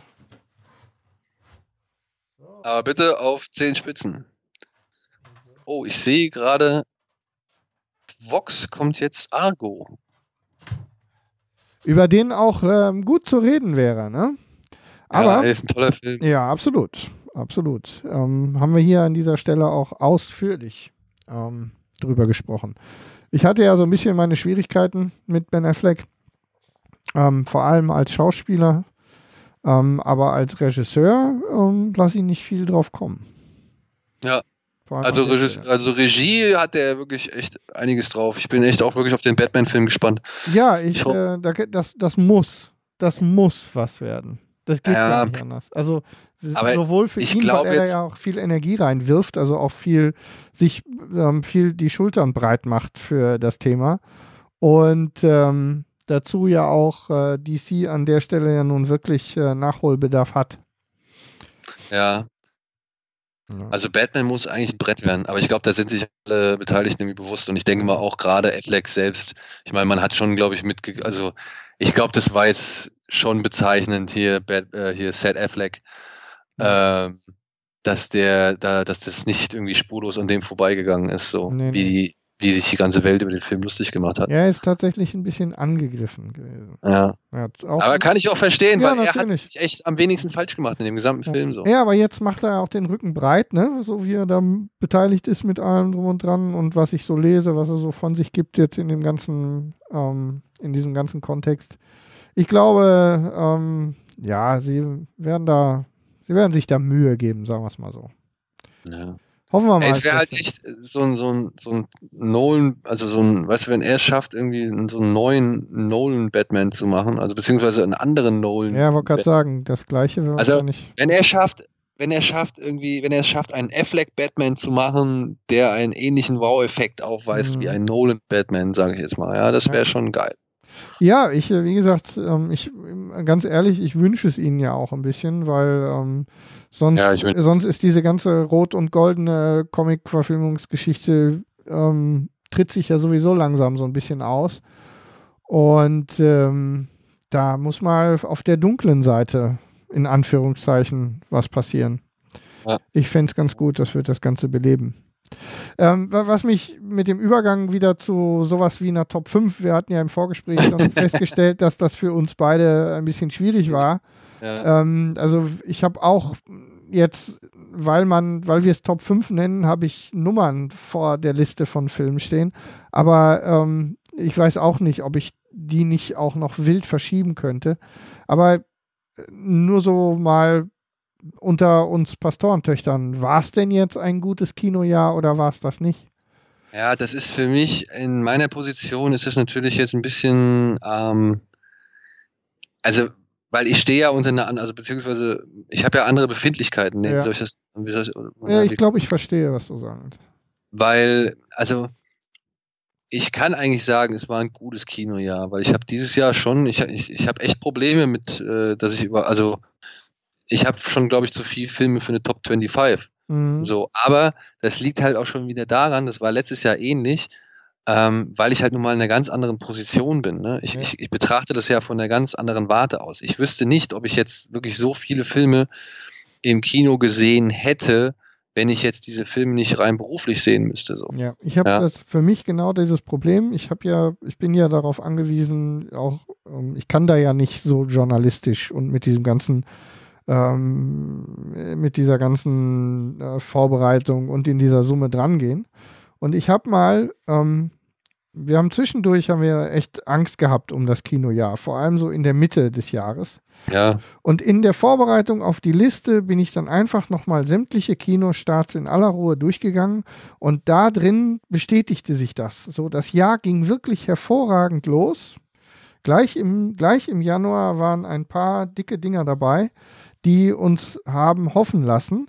Und tatsächlich ist es so im Juni, Juli, also auch stärker durchgesackt, als das sonst in dieser Zeit der Fall ist. Und da war auch viel Scheiß dabei.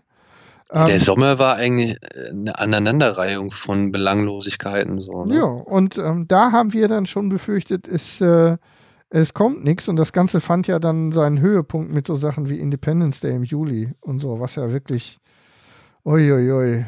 Ja, da habe ich gedacht, jetzt ist ganz vorbei. Und ähm, so zum Ende des Jahres hin, was ja auch nicht ungewöhnlich ist, ähm, zog es an, aber stärker an gefühlt für mich als, ähm, als äh, das sonst der Fall war. Also ich bin der Meinung, es war nicht das beste Kinojahr, aber es war tatsächlich auch für mich, also mit dem Mainstream-Kinokartenkauf-Ding, nicht das, Ja. äh, nicht das Schlechteste. Du, also ich muss, ich, ich sehe es wie du, ne? Der Anfang war echt stark. Ich hatte halt schon echt vieles vom, vom Anfang, hatte ich halt schon im letzten Jahr gesehen. Deswegen habe ich auch schon vieles dann ins letzte Jahr mit reingenommen. Mhm. Ähm, ja, und dann, okay, kriegst Deadpool, das war schon mal ganz, das war schon mal vielversprechend und das war schon mal ein guter Anfang für Superheldenfilme so. Und das war gleich im Februar, ne? ja, Mhm. und wirklich, ey, Deadpool, feiner Film. Er ist halt nicht so an mich, also an mich gegangen. Also ich, ich habe ihn zweimal gesehen, auf Deutsch wie auf Englisch. Das ist ein toller Film, wirklich, er macht ultra viel Spaß und aber mir hat da noch was gefehlt. Ich hätte ihn fand auch nicht auf die 2 gewählt, Jan. Ähm, Ja, also ich hätte, ich weiß noch nicht mal, ob ich ihn irgendwie überhaupt mit aufnehme, so, weil ja. da ich gab es ihn andere schon Filme. drin, ist ein geteilter fünfter Platz sozusagen, weil er mich wirklich überrascht hat in seiner Art. Und, Ja, und ich, so. also, ich meine, ich weiß nicht, ich fand das noch nicht mal überraschend, dass der Film, dass der Film so ist, wie er ist, weil ich habe eigentlich, eigentlich habe ich ihn so erwartet, nach all der Arbeit, die Ryan Reynolds da reingesteckt hat. Also, wenn er nicht so gewesen wäre wie das, dann wäre er eigentlich eine Enttäuschung gewesen. Ja, ich, hatte, ich hatte die Befürchtung, dass es zu viele Kompromisse geben wird. So, dass sie nicht so konsequent damit umgehen.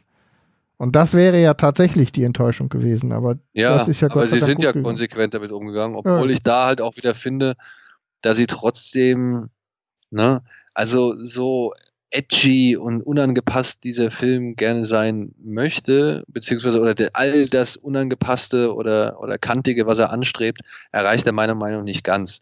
Weil es sind trotzdem noch gewisse Formeln und Muster vorhanden und Merkmale vorhanden, die der Film meiner Ansicht nach nicht gebraucht hätte. Mhm. Ja. Also auf die du hättest verzichten können und er wäre trotzdem geil gewesen. Vielleicht Ja. wäre er sogar noch geiler gewesen. Ja. Aber nimm mal das gesamte Finale weg. Das ist einfach für eine Schrubbe. Ja. Ja. Das brauchst du echt nicht so, ja. Und ähm, hätten sie das eine Spur kleiner gemacht mit noch ein paar anderen geilen Gags so oder vielleicht, Vielleicht noch ein, paar ganzen- X, noch ein paar mehr X-Men, wenn es ginge. ja, Geht lass doch diesen ganzen Heli-Carrier-Rotz, lass den doch weg. So, äh, und, und mach einfach irgendwo in einer schicken Location einen vernünftigen Showdown so. Ja. Wo sich jeder nochmal irgendwie die Sprüche drückt und es fallen ein paar Körperteile durch die Gegend und äh, ja, Ja. und am Ende passiert ja doch das, was da halt in dem Film passiert. Was am Ende kriegt er halt trotzdem das Mädchen so. ja, und, äh, natürlich. und er ist auch nicht so hässlich. Weißt du, wenn man sich das mal teilweise im Comic anguckt, wie, wie verfallen der teilweise ist, wenn er die Maske mal abnimmt und wie, wie übel der irgendwie aussieht und dass Leute kotzen bei seinem Anblick und so.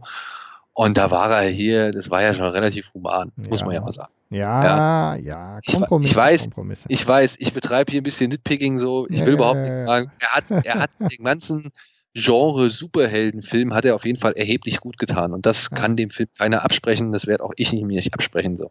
ja. Dementsprechend alles fein. Aber ich, ich gehe halt dieses Jahr, gab es echt doch einige Filme, wo ich sagen muss, die haben mich auch emotional richtig, richtig dick ergriffen und gepackt. So. Dementsprechend ähm, fällt da ein Deadpool nicht unbedingt rein. Ja, kann ich ja gut verstehen. Ähm, ja, wie gesagt, ich habe ihn dann reingenommen, weil er für mich eben auch ein in dieser Comic-Verfilmungsgeschichte ein Highlight dargestellt hat, obwohl ähm, Doctor Strange jetzt auch nicht so viel verkehrt gemacht hat. Ähm, Ich habe auch, äh, ich habe auch Civil War nicht mit auf der Liste, weil da habe ich mich langsam, obwohl der auch nicht der allerverkehrteste war, ähm, da, da habe ich dann schon Abstriche gemacht, aber ich war mir halt nicht sicher, mache ich das in die Top 5 oder mache ich es nicht. Ähm, ich habe äh, eigentlich einen Film an der Stelle gehabt. Ich wollte ihn eigentlich mit reinnehmen. Ähm, ich hatte habe nicht gewusst, was wie die Liste von Jan aussieht. Ähm, wir haben es in, in der Vorbereitung die Listen nicht gezeigt. Jetzt musste er leider weg, deswegen die schnelle Abfertigung. Jetzt weiß ich's.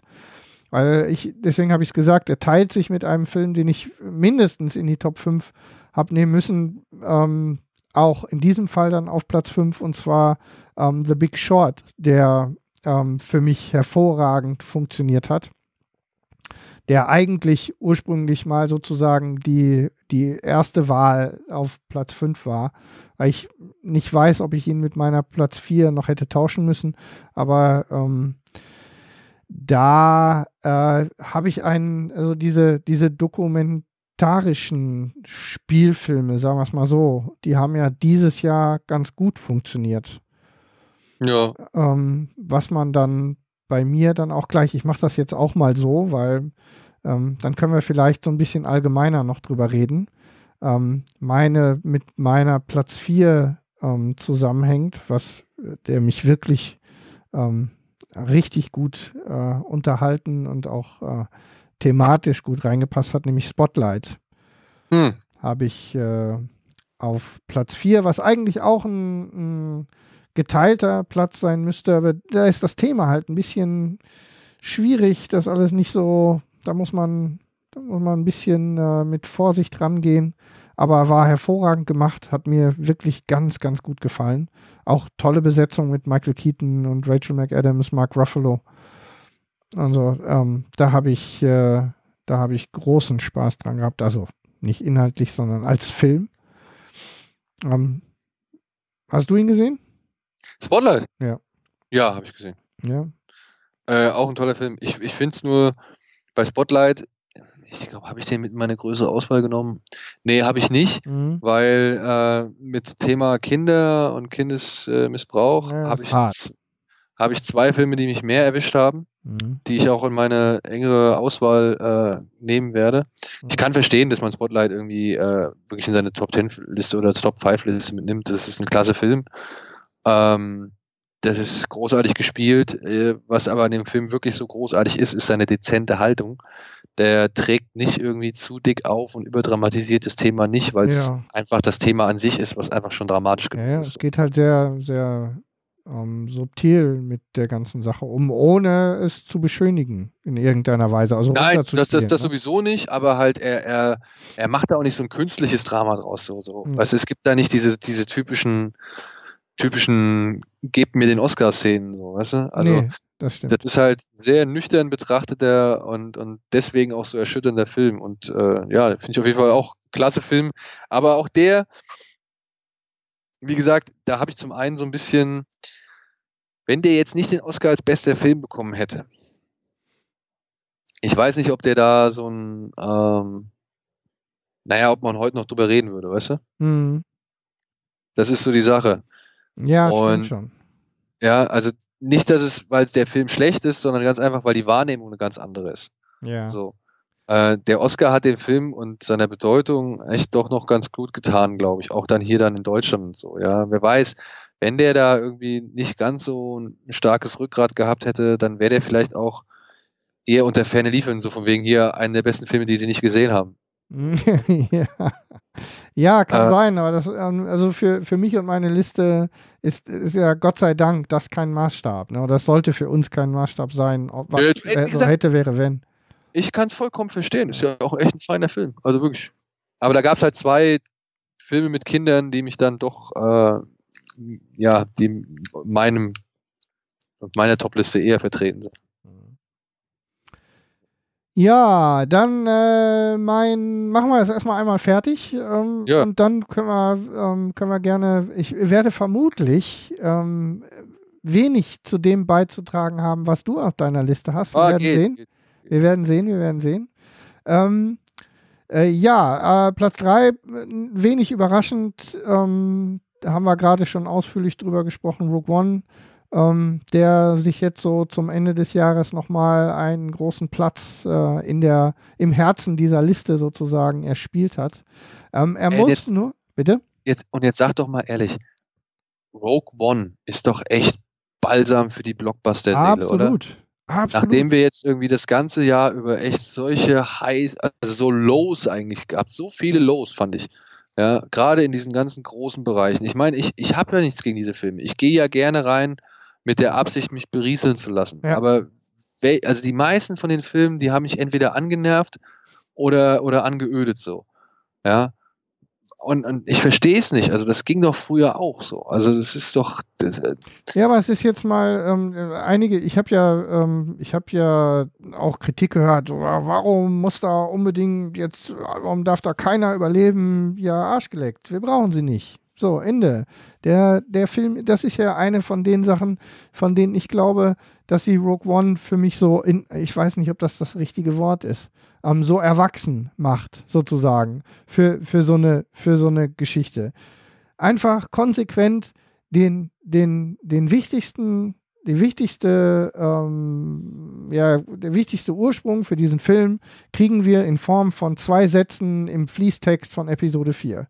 Viele wichtige Menschen mussten ihr Leben lassen, um die Pläne für den Todesstern zu bekommen.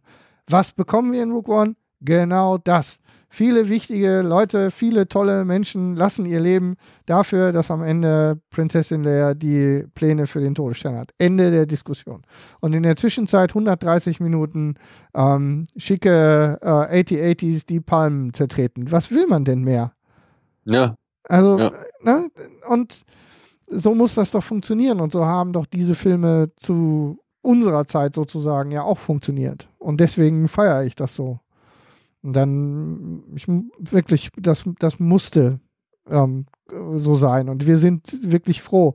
Wir haben ja ganz schön, ich weiß nicht, wie es bei euch war, aber wir haben ganz schön gezittert, als dieser Lukas-Verkauf an Disney und was jetzt passiert und ähm, R2D2 mit Mickey Mouse Ohren, diese ganzen Bilder, die durchs Netz äh, erbrochen wurden in der Zeit danach. Ja, und läuft doch. So. Ja. Ne? Und ob es die richtige Firma ist, die jetzt die ganze Knete bekommt, ähm, da können wir lange drüber streiten. Da bin ich, äh, da bin ich gerne bereit. Aber ähm, erstmal für das Franchise und für uns ist doch alles prima.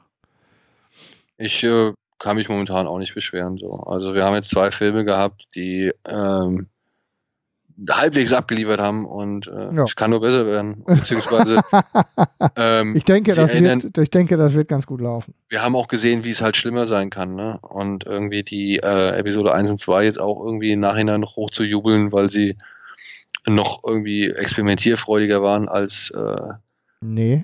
Teil 7 ist jetzt irgendwie auch so ein bisschen, ja, Ja, Ja. macht sie ja nicht besser. Also es ist ja Nee. eine Rechtfertigung und nicht. Ähm, ja, aber also weißt du, nee, man, also das muss man jetzt auch nicht, weißt du, da waren halt wirklich viele Fehlentscheidungen, ja. Und man merkt ja auch anhand von äh, den ersten drei Episoden, dass Lukas sich mit einigen, ein, zwei Positionen verkalkuliert hat. So. Also dementsprechend, ja. egal. Alles gut. Rogue One war cool Ja. und äh, jeder, der es auch cool findet, äh, da freue ich mich drüber. Und Ja, äh, die, die es halt nicht so gut finden, ja gut. Ja, geschenkt. Hoffen wir, ist ja dass wir halt. Episode 8 oder irgendwas anderes Ja. gut finden. Also ist ja alles cool. Ja, so sehe ich das auch. Ja. Ja, ähm, ein, ich weiß nicht, auch umstritten, aber der Film, der mich interessanterweise habe ich immer relativ weit oben in der Liste, ist, also es ist mir in den letzten Jahren aufgefallen, die Filme, die mich relativ früh im Jahr dann gleich packen. Und ähm, in diesem Fall hat mich gleich der allererste Film in dem Jahr gleich gut gepackt, auch keine Überraschung. Ähm, das und ist ein bisschen schwierig, den noch da reinzupacken, aber in Deutschland ist Revenant in, am 6. Januar gestartet.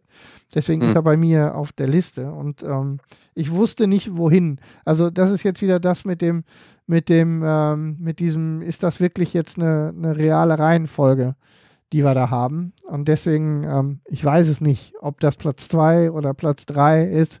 Es ist aber auf jeden Fall ein wichtiger Top 5 Film für mich mit dem ganzen ähm, Getue, ähm, der danach kam. Ein, äh, ein großer Film für mich und deswegen ist The Revenant an dieser Stelle. Und ähm, da ist ja auch reichlich schon drüber gesprochen worden. Ich weiß nicht, müssen Ja, wir hier jetzt ja. nicht mehr machen, ne, glaube ich. Du, ich habe echt schon so viel zu dem Film gesagt. es, ist, äh, es, ist, es, ist ein, es ist ein toller Film, keine Frage. Aber äh, erstens habe ich ihn letztes Jahr schon gesehen Ja. und äh, dementsprechend auch letztes Jahr, glaube ich, schon mit auf die Liste gepackt. Mhm. Und das auch eher, weil ich halt, sage ich mal, wirklich den Aufwand und Dimension und was weiß ich des Filmes anerkenne, nicht unbedingt, weil er mich im Kino auf Anhieb bespaßt hat. So. Also ich fand Okay. ihn teilweise auch ein bisschen anstrengend, aber das ist, das steht auf einem anderen Blatt. Also Ja. wie gesagt, der Film hat für mich Momente, die er nicht gebraucht hat, meiner Ansicht nach. Und das nimmt ihn so ein bisschen von Wucht. Aber nichtsdestotrotz hat er noch so viel Wucht, äh, dass man ihn im Kino erlebt haben sollte. Ist ja, noch genug halt Wucht über. Ja, er ist auf also jeden Fall ist- ein, ein großer Leinwandfilm. Also es ist ein kraftvoller Ja. Film, ganz Ja. einfach. Ja. Und ähm, ich denke, äh, ich habe jetzt, ich habe ihn dann nochmal äh, aus der Konserve gesehen und habe festgestellt, dass das, äh, ja, es ist immer so, mit dem zweiten Mal angucken und dann auf der, obwohl verhältnismäßig großen, aber trotzdem kleinen Glotze. Ich glaube, da muss man nochmal in so eine Matinee, glaube ich, dann im Kino Oh. und Ich habe den ein bisschen über Sky, der läuft ja jetzt momentan auf Mhm. Sky mehrfach und ähm, ich bin auch immer wieder zwei, dreimal hängen geblieben, weil die Kamerafahrten und so, ja, das ist, ja schon schon großartig. geil. Ja. ja, also da kannst du ja nichts gegen sprechen. Das ist ja wirklich einfach äh, ganz große Plankunst und äh, dementsprechend Für mich wird es halt immer dann wieder schwierig, wenn dann diese ganzen geflüsterten Halbsätze im Offset äh, und, und irgendwelche Visionen von irgendwelchen schwebenden Indianerfrauen und so. Ähm, das, das, also tut mir leid, das, das sind dann, Ja. dann steige ich dann aus, wo ich mir denke, ey Freunde, das brauche ich nicht. So, ja. Also das, das kann ich mir bei Terrence Malick angucken, das will ich mir jetzt bei Inerit nicht auch noch angucken. Ja, also, ähm, ja, ist immer so eine Frage, ne, inwieweit dann so dieses Meta-Geebene dann da wirklich ähm, dann sinnvoll ist. Aber da, also für mich hat es ganz gut funktioniert und deshalb, ich, ich sehe deinen Punkt, aber in Summe. Wirklich, ich möchte den Film auch gar nicht schlecht reden. Ich möchte einfach nur Nein, versuchen zu vermitteln, warum er mir jetzt äh, äh, emotional halt einfach nicht irgendwie nicht so erreicht hat oder, oder nicht irgendwie so einen Nein. hohen Stellenwert genießt. Ne? Also wirklich, gegen die Klasse dieses Films würde ich dich niemals, würde ich mich niemals trauen, irgendwas zu sagen. Aber halt, ähm, es gibt ja auch die Gefühlsebene und Ja. die war bei mir halt einfach nicht so stark, ganz einfach. Absolut. Naja, und äh, Platz 1 haben wir schon drüber gesprochen. Der gleiche Platz wie äh, bei Jan Michael Arrival, der für mich die größte Überraschung dieses Jahr war. Der, ähm, aber da haben wir auch gerade schon Ja, ähm, drüber gesprochen, der die subtilste und tiefste Geschichte für mich erzählt hat dieses Jahr und deswegen für mich die größte, ähm, den, der, ja, das, ja, Platz 1 halt war für mich ganz ohne Zweifel der beste Ja. Film, den ich gesehen habe dieses Jahr. Du und ähm, also beziehungsweise ich, ich weiß nicht, ob es der beste ist, das kann ich noch nicht sagen, aber ich sag mal, Top 5 würde ich jetzt Arrival auch mit reinnehmen. Wir haben ja bei Kino Plus haben wir so eine äh, Jahresbestenliste gemacht mit den Filmen, die halt nur 2016 in Deutschland Mhm. erschienen sind. Also welche Filme wir davon gut finden. Und da kann ich aber meine Top 5 sagen, ähm, für die 2016er Filme in Deutschland. Mhm. Ähm, das ist Raum, ja. äh, den fand ich halt einfach, das mit Thema Kinder, Mhm. ja, den fand ich halt einfach ganz, ganz stark. Mhm. Ja, dieses Kammerspielartige am Anfang Ja. und dann die Bewältigungsphase ab der Hälfte und dann in der Mitte diese, sag ich mal, ähm, ähm, Fluchtszene, die halt einfach, bei, die mich komplett fertig gemacht hat. Ja, weil ich echt wirklich so mittendrin war und, und, und so mit dem kleinen Jungen mitgefiebert habe. Das äh, war sehr, sehr erstaunlich, weil der kleine Junge aber auch wirklich so geil ist. Der Jacob Tremblay, also hat es auf jeden Fall richtig, richtig gut gemacht. Mhm. Und ja, Arrival ist auch in den Top 5 dabei gewesen. Dann äh, auf Platz 3 hatte ich Train to Busan. Und das ist dieser koreanische Zombie-Film mit den Zombies im Zug quasi. Mhm. Ähm, dann habe ich Rogue One auch. Und The Big Short wäre bei mir hier auf der Liste auf Ja. Platz 5. Genau, der, Äh, der war ja bei mir da auch. Das ist hier genau, das ist halt die. Filme, also die, die, die Top 5 der Mhm. Filme, die halt in Deutschland 2016 rauskommen werden. Meine persönliche Top 5 sieht, glaube ich, noch ein bisschen anders aus, weil Big Short habe ich zum Beispiel letztes Jahr schon gesehen, den hatte ich auch letztes Jahr da schon in der Liste mit drin. Ähm, Rogue One haben wir jetzt so viel drüber gesprochen, den würde ich jetzt einfach auch mal aus der Liste rausnehmen. Ähm, welche ich auf jeden Fall drin lasse, sind Raum und Arrival. Ja? Mhm. Die würde ich auf jeden Fall jetzt in meiner Top 5, in, in, also beziehungsweise in fünf Filmen, die mir die- dieses Jahr, die ich richtig geil fand, da würde ich jetzt erstmal die beiden hervorheben. So. ähm, dann kommt auf jeden Fall, und das möchte ich hier an dieser Stelle mal machen, weil ich finde, der Film kann nicht genug Kredit bekommen, beziehungsweise den möchte ich gerne irgendwie äh, pushen, wo ich nur kann. Das ist der Nachtmar.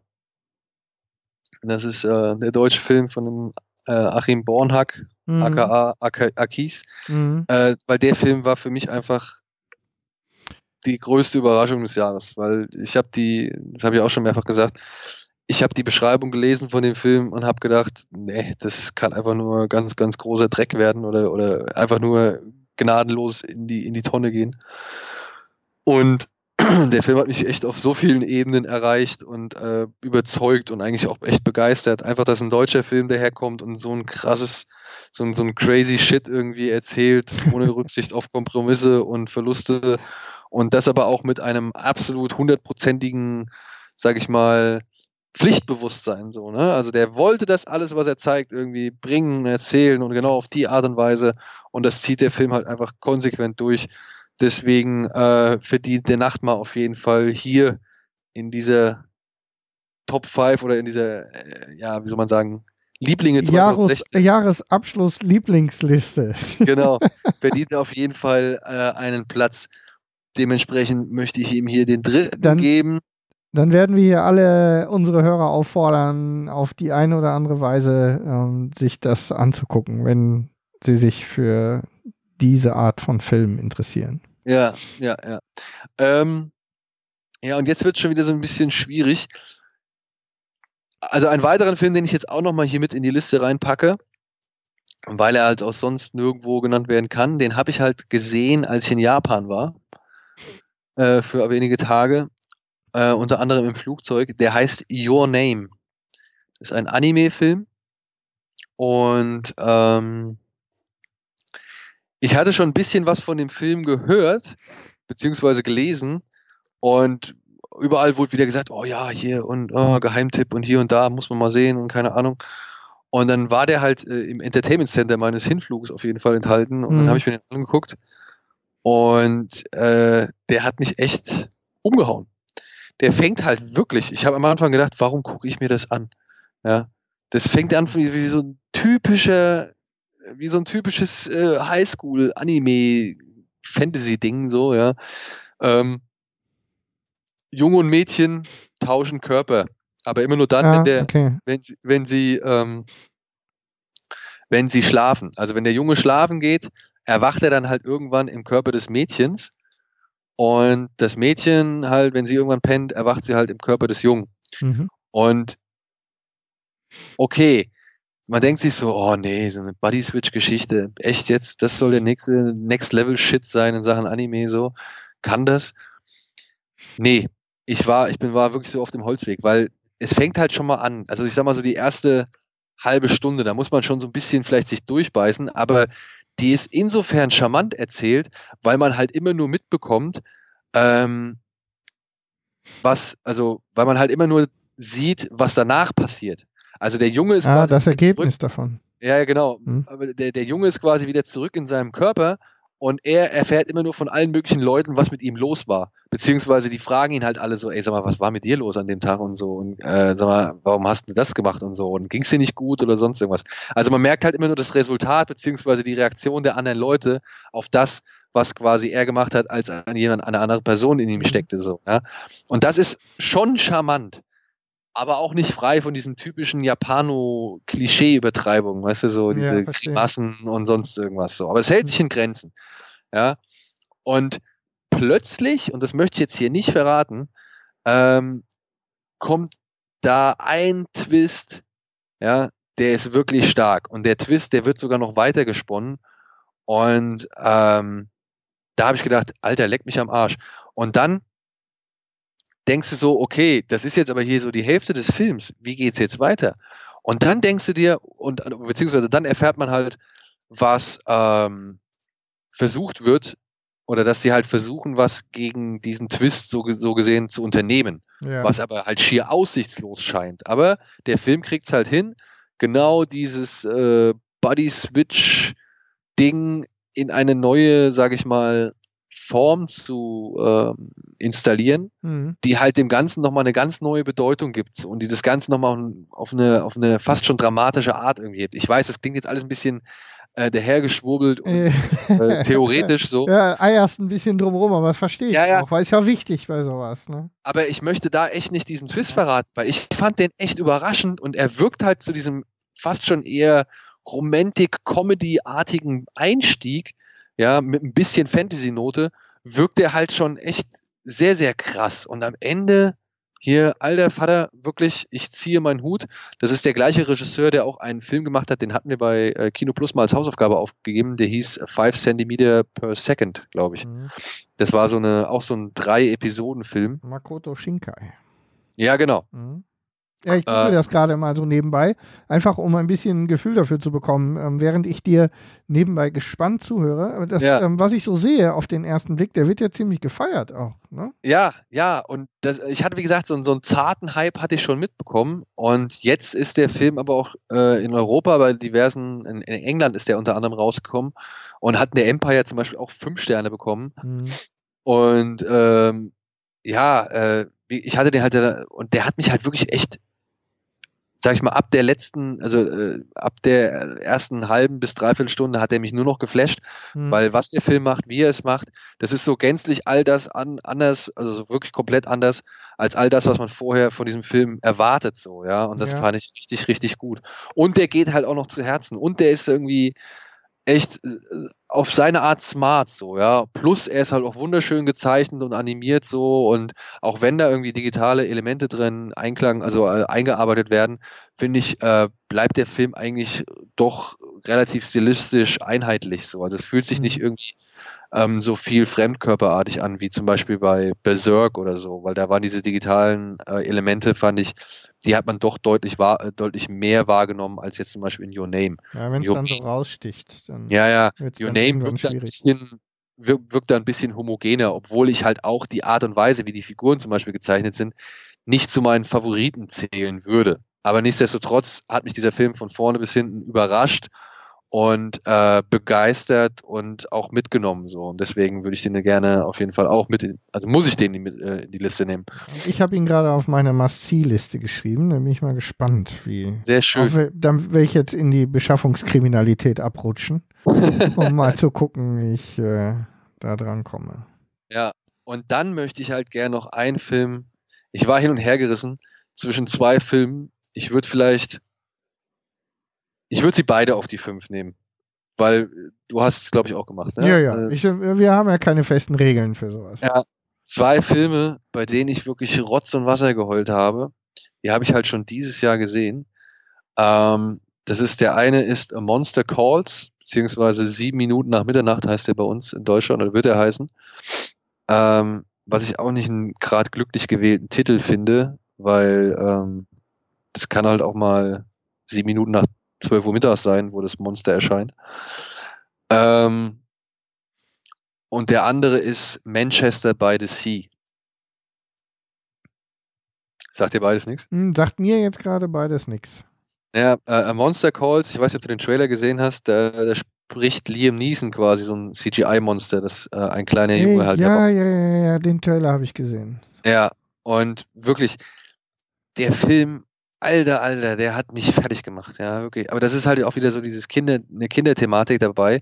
Aber ich fand den halt wirklich in Kombination mit dieser Fantasy-Geschichte um ein Monster, das quasi immer um kurz nach Mitternacht zu einem, also nicht immer um kurz nach Mitternacht, aber halt meistens Mhm. um kurz nach Mitternacht zu einem kleinen Jungen kommt und ihn halt so drei bestimmte Geschichten erzählt. Ja. Und ähm, wirklich ein, ein sehr, sehr stimmungsvoller, liebevoller und halt auch gefühlvoller Film, emotionaler Film, der halt dieses Fantasy-Märchen da so, ah, ich hoffe, ich kann das jetzt schon, ich hoffe, das verrät nicht zu viel oder beziehungsweise das geht nicht in die falsche Richtung, aber Hm. das ist so ein so Big Fish-artig, weißt du? Ah, Eine okay. Ja, ja, ja, ja. aus, aus Fantasy und Realität, genauso wie Pans Labyrinth, so Mhm. in die Kerbe Ah, okay, schlägt okay. äh, Monster Calls für mich, Mhm. ja. Und ey, keine Frage, da gibt's manipulative Szenen. Also wirklich, der weiß genau, der Regisseur weiß genau, welcher, wann er wo die Emotionen richtig kitzeln muss, um dann halt wirklich auch das zu verstärken und so. Ja? Also der weiß, wann er irgendwie die Musik richtig kommen soll oder wann da mal irgendwie ein entscheidender Satz fällt und so weiter und so fort. Ja? Ähm, das will ich gar nicht abstreiten, aber es hat mich halt volle Kanne erwischt. Ja Ja. volle Kanne erwischt. Also wirklich, ich war den Film über immer wieder sowas von aufgelöst. Also wirklich, also mir lief es wirklich äh, äh, minutenlang runter. Ja, also Mhm. nicht so, dass ich halt irgendwie Schmerz, Schmerz verzerrt im Gesicht da saß, so, sondern einfach, ich war halt einfach ergriffen. Das Mhm. ging mir ans Herz. Und das genaue Gegenteil von A Monster Calls, ein Film, der sich so echt anfühlt und so ungeschönt, ja, und so authentisch und so undramatisch und so ungekünstelt. Das ist halt Manchester by the Sea, ja. Und der hat mich halt auch genauso heftig, aber halt eben aufgrund seiner Eigenarten und seiner Machart abgeholt und erwischt, so, ja. Also wirklich, das ist eine Geschichte von einem jungen Mann, der, ähm, ja, muss zurück in seine alte Heimatstadt fahren, weil sein Bruder gestorben ist. Der war schon länger ein bisschen krank, der hat eine, eine Krankheitsgeschichte gehabt und der ist jetzt halt endgültig gestorben.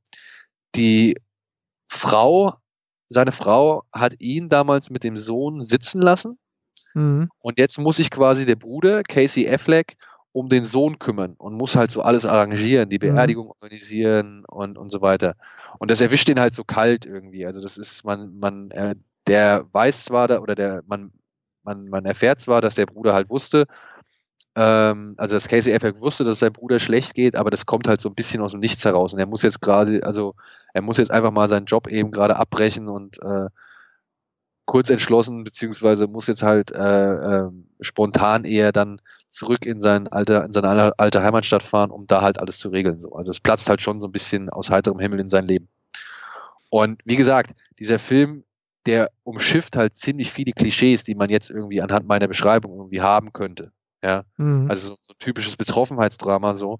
Aber der Film macht es halt, wie gesagt, der ähm, schafft es halt immer so diese typischen Szenen, die man in Hollywood-Filmen schon zuhauf gesehen hat und wo halt immer gerne so ein bisschen dieses Theatralische irgendwie angewandt wird, die schafft er es halt auf eine andere Art und Weise zu erzählen, so wie vernünftige Menschen eigentlich mit dieser Situation umgehen würden. Ja? In Hollywood gibt es ja teilweise immer so diese großen Dramen und da sagt halt immer irgendwie einer den falschen Satz, woraufhin sich die Leute immer wieder hochschaukeln und irgendwie äh, in so einen Streit verfallen oder irgendwie in Trauer verfallen, weil der eine irgendwie das anders ausgedrückt hat, als seine Gefühle gerade zulassen und so weiter und so fort. Weißt du, der, der, Ja, verstehe. Und, und das alles, ja, darauf verzichtet halt irgendwie Manchester by the Sea Mhm. zu, zu sage ich mal, mindestens 95 Prozent. Ja, und das macht den Film so stark. Plus ein Casey Affleck, ja, der zwar auch echt fast den gesamten Film über nur leidet, aber das halt echt so gut macht, dass ich wirklich hin und weg war. Also wirklich, das war eine ganz starke schauspielerische Leistung. Und ähm, ich hoffe, er wird den einen oder anderen Preis dafür erhalten, denn er hat ihn verdient. Und ich hoffe, dass alles, was ich jetzt über Manchester by the Sea gesagt habe, durfte ich auch sagen.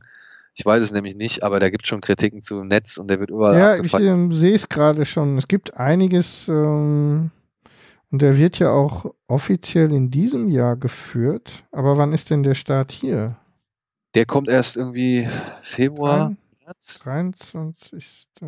Also der muss ja, weil der wird offiziell in 2000, da, 19. Erscheinungsdatum 19. Januar. 19. Januar, okay. Ja. Ja, So. geht ja. Ja, dann ist ja schon nah dran. Dann kann jetzt, kann dir jetzt nicht mehr so viel passieren. Aber ich weiß es tatsächlich nicht. Aber ähm, auch hier, ich habe jetzt wieder, während du so, ähm, so hingebungsvoll davon berichtet hast, zu Recht, wie ich finde, habe ich mal wieder ein bisschen ähm, erstens meine Must-See-Liste äh, erweitert. Ähm, was jetzt in diesem Fall ganz schön ist, weil er ja noch, äh, weil der Start noch bevorsteht. Aber auch hier ähm, sehe ich einiges an sehr, sehr positiven Kritiken. Ne? Ähm, irgendwie aktuell eine 8,5 in blöderweise bei der IMDB, auf die ich nicht mehr so viel gebe. Aber ähm, was ich so kurz mit einem Auge überflogen habe, ähm, sieht sehr, sehr vielversprechend aus und ich habe gerade eine, eine Empfehlung für mein beginnendes Jahr mitgenommen. Ja, ich, ich kann ihn wirklich nur empfehlen. Es ist halt kein, das ist kein Wohlfühlfilm, ne? Also das muss man dazu sagen. Das ist kein Film, mit dem du jetzt wirklich da gut gelaunt aus dem Kino gehst. Aber Verdammt! Ähm, aber wenn du halt irgendwie, sag ich mal, mit einem ähm, willkommen melancholischen Gefühl aus dem, aus dem Kino gehen möchtest, weißt du, also wenn du halt auch mal sagst, okay, ich bin, ich- vielleicht macht dieser Film mich traurig, aber ich bin nicht traurig darüber, dass ich traurig bin. Also für, Ja. du verstehst, was ich meine. So. Mhm. Also es ist nicht so, so ärgerlich traurig, sondern es ist so, Mann, oh, stark traurig, Fuck. weißt du, so, das, Fuck, ja. ich bin so schön traurig. ja, genau. Sowas in der Richtung. Ja. Ja, also das, wenn ich halt einen Film halt emotional gut abholen konnte. So. Mhm. Und äh, ich hoffe, das schafft er bei dir, weil bei mir hat er es halt wirklich sehr, sehr gut geschafft. Ähm, ich werde es dich wissen lassen. Okay. Ich denke, das So. ist das Beste, was man davon behaupten kann. genau.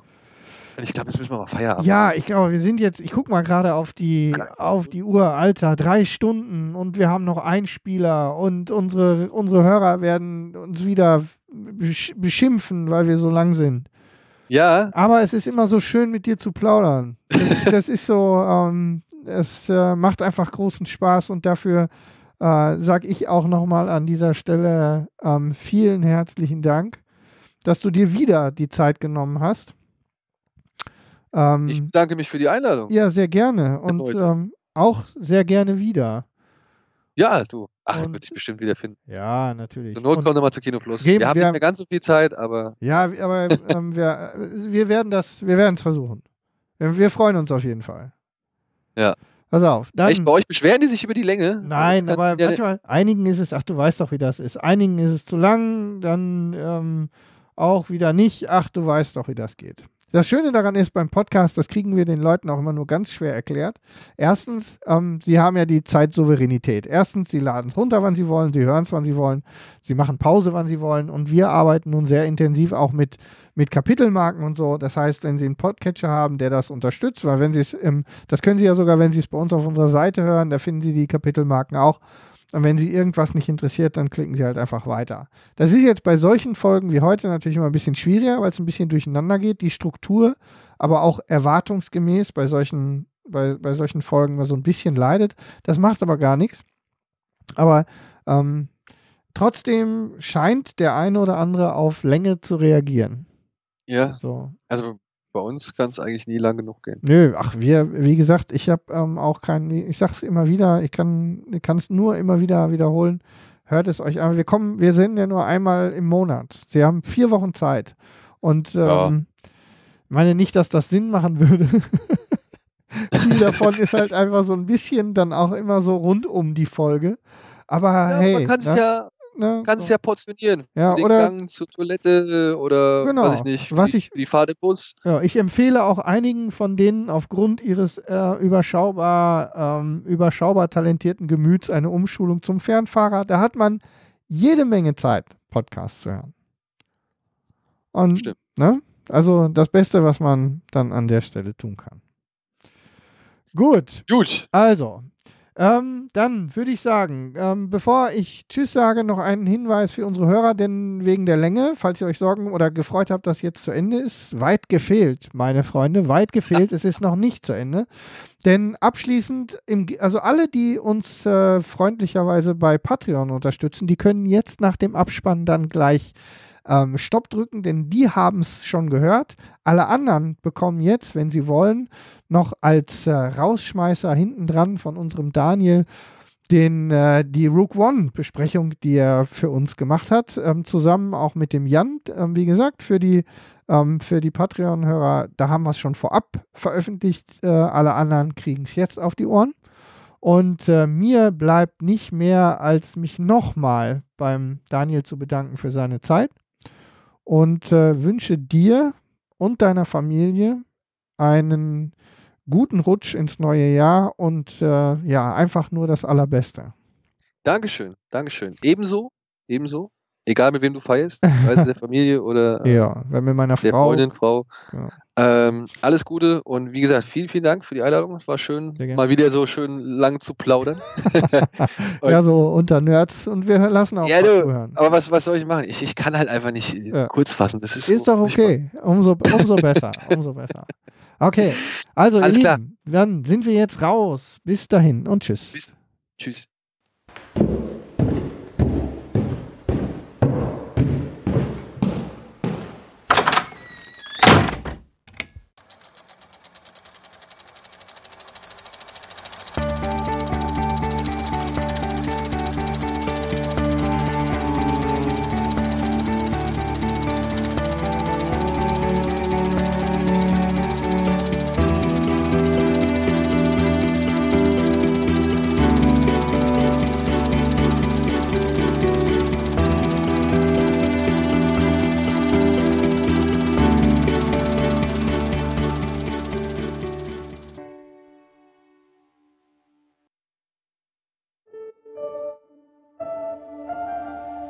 Name fürs Protokoll. Jin Erso. Fälschung imperialer Dokumente. Besitz gestohlener Güter, schwere Körperverletzung und Widerstand gegen die Verhaftung. Auf dich allein gestellt, seitdem du 15 warst. Rücksichtslos, aggressiv und undiszipliniert. Das ist doch eine Rebellion, oder? Ich rebelliere.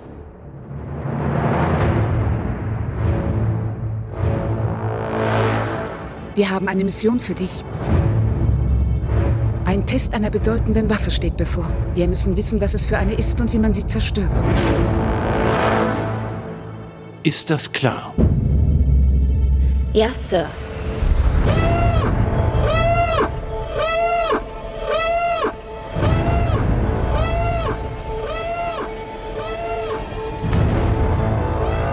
Was wirst du tun, wenn die dich kriegen?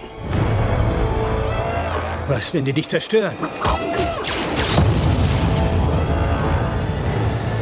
Wenn du nicht aufhörst zu kämpfen.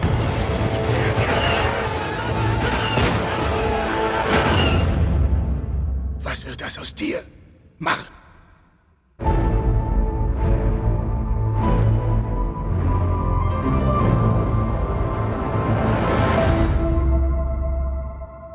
Herzlich willkommen mal wieder hier beim Auslandsreporter des Cinecast. Äh, Wir haben ausnahmsweise mal nicht aus Berlin zu berichten, sondern aus einer ähm, anderen Galaxis, wie man so schön will. Äh, Vor langer Zeit in einer weit, weit entfernten Galaxis sitzen wir hier. Das heißt, ich und der Jan Michael vom Cinecast. Soweit ich weiß, bin Hey. ich da richtig informiert. Das ist ja verrückt. Ich Ja. bin Gast. Ja, das, äh, man, man kann ja nicht jeden Tag Nadel haben. Nee, das stimmt. Manchmal muss es auch Jan Michael sein, ja. viel erfolgreicher auf jeden Fall. Und äh, wir haben Star Wars Rogue One gesehen. Das äh, ist ja das, was jetzt alle hören wollen. Und am liebsten Genau, wahrscheinlich nicht sehen zusammen, wollen. ne? Lieber sehen wollen, als sie uns hören wollen. Ja. Und das Ganze halt habe ich in Köln gesehen und du in Berlin. Mhm. Und ähm, du einen Tag vorher hattest mich eigentlich schon so ein bisschen äh, von der Grundstimmung her ein bisschen runtergeholt, nach dem Mhm. Motto, ah, ist vielleicht doch nicht so der Hit. Und dann habe ich ihn mir am Dienstagmorgen halt angeschaut und äh, habe dann aber festgestellt, hey, doch, für mich war das äh, Fanservice pur. Also Kollege sagte nur, der teuerste Fanfilm aller Zeiten. Ich meine, da sind wir nicht so weit auseinander. Ähm, ich habe ja auch bei golem.de da einen Artikel für geschrieben. Und, äh, und das ist ja immer so der Ort, wo ich, äh, wie letztes Jahr bei Force Awakens auch, äh, mehr so die journalistisch objektiv formulierte Sicht auf den Film gebe. Also subjektive Meinung und auch meine Meinung, aber wie ich es ausdrücke, wie ich es argumentiere, ist da immer so ein bisschen objektiver ausgedrückt einfach. Und äh, da war ja im Grunde auch das Fazit, ähm, das, was das Plus ist, ist der Fanservice, ist ähm, die geile Nostalgie, sind die ganzen Sachen, die einfach Star Wars ähm, pur sind, was die, die Ausstattung, was die ähm, ja, ähm, Hommagen angeht. Und ähm, das ist äh, auch ganz klar kein Kritikpunkt von mir. Ich bin halt nur jemand, der sagt, sowas reicht mir einfach nicht, um den Film richtig gut finden zu können oder richtig begeistert zu sein. Ja. Genau. Ja, du kritisierst ja auch in deinem Artikel, äh, dass im Grunde ja das die Geschichte ist, die bei Episode 4 in drei Absätzen erzählt wird. Hm. Dass der Regisseur in dem bei Rogue One natürlich nicht die extrem künstlerische, kü- künstlerische Freiheit hatte, wie jetzt zum Beispiel ein J.J. Abrams mit Episode 7, wo er ja komplett was Neues schaffen konnte, ist ja eigentlich klar, weil er ja jeder nicht. weiß, in welche Richtung es geht. Hat ja. äh, Nee, JJ ja hat er nicht. Das, da hast du recht. Deswegen auch direkt vorab meine, meine Meinung. Ich fand Rogue One stärker als Episode 7.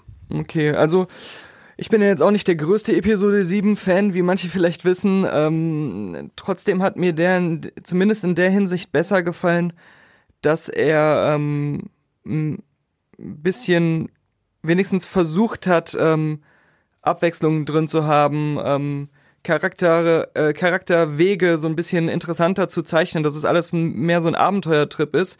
Ich finde dieser jetzt gewählte Ansatz, das ein bisschen ganz bewusst als, als so ein Star Wars Kriegsfilm zu inszenieren, der ist an sich gut, aber da hätte man trotzdem erzählerisch mehr reinpacken können.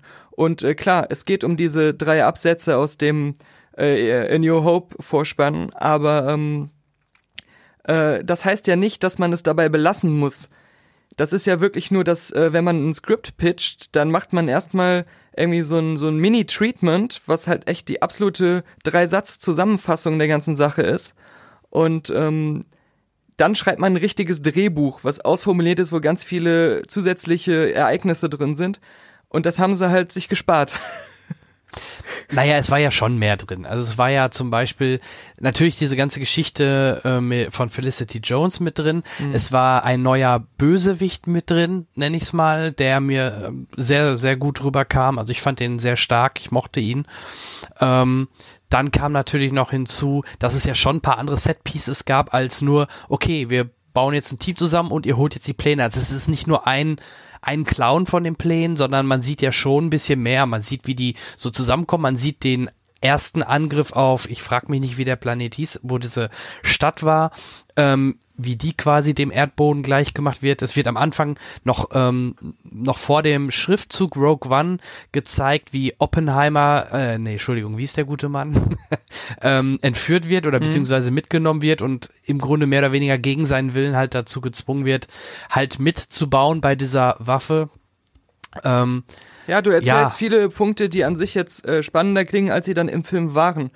Ähm, ja, er wird, das ähm, sagst er wird, du, er ja. wird mitgenommen und dann sehen wir von ihm, glaube ich, noch zwei Szenen. Und dann ist der Todesstern auch einfach schon gebaut. Also diese, dieses Ganze, ja, was dahinter interessant sein können, wie sie ihn, äh, wie er noch versucht, ähm, heimlich irgendwie ein bisschen gegen die zu arbeiten oder sowas, oder wie sie ihn auch dann äh, versuchen, ähm, äh, stärker, immer stärker ähm, unter Kontrolle zu bringen oder ähm, nachdem er mitgekommen ist und äh, wie, wie diese ganze Konstruktion des Todessterns vorangeht, das, das erlebt man ja gar nicht mit. Äh, genauso das äh, Zusammenkommen von, von, von Rogue One, also von dieser Einsatztruppe da, die sich dann irgendwie selbst bildet. Ähm, Im Grunde ist das, äh, ein paar werden mit, ähm, wie heißt sie hier, unsere liebe Felicity Jones, äh, Jean, Jane, ich hab's schon wieder vergessen. Ja. Orso? Jenna, Jenna, irgendwie sowas. So und so, Orso.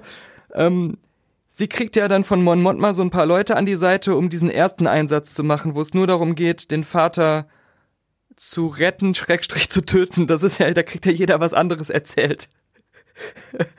ja, also ich, also ich hab's auch so verstanden, dass die, ähm, sie sagt ja dem anderen Kopfgeldjäger, jetzt gucke ich aber doch mal eben nach den Namen, mhm. sonst ähm, wirkt das so ein bisschen. Ich glaube, die heißt Jin äh, auch. Ich weiß nicht mehr über wie man. Ähm, der Andor, Ke Ke äh, Cassian Andor, gespielt mhm. von Diego Luna, der wird doch dann so im, äh, noch, bevor sie dann los aufbrechen, ähm, wird ihm doch noch gesagt, hier, äh, wenn du den siehst, ne, mhm. töten. Genau. Ne? Äh, Jin Erso oder er, ja, Jin Erso, gespielt halt von Felicity Jones, der wurde ja schon erst nur so ein bisschen gesagt, ja, wir müssten den finden, ja. der kann uns helfen, ja. so nach dem Motto, ja. Naja, auf jeden Fall, ähm, um den Punkt, den ich eigentlich ansprechen wollte, zu Ende zu führen. Ähm, ja. die, der, der erste Teil dieses Rogue One-Trupps, der wird von, von Mon, Mon, Mon Montma und den anderen Rebellenführern da erstmal so zusammengestellt mit ihr. Dann ähm, die anderen, die kommen dann einfach zufällig mehr oder weniger dazu. Einer sitzt als Blinder am Straßenrand und wird zufällig festgenommen mit denen. Ich glaube, ein anderer auch noch. Ähm, ja, die beiden gehören ja zusammen. Das genau, war der, genau. ähm, ähm, nicht Bodhi Rook. Die sich da immer so ein bisschen noch gezankt haben, ob die Macht jetzt Quatsch ist oder nicht und sowas.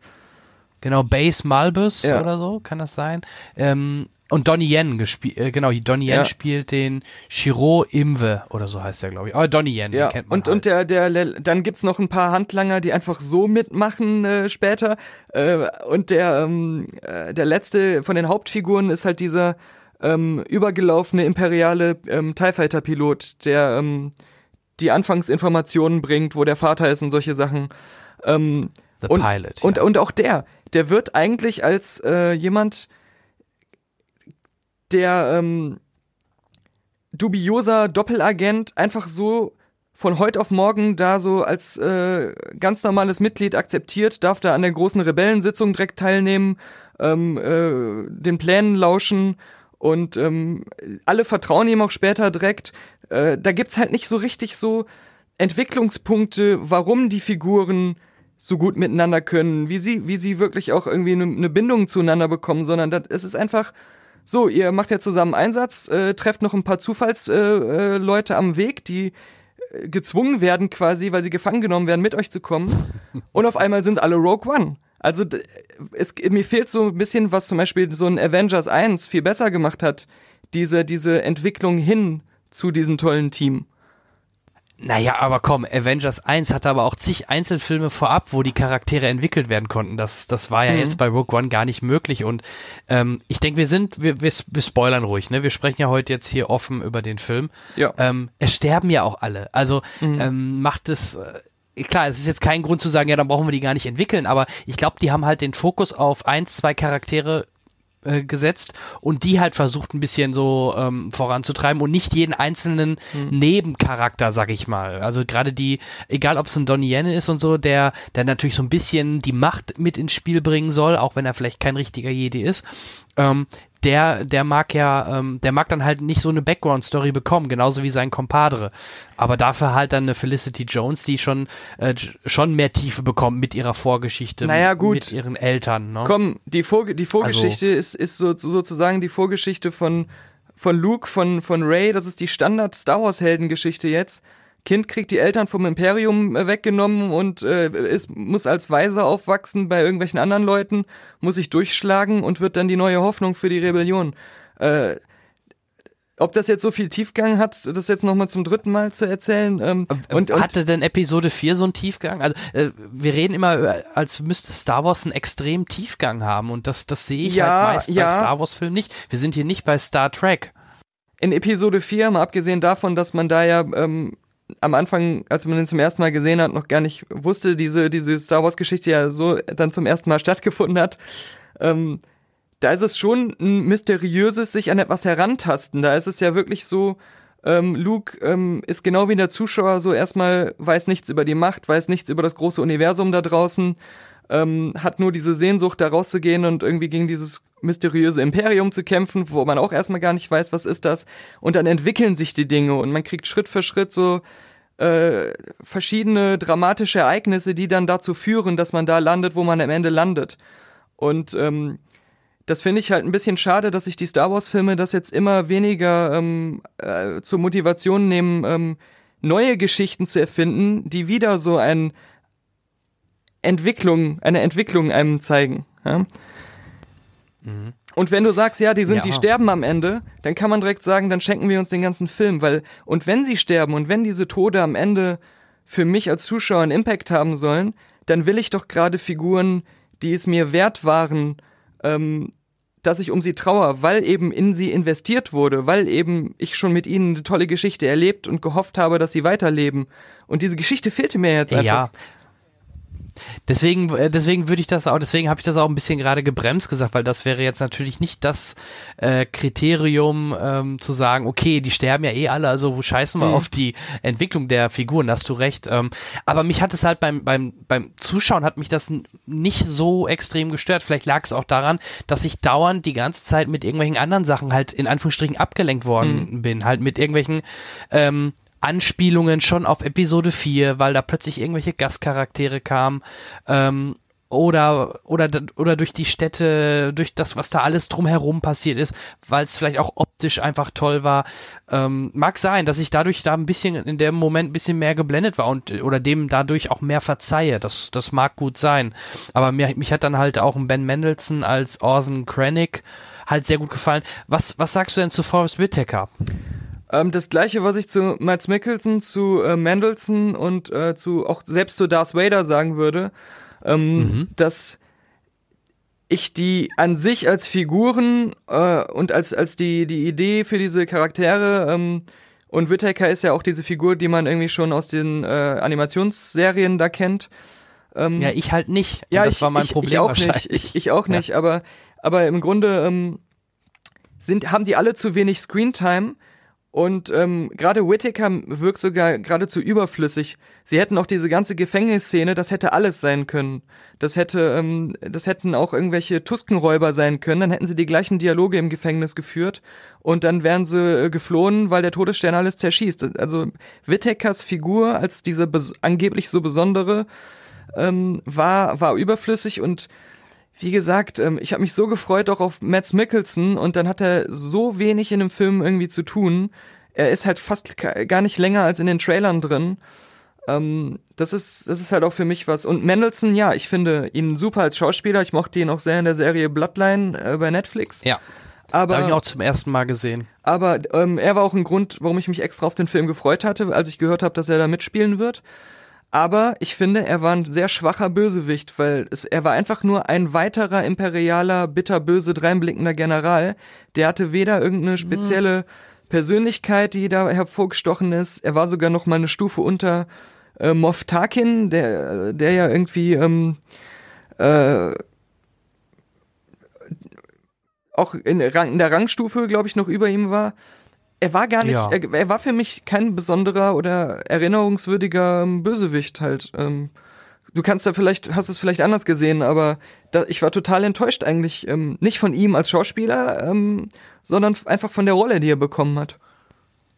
Ich fand halt immer bei ihm kam immer noch manchmal so ein bisschen ähm, was rüber, auch, auch dass er die ganze Zeit noch meinte, ähm, mit Mat Mats Mikkelsen so eine Art Buddy, Freund zu haben, der ihn aber eigentlich zweimal verraten hat, so, so, so kam das halt rüber, was dadurch noch schon ein bisschen tragisch Ja, war. was Und- heißt ihr Freund? In der ersten Szene hat er erstmal seine Frau erschießen lassen.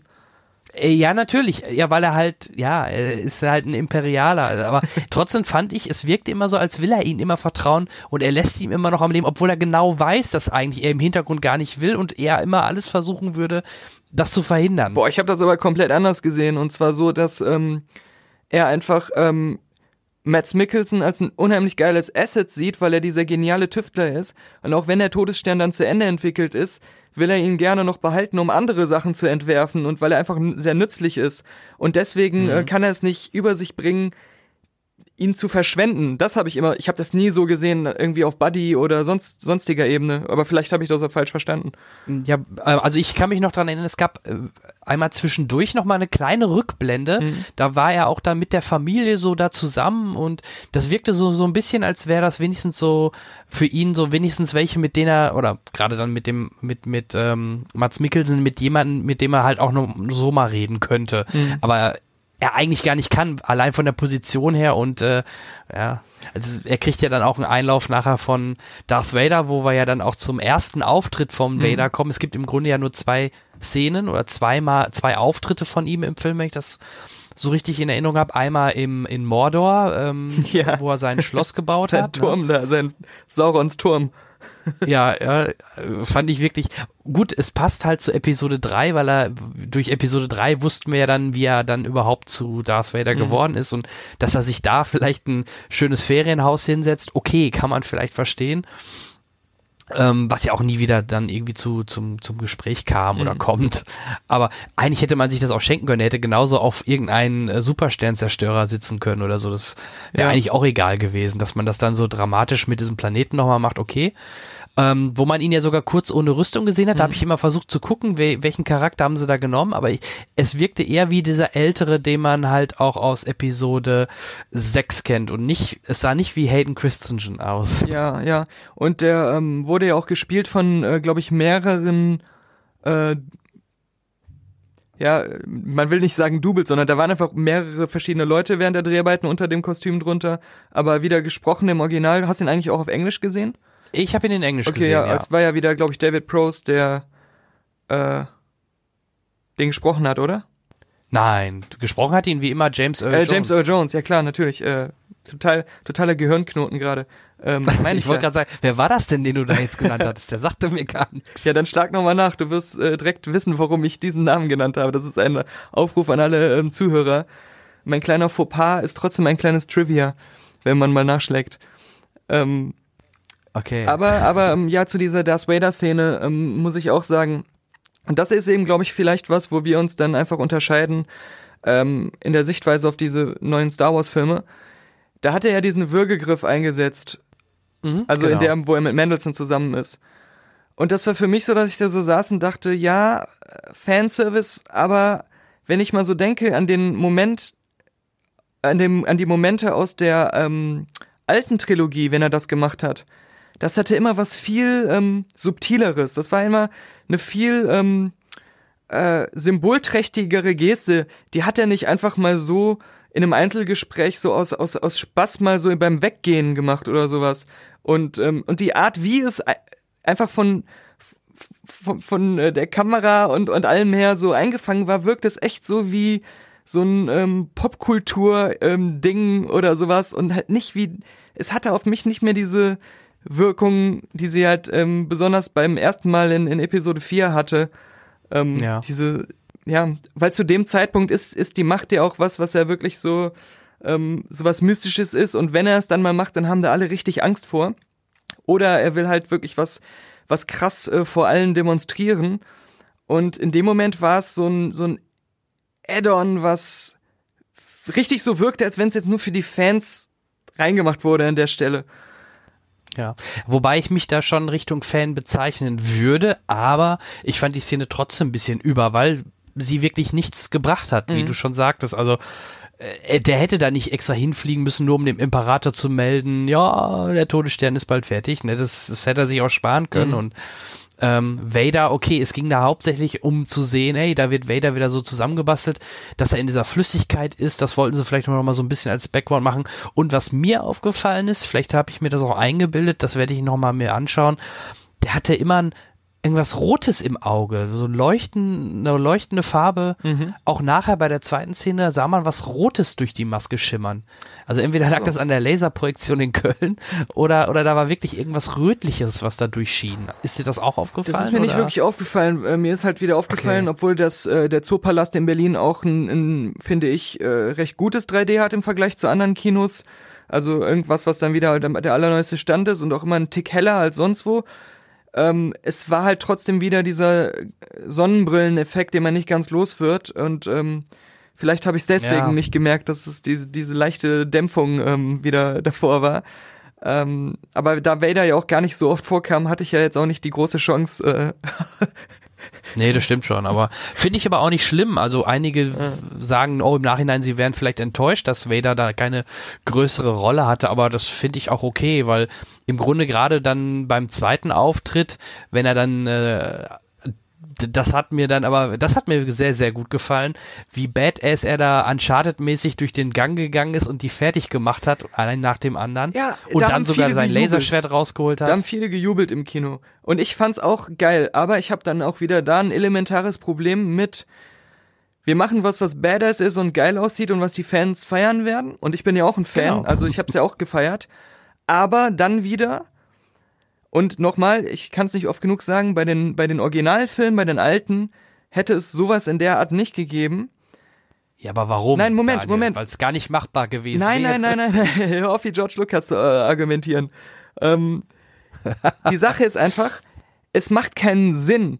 Er hätte eigentlich sofort mit der Macht sich diesen Typ mit den Todessternplänen, der da die ganze Zeit total auffällig mit dem Ding in der Hand rumfuchtelt, hinter dem er her ist, der erst ganz zum Schluss, weil er irgendwie erstmal sein eigenes Leben ihm wichtiger ist, auf die Idee kommt, das Ding durch den Schlitz zu überreichen.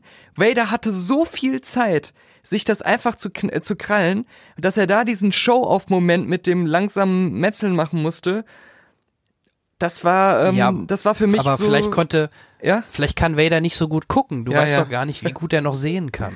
Nee, und das, aber äh, das, das ist, aber die Szene spiegelt genau das, was ich meine, dass da einfach der, ähm, der Drang zum Fanservice einem besseren Film oft im Wege steht. Man kann nämlich auch beides haben, aber sie verlieren das ein bisschen, finde ich, immer aus den Augen, dass sie sich nur auf den geilen Fanmoment konzentrieren und nicht immer so auf, das sollte aber auch alles Sinn machen und es sollte auch irgendwie ähm, nicht so mit den ähm, Geflogenheiten des äh, guten Geschichtenerzählens brechen. Klar, aber wie gesagt, die Szene jetzt in, an der Stelle, also in dem Moment habe ich nicht an sowas nachgedacht, ob Hm. der das nicht vielleicht hätte schlauer machen können, weil dann hast du das bei vielen Filmen und vielen Bösewichten oder auch bei Horrorfilmen, ja, warum läuft die denn jetzt dahin und warum, warum geht die, warum versteckt die sich unterm Bett und also ne, solche Logiksachen kannst du halt oft dich fragen und warum, warum holt er sich nicht per Macht sofort die, die, die, äh, die Pläne, klar, natürlich. Aber okay, also da, also das, das kann, da kann ich wirklich drüber hinwegsehen. Dann fand ich eher ein bisschen, wo es mir echt Trotz-Fan äh, aufgefallen ist, Mhm. warum werden zum Beispiel bei dieser Schlacht am Ende die, die, die TIE Fighter so spät erst alle rausgeschickt? Weißt du, da tobt schon eine Mhm. Schlacht und da fällt ihnen ein, oh ja, jetzt schicken wir mal hier die ganze Staffel TIE Fighter noch los. Das fand, Äh. das fand ich, da haben sich mehrere auch, also auch beim äh, Hennissen, der neben mir saß, da haben wir uns schon ein bisschen angeguckt. Es, es ist halt so, Motto, wenn ich, wenn ich zurückdenke, ähm, äh, ich glaube, vielleicht können mir da auch Leute dann genug Sachen ähm, äh, nennen, wo man genauso kritisch sein kann, die mir jetzt nicht einfallen. Aber wenn ich mir überlege, ähm, wenn es solche Momente gab in den alten Filmen, zum Beispiel auch die in, in Das Imperium schlägt zurück, der Kampf zwischen Vader und Luke. Vader hätte Luke direkt töten können. Aber das wollte er ja gar nicht. Er wollte ihn ja prüfen, wie stark ist er. Er wollte ihn überreden, auf die dunkle Seite zu kommen. Er hat sich auch so überheblich gefühlt, dass er ähm, äh, nicht damit gerechnet, und er hat auch nicht damit gerechnet, dass Luke am Ende dann einfach sagt, äh, dann springe ich hier runter. Ich glaube, das, das hat er gar nicht für, für möglich gehalten, dass er das entweder macht oder dann überhaupt überlebt. Ähm, äh, ja, aber er hätte ihn ja mit der Macht wieder hochziehen können. ja, vielleicht stimmt, ja. Ja, ja. Könnte man auch wieder argumentieren, Ja. aber okay. Okay, aber ähm, nee, was ich, was ich halt meine ist, ähm, auch mit den TIE Fightern diese Sache, warum die jetzt so spät äh, losgeschickt wurden. Ähm, äh, das, äh, da, sowas fällt mir jetzt nicht ein irgendwie bei den alten Filmen.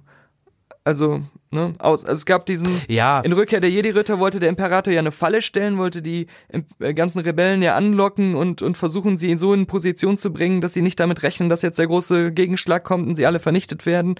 Ähm, da hat er sich ja dann einfach noch nur, nur verschätzt. Aber da gab es immer so zumindest so Begründungen, warum, wann, was mal gemacht wurde und, und sowas. Warum kriegt sie einen Blaster und ich nicht? Was? Weil ich weiß, wie man damit umgeht. Genau das macht mir Angst. Gib ihn mir. Wir fliegen nach Jeddah. Das ist Kriegsgebiet. Darauf wollte ich nicht. Wo hast du den her? Einfach gefunden. Ich finde diese Antwort vage und wenig überzeugend. Vertrauen beruht auf Gegenseitigkeit.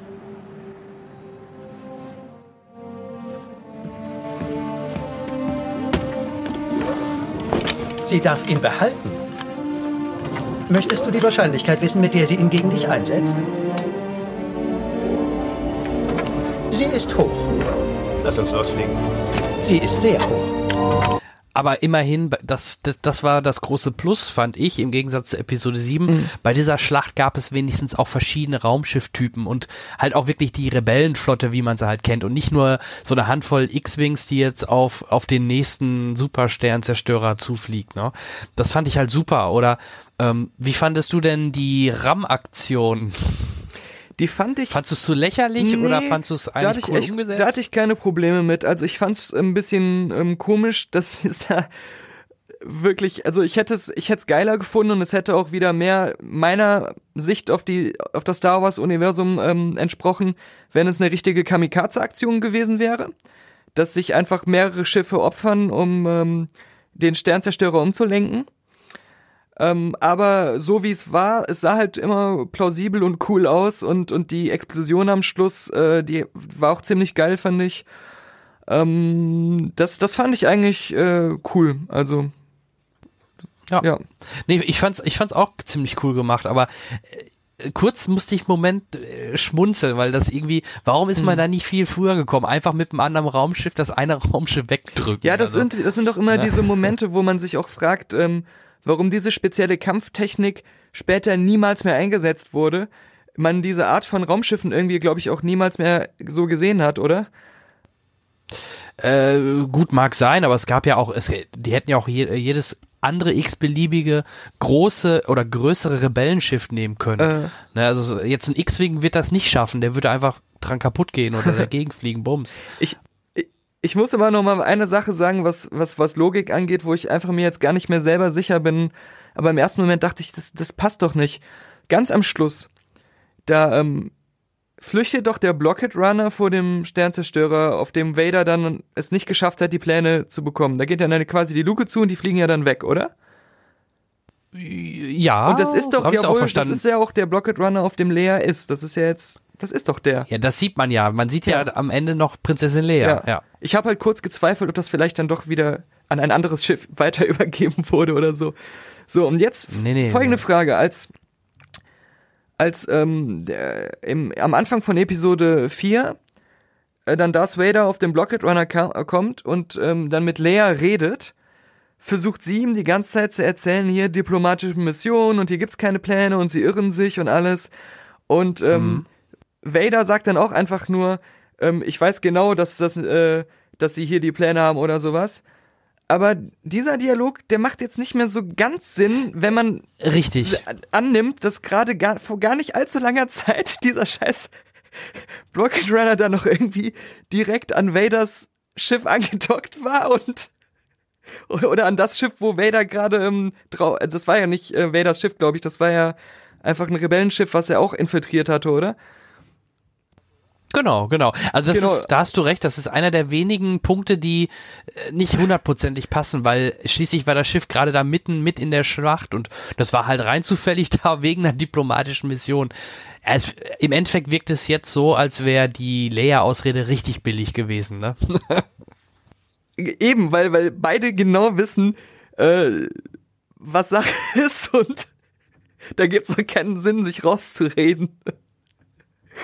Es ist nicht super schlimm, äh, es ist nicht super schlimm, aber ich, ich habe Nee, mir da aber nur ich weiß, was gedacht, du meinst, das ist, dieser, das ist mir auch aufgefallen. dieser, ja. dieser, dieser Moment in dem Rogue One jetzt, wo das, äh, der Blocket Runner dann, dann wegfliegt und Vader dann noch so hinterher guckt quasi, den hätte man auch irgendwie dann anders machen können.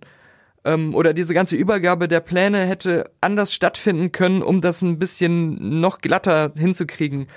Ähm, es war trotzdem cool. Also ich fand gerade den Aspekt, dass es so direkt an Episode 4 anschließt, das ist schon eine der Sachen, die auch mich wieder versöhnlicher gestimmt hat auf Rogue One, ähm, muss ich sagen. Ja. Und, und ich denke mal, da sind wir uns doch einig, wenn man, wir, wir, egal ob Episode 7 oder auch jetzt Rogue One, wir klagen immer noch auf hohem Niveau, wenn man vorher Episode 1 bis 3 gesehen hat, oder? Das, da sind wir uns doch wenigstens einig. Ja, das ist so ein, so für mich so ein zweischneidiges Schwert, weil ähm, auf hohem Niveau ja, aber es ist nun mal so, dass ähm, äh, das ist der, der riesen Disney-Konzern mit seinem riesen Marvel-Erfolg, mit seinem riesen äh, Force Awakens-Erfolg, äh, der Ja, wirklich klar. alle Möglichkeiten hat. Und ähm, ich habe jetzt schon das Gefühl, dass die, die äh, jährliche ähm, Star Wars-Filmmaschine da ähm, sich eigentlich nicht mit seinen ihren Möglichkeiten ausschöpft, weil ich, ich muss halt klar sagen, ich habe fast nicht so viel Lust, jetzt den Film direkt nochmal zu gucken, ähm, weil mir, ich glaube, mehr als ne, Doch, die erste, die erste Stunde war mir einfach zu langweilig. Also Ja, okay. Ähm, wie gesagt, ich fand's nicht, weil ich da einfach erstmal äh, gespannt war, wie sie es langsam aufbauen und ich war Mhm. einfach in dem Moment so da drin in der Welt, dass es mir nicht zu langweilig war. Aber wir waren ja gerade bei noch nicht perfekt. Ähm, was sagst du denn zu Moff Tarkin? ähm, das war Hat sich gestört in einem, in einem Film okay? voller visueller Glanzpunkte, wo ich ähm, am Anfang des Films, als äh, man das Gefühl hatte, mal für lange Zeit, ist es jede Minute ein Szenenwechsel auf einem anderen Planeten und du kriegst jedes Mal so eine 15-sekündige ähm, Atmo So ein Establishing Überflug, Shot ne? des Planeten. Das hätte auch nerven können, wenn die nicht so wahnsinnig geil ausgesehen hätten. Oh ja. Und ähm, ich fand immer das Gelaber dazwischen langweilig und äh, wollte wieder das nächste Planeten-Intro haben. Ähm, die ganzen Kampfszenen, die ganzen Raumschiff-Sachen, alles, alles so malerisch geil und, und, und so einen geilen Look. Aber dieser Moff Tarkin, der hat mich dann, obwohl er natürlich viel besser aussah, aber vom äh, Rausreißfaktor an den Scorpion King äh, erinnert in Mumie 2. Ähm, ja, aber so schlimm fand nee, ich so schlimm, also, so schlimm ich find, nicht. Ähm, der Schauspieler damals, er sah eh sehr skurril aus. Genau. Ja. Also ich fand, der hatte, der hatte schon immer so ein sehr spezielles Gesicht und ähm, ich weiß, also die Frage wäre sonst gewesen, ich denke, das haben sich auch die Produzenten überlegt, weil die hätten vielleicht auch gerne das Geld für sowas gespart, weil das ist nicht, das ist ja nicht billig. Bei ähm, Terminator Genesis haben sie es ja auch machen müssen. Ähm, es ist halt die Frage, was, was machst du alternativ? Nimmst du jemanden mit irgendeiner Maske? Nimmst du, oder nimmst du diesen Charakter ganz raus, was auch ein bisschen merkwürdig wäre, weil er ja schon von Anfang an die ganze Zeit eigentlich der Chef dafür den Todesstern ist? Zeigst du ihn nur von hinten? Ähm, oder, also zum Beispiel bei Episode 3 sah es doch deutlich alberner aus mit dieser komischen Maske, dieser junge Mhm. Moff Tarkin, Mhm. den man ganz kurz da auf der Brücke neben Aber das ist der Unterschied. sieht. Kurz. sie hätten ihn nicht so prominent in dem Film featuren müssen, dass er diese langen, äh, intensiven Gespräche äh, mit, mit äh, Mendelssohn hat. Das war, ähm, das war, glaube ich, der Fehler. Wenn es wirklich nur diese kurzen Momente gewesen wären, ähm, Mhm. wo man ihn dann vielleicht auch nicht die ganze Zeit so frontal sieht. Manchmal kurz, vielleicht ein bisschen weiter weg von der Kamera. Jetzt hat man Dann richtige ne? Close-ups gehabt. Und das Ja. Problem für mich war auch wirklich, er wirkte halt so artificial, er stach so richtig raus neben den ganzen echten Leuten. Und ähm, er hat halt, der echte Schauspieler hat diese unglaubliche, bedrohliche Präsenz, ohne dass er irgendwas machen muss. Und die Mhm. Präsenz war jetzt Ja. für mich flöten gegangen, dadurch, dass es ein bisschen albern, ich musste auch ein bisschen lachen immer, als ich ihn sah, weil das Ja. wie so eine Cartoon, leicht cartoonige Version war und das, ähm, Ja. Also ich werde es folgendermaßen machen, wenn mein äh, Sohn ein bisschen älter ist, Mhm. dauert noch ein paar Jahre, aber dem, dem werde ich irgendwann mal dann diesen Film zeigen. Mhm. Und der, der weiß nicht, dass der Schauspieler, der das früher mal gespielt hat in Episode 4, dass der verstorben ist. Und ob der das wirklich sofort, sofort Mhm. wahrnimmt oder ob das vielleicht oder ob wir das deutlich schneller wahrnehmen, weil wir es einfach wissen, dass dieser Mann nicht existiert und wir sofort sehen, das ist CGI. Und was die Amis halt nicht gut können, da fehlen ihnen scheinbar die Erfahrung, ähm, gerade die Synchronität mit der Stimme und den, den Lippen, das hat auch meiner Meinung nach nicht hundertprozentig geklappt. Mhm. Das können scheinbar sogar wir Deutschen im Synchrostudio besser, so vom Gefühl her. Aber ich, das werde ich Äh, nee, mir nochmal anschauen. ich, muss ich da, da muss ich entschieden intervenieren, weil ähm, ich ja ähm, auch äh, zu den Leuten gehört, die mal das Original vorziehen und äh, immer wenn ich dann nach langer Zeit äh, von, von englischen oder französischen oder was weiß ich Versionen äh, auf eine deutsche Synchro umschalte, dann äh, sehe ich so stark, wie die Synchronität überhaupt nicht da ist, aber da, da verliert man auch das Auge für, wenn man immer nur das eine sieht oder nur das andere. Ähm, Ja. Aber mir geht's ja jetzt um die Lippensynchronität Ja. und das machen die Amis ja nicht so häufig. Vielleicht fehlt ihnen da die Erfahrung, das meine ich damit. Ich glaube, es ist generell schwer, weil, weil ich finde halt, wie gesagt, ähm, wenn man das, die Originalbewegungen gewohnt ist, dann sieht man bei den Deutschen auch, dass die gar nicht so lippensynchron sind.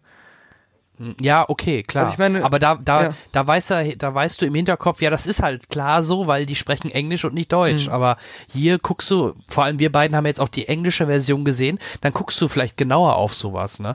Ähm, wobei ich auch nicht weiß, wer ihn gesprochen hat, aber die Mhm. Stimme war sehr gut, die passt zu dem, äh, zu ihm sehr, sehr gut. Das wird wahrscheinlich jemand sein, der ihn vielleicht sogar schon in den, ich glaube in den Comics oder so synchronisiert, also ich glaube, glaub, der taucht nämlich auch bei Rebels, nee, nicht bei Rebels, bei, müsste ja bei Clone Wars oder so auch irgendwo aufgetaucht sein. Das kann gut sein. Ich weiß das gar nicht jetzt.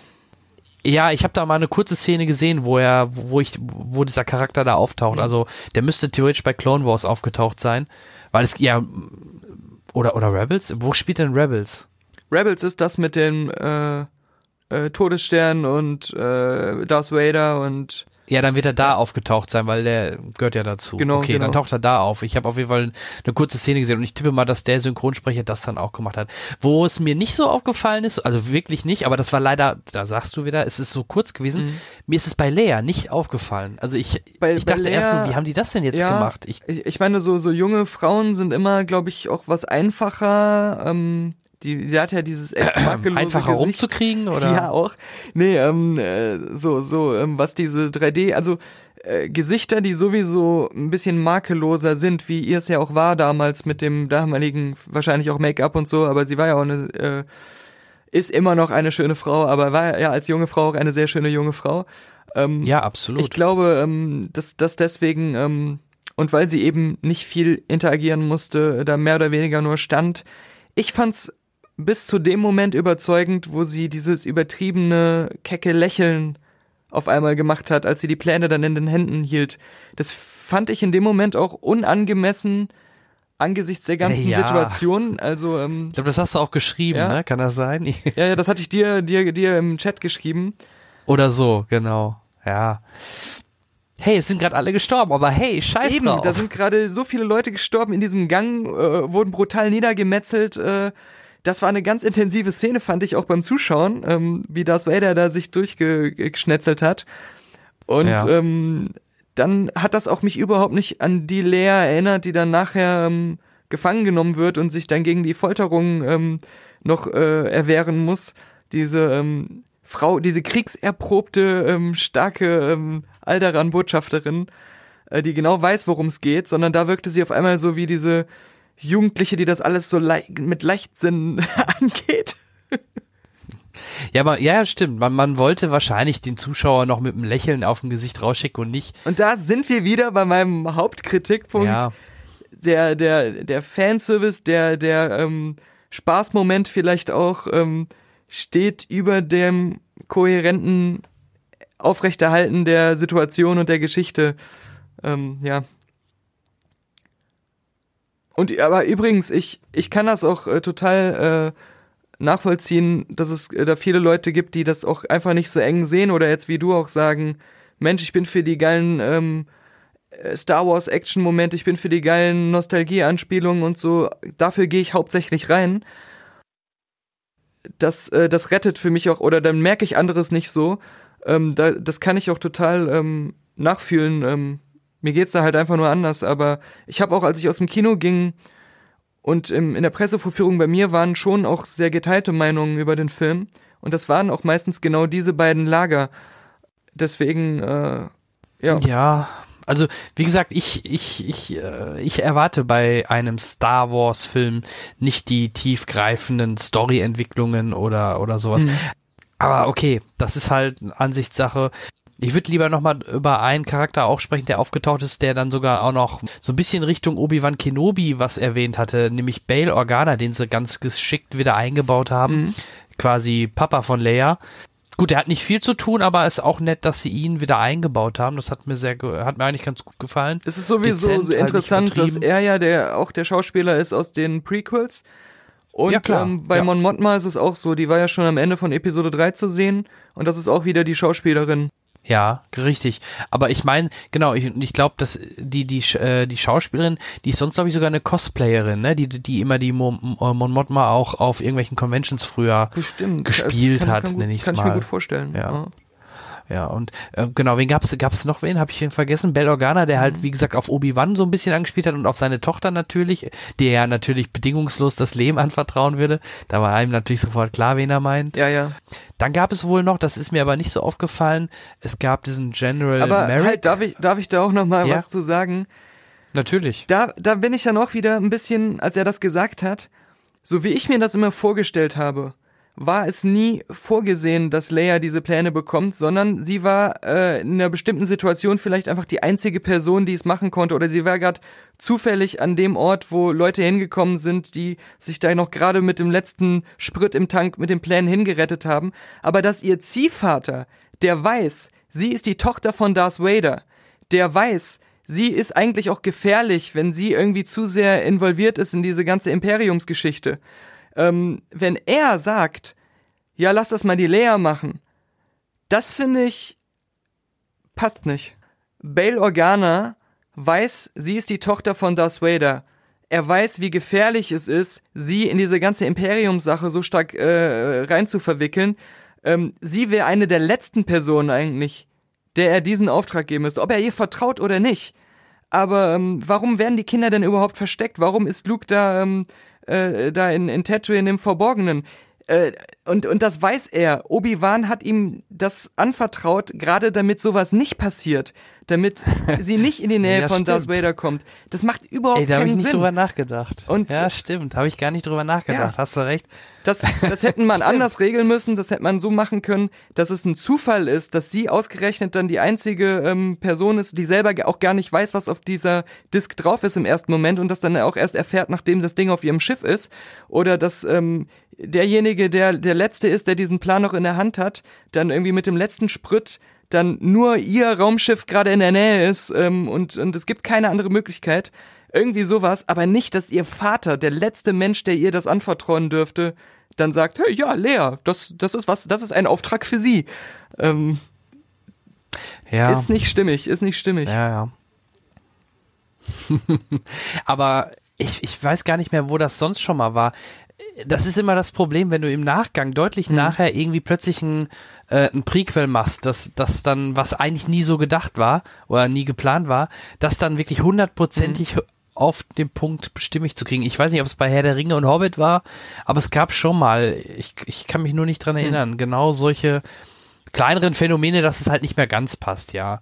Wobei, wie gesagt, ähm, dafür macht er trotzdem so viel richtig, dass dass also dass auch in dem Moment ich gar nicht jetzt an sowas gedacht habe, was du mir jetzt erzählst. Klar, wenn du es mir jetzt so sagst, hast du recht. Ähm, stimmt, aber im Film ist mir das halt so gar nicht äh, in dem Moment unterge. Ich meine, ich meine halt, ähm, an vielen Stellen macht der Film es sich für mich halt zu einfach solche an sich sehr wichtigen Zusammenhänge, wie, wie das eine zum anderen kommt oder auch ähm, äh, bestimmte Figuren, die ich sehr interessant fand, ähm, die ja jetzt auch tot sind leider, wo ich mir schon gedacht habe, das wäre schon was, gerade der blinde äh, Stockkämpfer, es wäre schon cooler gewesen, ja. ihm einen besseren Einstieg in den Film zu geben, der einfach interessanter ist oder einen besseren Grund zu geben, warum er zu dem Trupp da dazustößt. Ähm, dann macht der Film es sich oft einfach, das in so ein paar lapidaren Dialogen so nüchtern hinzusagen, wo ich mir dann auch oft so denke, das ist, das ist etwas lasch, das, äh, dafür, dass es jetzt hier um so was Wichtiges eigentlich geht.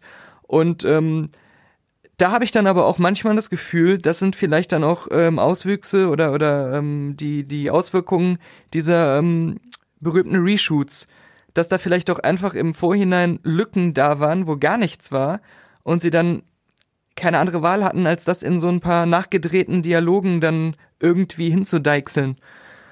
War so meine Erklärung für solche Sachen. Ja, ich habe mir nur im Nachhinein auch gedacht, wäre mal interessant zu wissen, was denn da neu geshootet worden ist. Ich meine, es ist ja schon sehr auffällig, dass gerade in der ähm, in den ganzen in der Einleitungsstunde des Films so viele Sachen Menschen sind in der Gefängniszelle und reden nur miteinander, um, um Hintergründe zu klären. Menschen sind in der Rebellenzentrale und reden nur miteinander in, in verschiedenen Szenen. Auch manchmal so, so einzelne Szenen, wo man nochmal zurückspringt in die Rebellenzentrale, wo dann Monmont mal so ein Einzelgespräch mit jemandem führt und sowas. Das sind eigentlich immer so diese typischen, wir müssen das, wir müssen storymäßig was dazu fixen Momente. Ähm, das, ich denke, das wird viel davon gewesen sein. Ja, gut möglich. Ähm, jo. Ähm, K2SO? Äh, eigentlich äh, einer der interessantesten Figuren. Auch wieder schade. Aber einige, einige Gags zündeten bei mir nicht so nee, ganz, nee, muss ich sagen. Sehr, also, das war ja auch immer das Gleiche. Also ähm, hm, C ja. C3PO. Immer statistische Auswertung ja, der Chancen. Ein bisschen C3PO äh, nochmal äh, mit diesen Statistiken, nur halt anders, mit seinem anders sarkastischen Art. Aber ähm, das war es war okay und ähm, das war ja auch jetzt wirklich kein Film, in dem man reingeht wegen der Gags oder der One-Liner. Ähm, aber ähm, ich fand es wieder schade, dass man nicht mehr über diese Figur erfahren hat, weil ähm, ein Roboter, der vom Imperium kam und umprogrammiert wurde, ist halt irgendwie schon eine coole Idee, finde ich. Vielleicht kriegt er ja noch eine Netflix-Serie. Das wäre geil. Also die würde ich ja. gucken. Und Donnie Yen kriegt auch eine, macht einen auf Daredevil und dann gibt es nachher ein Crossover oder so. Mal gucken. Ja. Ja, ja. Aber es gab ja sogar einen kurzen Gastauftritt, aber ganz kurz von R2D2 und C3PO, Stimmt. die man kurz da einmal stehen Stimmt. gesehen hat. Und ich weiß gar nicht mehr, was sie gesagt haben, aber wie die alle losflogen, mhm. ich habe keine Ahnung, was er gesagt hat, aber ja, die hat man ganz kurz einmal gesehen, die ja dann nachher auch theoretisch auf dem Schiff von Leia ja mit Exakt. drauf sind, aber man sieht sie ja nicht. Und es, aber man, man sieht ja am Ende von Episode 3, wie sie auf dem Blocket Runner sind. Und, ja, ja, richtig. Und, ähm, genau. und das ist ja auch ein bisschen was, ähm, das, das ist jetzt kein Kritikpunkt, sondern nur was im Nachhinein interessant ist, dass George Lucas ja eigentlich der Meinung war, mit Episode 3 schon den direkten Anschluss an Episode 4 geschafft zu haben. Ähm, die, die Kinder sind platziert, Leia ist auf Alderaan, Luke ist auf äh, Tatooine, man sieht ja die Übergabe der Kinder, man sieht, ähm, wie C3PO und R2D2 auf dem Blocket Runner ähm, sind und ähm, hat halt diese Momente in dieser kleinen Collage. Und ähm, damals dachte man auch schon so, ah, okay, zumindest cool, ähm, dass da jetzt dieser Anschluss gemacht ist. Und jetzt hat man eigentlich ja, erst den ja richtigen so. Anschluss bekommen. Ne? Naja, ich würde mal eher sagen, das hier ist jetzt wirklich einfach nur äh, das, was, da sind wir wieder am Anfang, ja.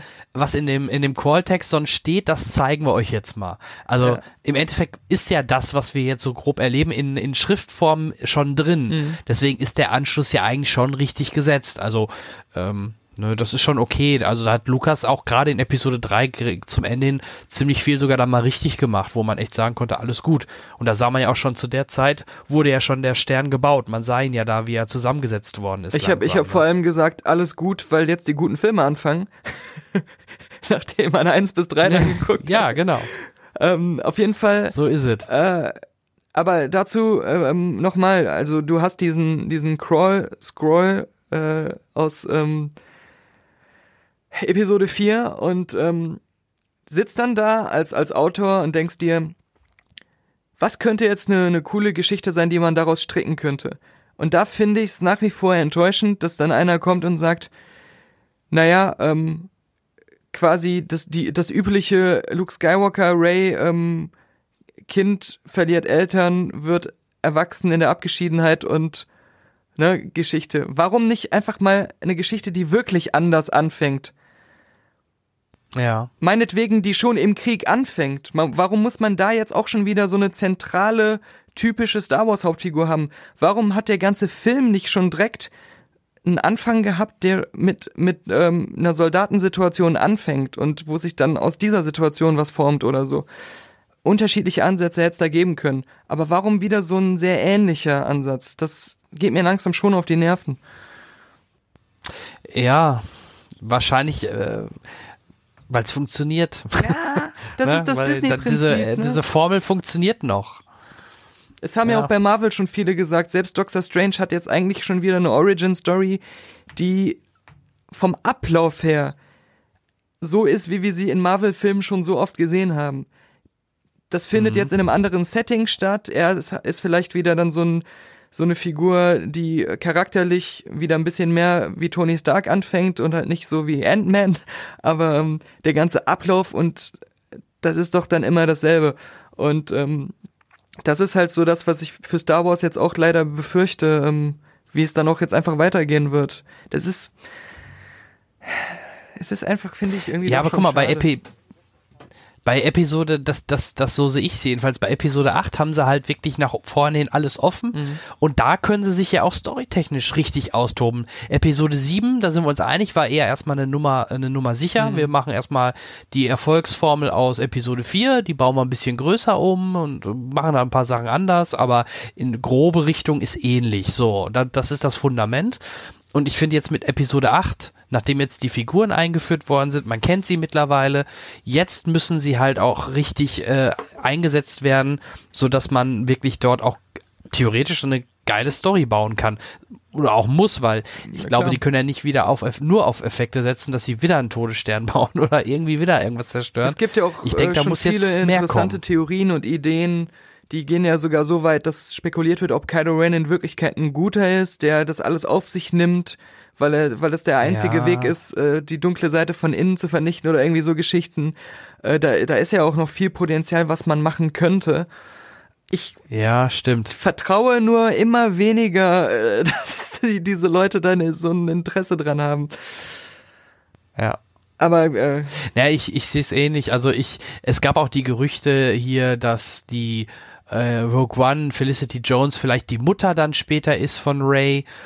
Können wir jetzt ab ACTA legen, genauso, dass sie eine, ein Ritter von Ren wird, ne, von die, die kommen, die die da später dem, Mhm. ähm, die man ja im Film, glaube ich, so gut wie gar nicht gesehen hat, nur im Trailer mehr, so, mehr oder weniger, Mhm. ähm, die eventuell jetzt auch dann in Episode 8 eine größere Rolle haben werden.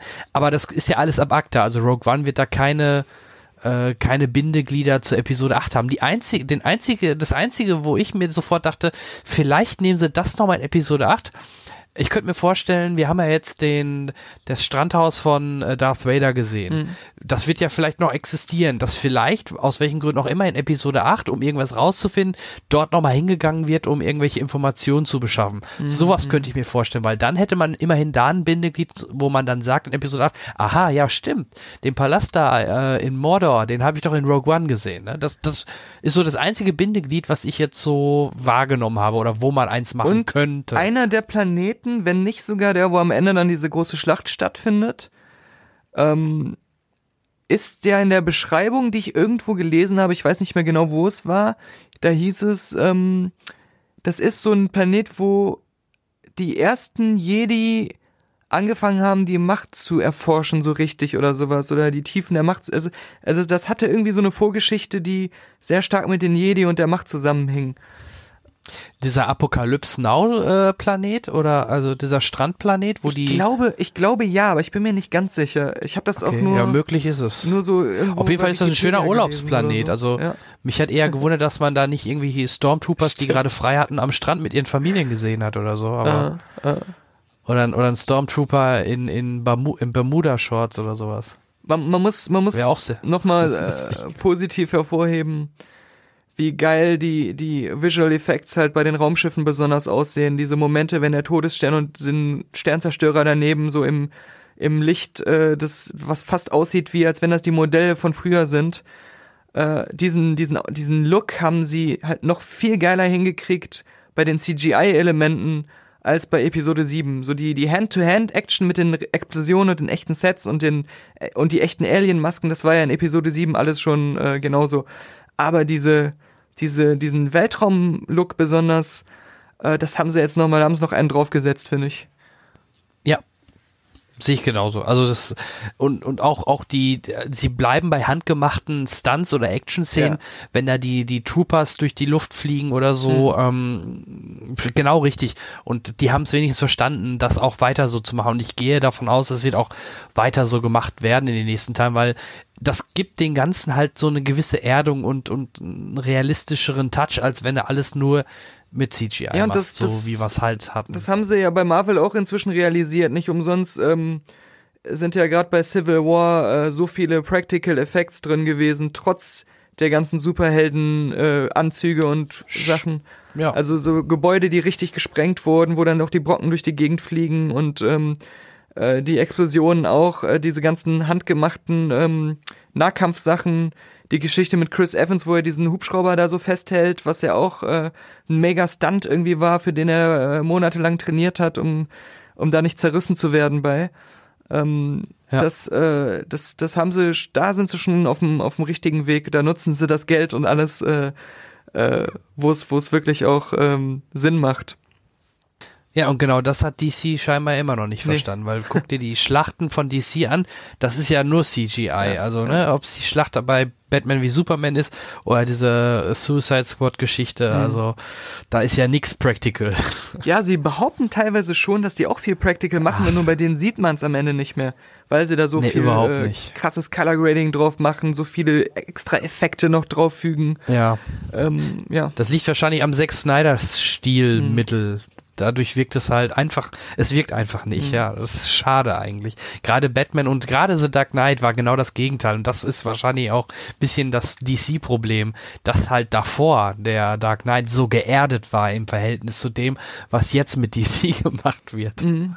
Ja, das ist witzig, dass eigentlich bevor ähm, es mit Marvel richtig losging und bevor Star Wars bei Disney war, ähm, Christopher Nolan schon allen gezeigt hat, wie man es auf jeder Ebene geil macht. Und ähm, ich finde, man, das hat auch auf Marvel einen Impact gehabt, weil sie ähm, es anders gemacht haben, natürlich auch äh, alles viel bunter und fröhlicher und lustiger.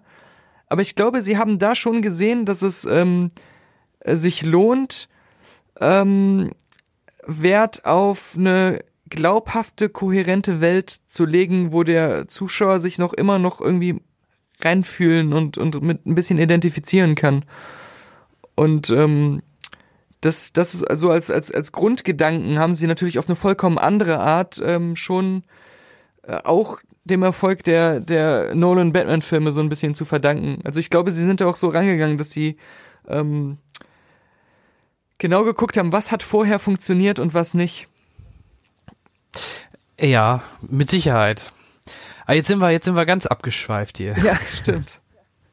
Aber ähm, wollen wir einen Deckel drauf machen? Also ähm, es wird ja kein Book 2 geben, das ist dann Episode 4. Von daher müssen wir uns da, oder vor allem vielleicht die, die nicht so mögen, keine Sorgen machen. Vielleicht wirst du dir eher Sorgen machen dann in Richtung Episode 8, weil ich glaube, von der äh, allgemeinen Erfolgsformel wird sich nicht so viel ändern.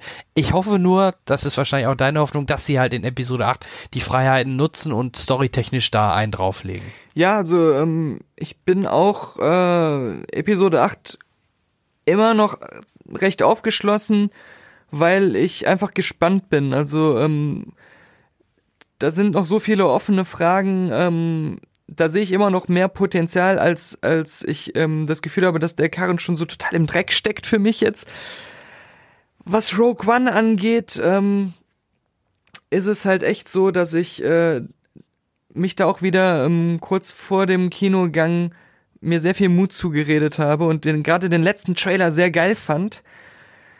Das ist vielleicht dann ein bisschen so eine kleine Extra-Enttäuschung, ähm, dass der mich da nicht so zufriedengestellt hat, wie ich es mir gehofft hatte. Ähm, es ist schwer in Worte zu fassen, aber ich bin bei Rogue One jetzt tatsächlich ein bisschen enttäuschter im Nachhinein und es tut mir so ein bisschen mehr im Herzen weh als bei Episode 7, dass da mir nicht alles so gut gefallen hat.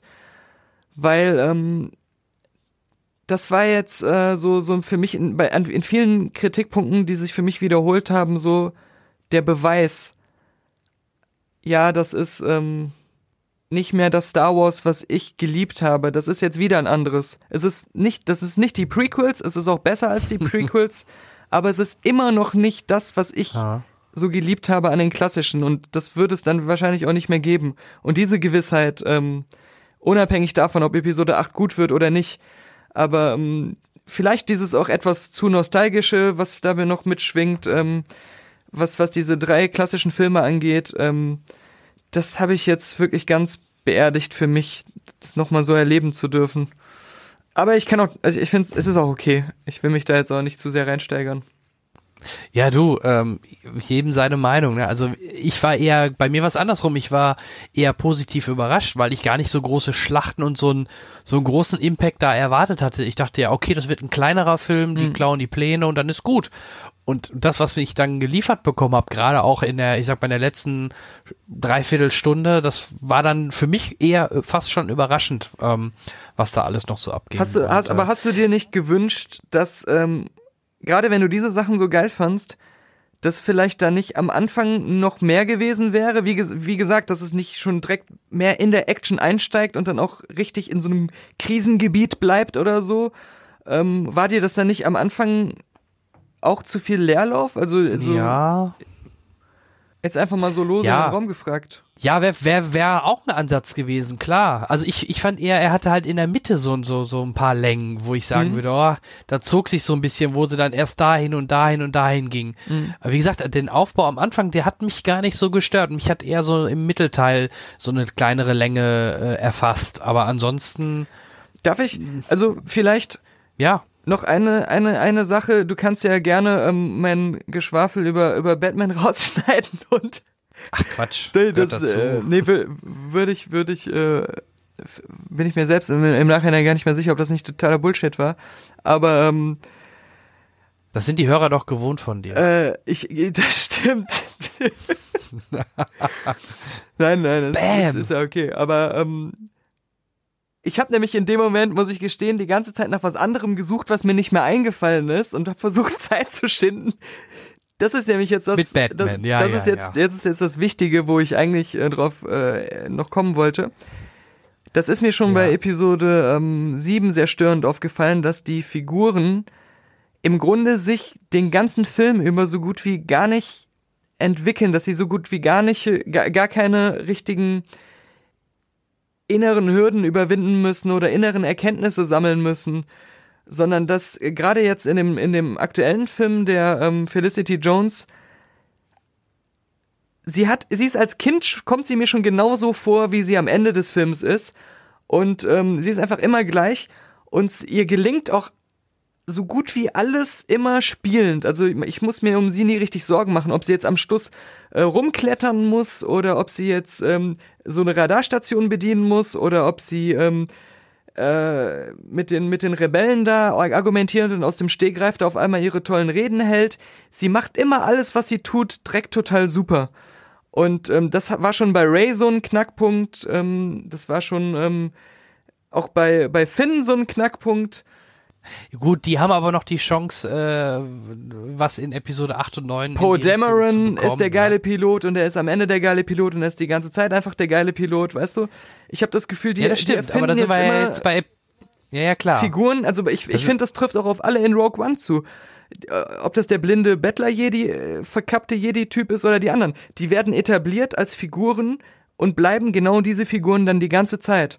Und ähm, Ja, aber ich denke, bei Rogue One werden die da auch nie den großen Fokus drauf gesetzt haben, die zu viel zu entwickeln, weil äh, sind wir, kommen wir wieder zu dem Argument, weil die genau wussten, in welche Richtung das geht. Klar, würde man vielleicht mehr mitempfinden, wenn, wenn man mehr von denen mitbekäme, ja, aber ja, dafür reicht der Film dann nicht für so viele Charaktere, die zu tief irgendwie oder zu, zu stark einzuführen. Die haben halt den Fokus das ist ein, wirklich in wie dem lang war Fall der? auf andere Sachen Zweieinhalb gesetzt. Stunden. Es gibt Filme. Nein, zwei Stunden 13 Minuten. Oder, okay, zwei Stunden 13 Minuten. Die, ähm, es gibt Filme, die haben kein Universum drumherum, die haben keine Vorgänger und Nachfolger, die stehen komplett nur alleine da und die schaffen das, sowas hinzukriegen. Ja. Glaube ich dir ja auch. Also wie gesagt, aber da sind wir doch wieder am, am, am Anfang. Äh, genau das Ja, Argument ja, das- hast du ja, recht. oder da- darüber haben wir am Anfang schon drüber gesprochen und Mhm. das, das, das will ich dir auch nicht ausreden. Ich kann es auch zum Teil ja auch verstehen. Ähm, es ist dann halt immer die Frage, wie stark stört es einen beim Gucken dieses Films oder Mhm. halt eben nicht. Und mich hat das jetzt an der Stelle nicht so gestört, dass es, dass die nicht äh, den größten Tiefgang haben, weil der Rest mich halt überzeugt hat und bei dir eckt das halt mehr an und dann, dann ist das halt so. Ja, ja. Punkt. Ich will mich da jetzt auch nicht so, so festbeißen, nur ähm, ähm, das war jetzt so äh, noch mal ein so ein, so ein, so ein Beispiel, ähm, was für mich auch halt auch schon in Episode 7 so auffällig war, äh, so ein, was für mich so ein jetzt typischer werdendes Standardproblemmuster ist bei den bei diesen äh, Filmen, bei den neueren, aber ähm, Das, ja, da werden wir auch, da werde ich auch im Podcast nochmal, äh, entweder jetzt im Dezember oder im Januar drüber sprechen. Ich fand generell das Jahr 2016 war ähm, ein Jahr von Storyarmut Mhm. und wenig Entwicklung, gerade in, in, in Stories oder von mir ist auch in Charakteren. Das hattest du bei fast jedem größeren Film, leider. Äh, Dieses Jahr rühmt sich da kaum was. Nur kleinere Filme wie jetzt ein, ein, ja, vielleicht ein Arrival hat jetzt auch keine große Charakterentwicklung, aber hat wenigstens mal eine coole Story die anderen Filme, die großen Blockbuster, gehen alle auf Nummer sicher, mehr auf Spektakel, mehr auf Action, auf Effekte etc. Aber da hast du kaum Charakter oder Charakterentwicklung. Auch ein ähm, Doctor Strange hat jetzt nicht die Riesenentwicklung Hm. gemacht. ja, der war Ja, auch, also der war auch so mit dem Fingerschnipsen hat er auf einmal alles drauf und, und so weiter. Genau. Genau, ja.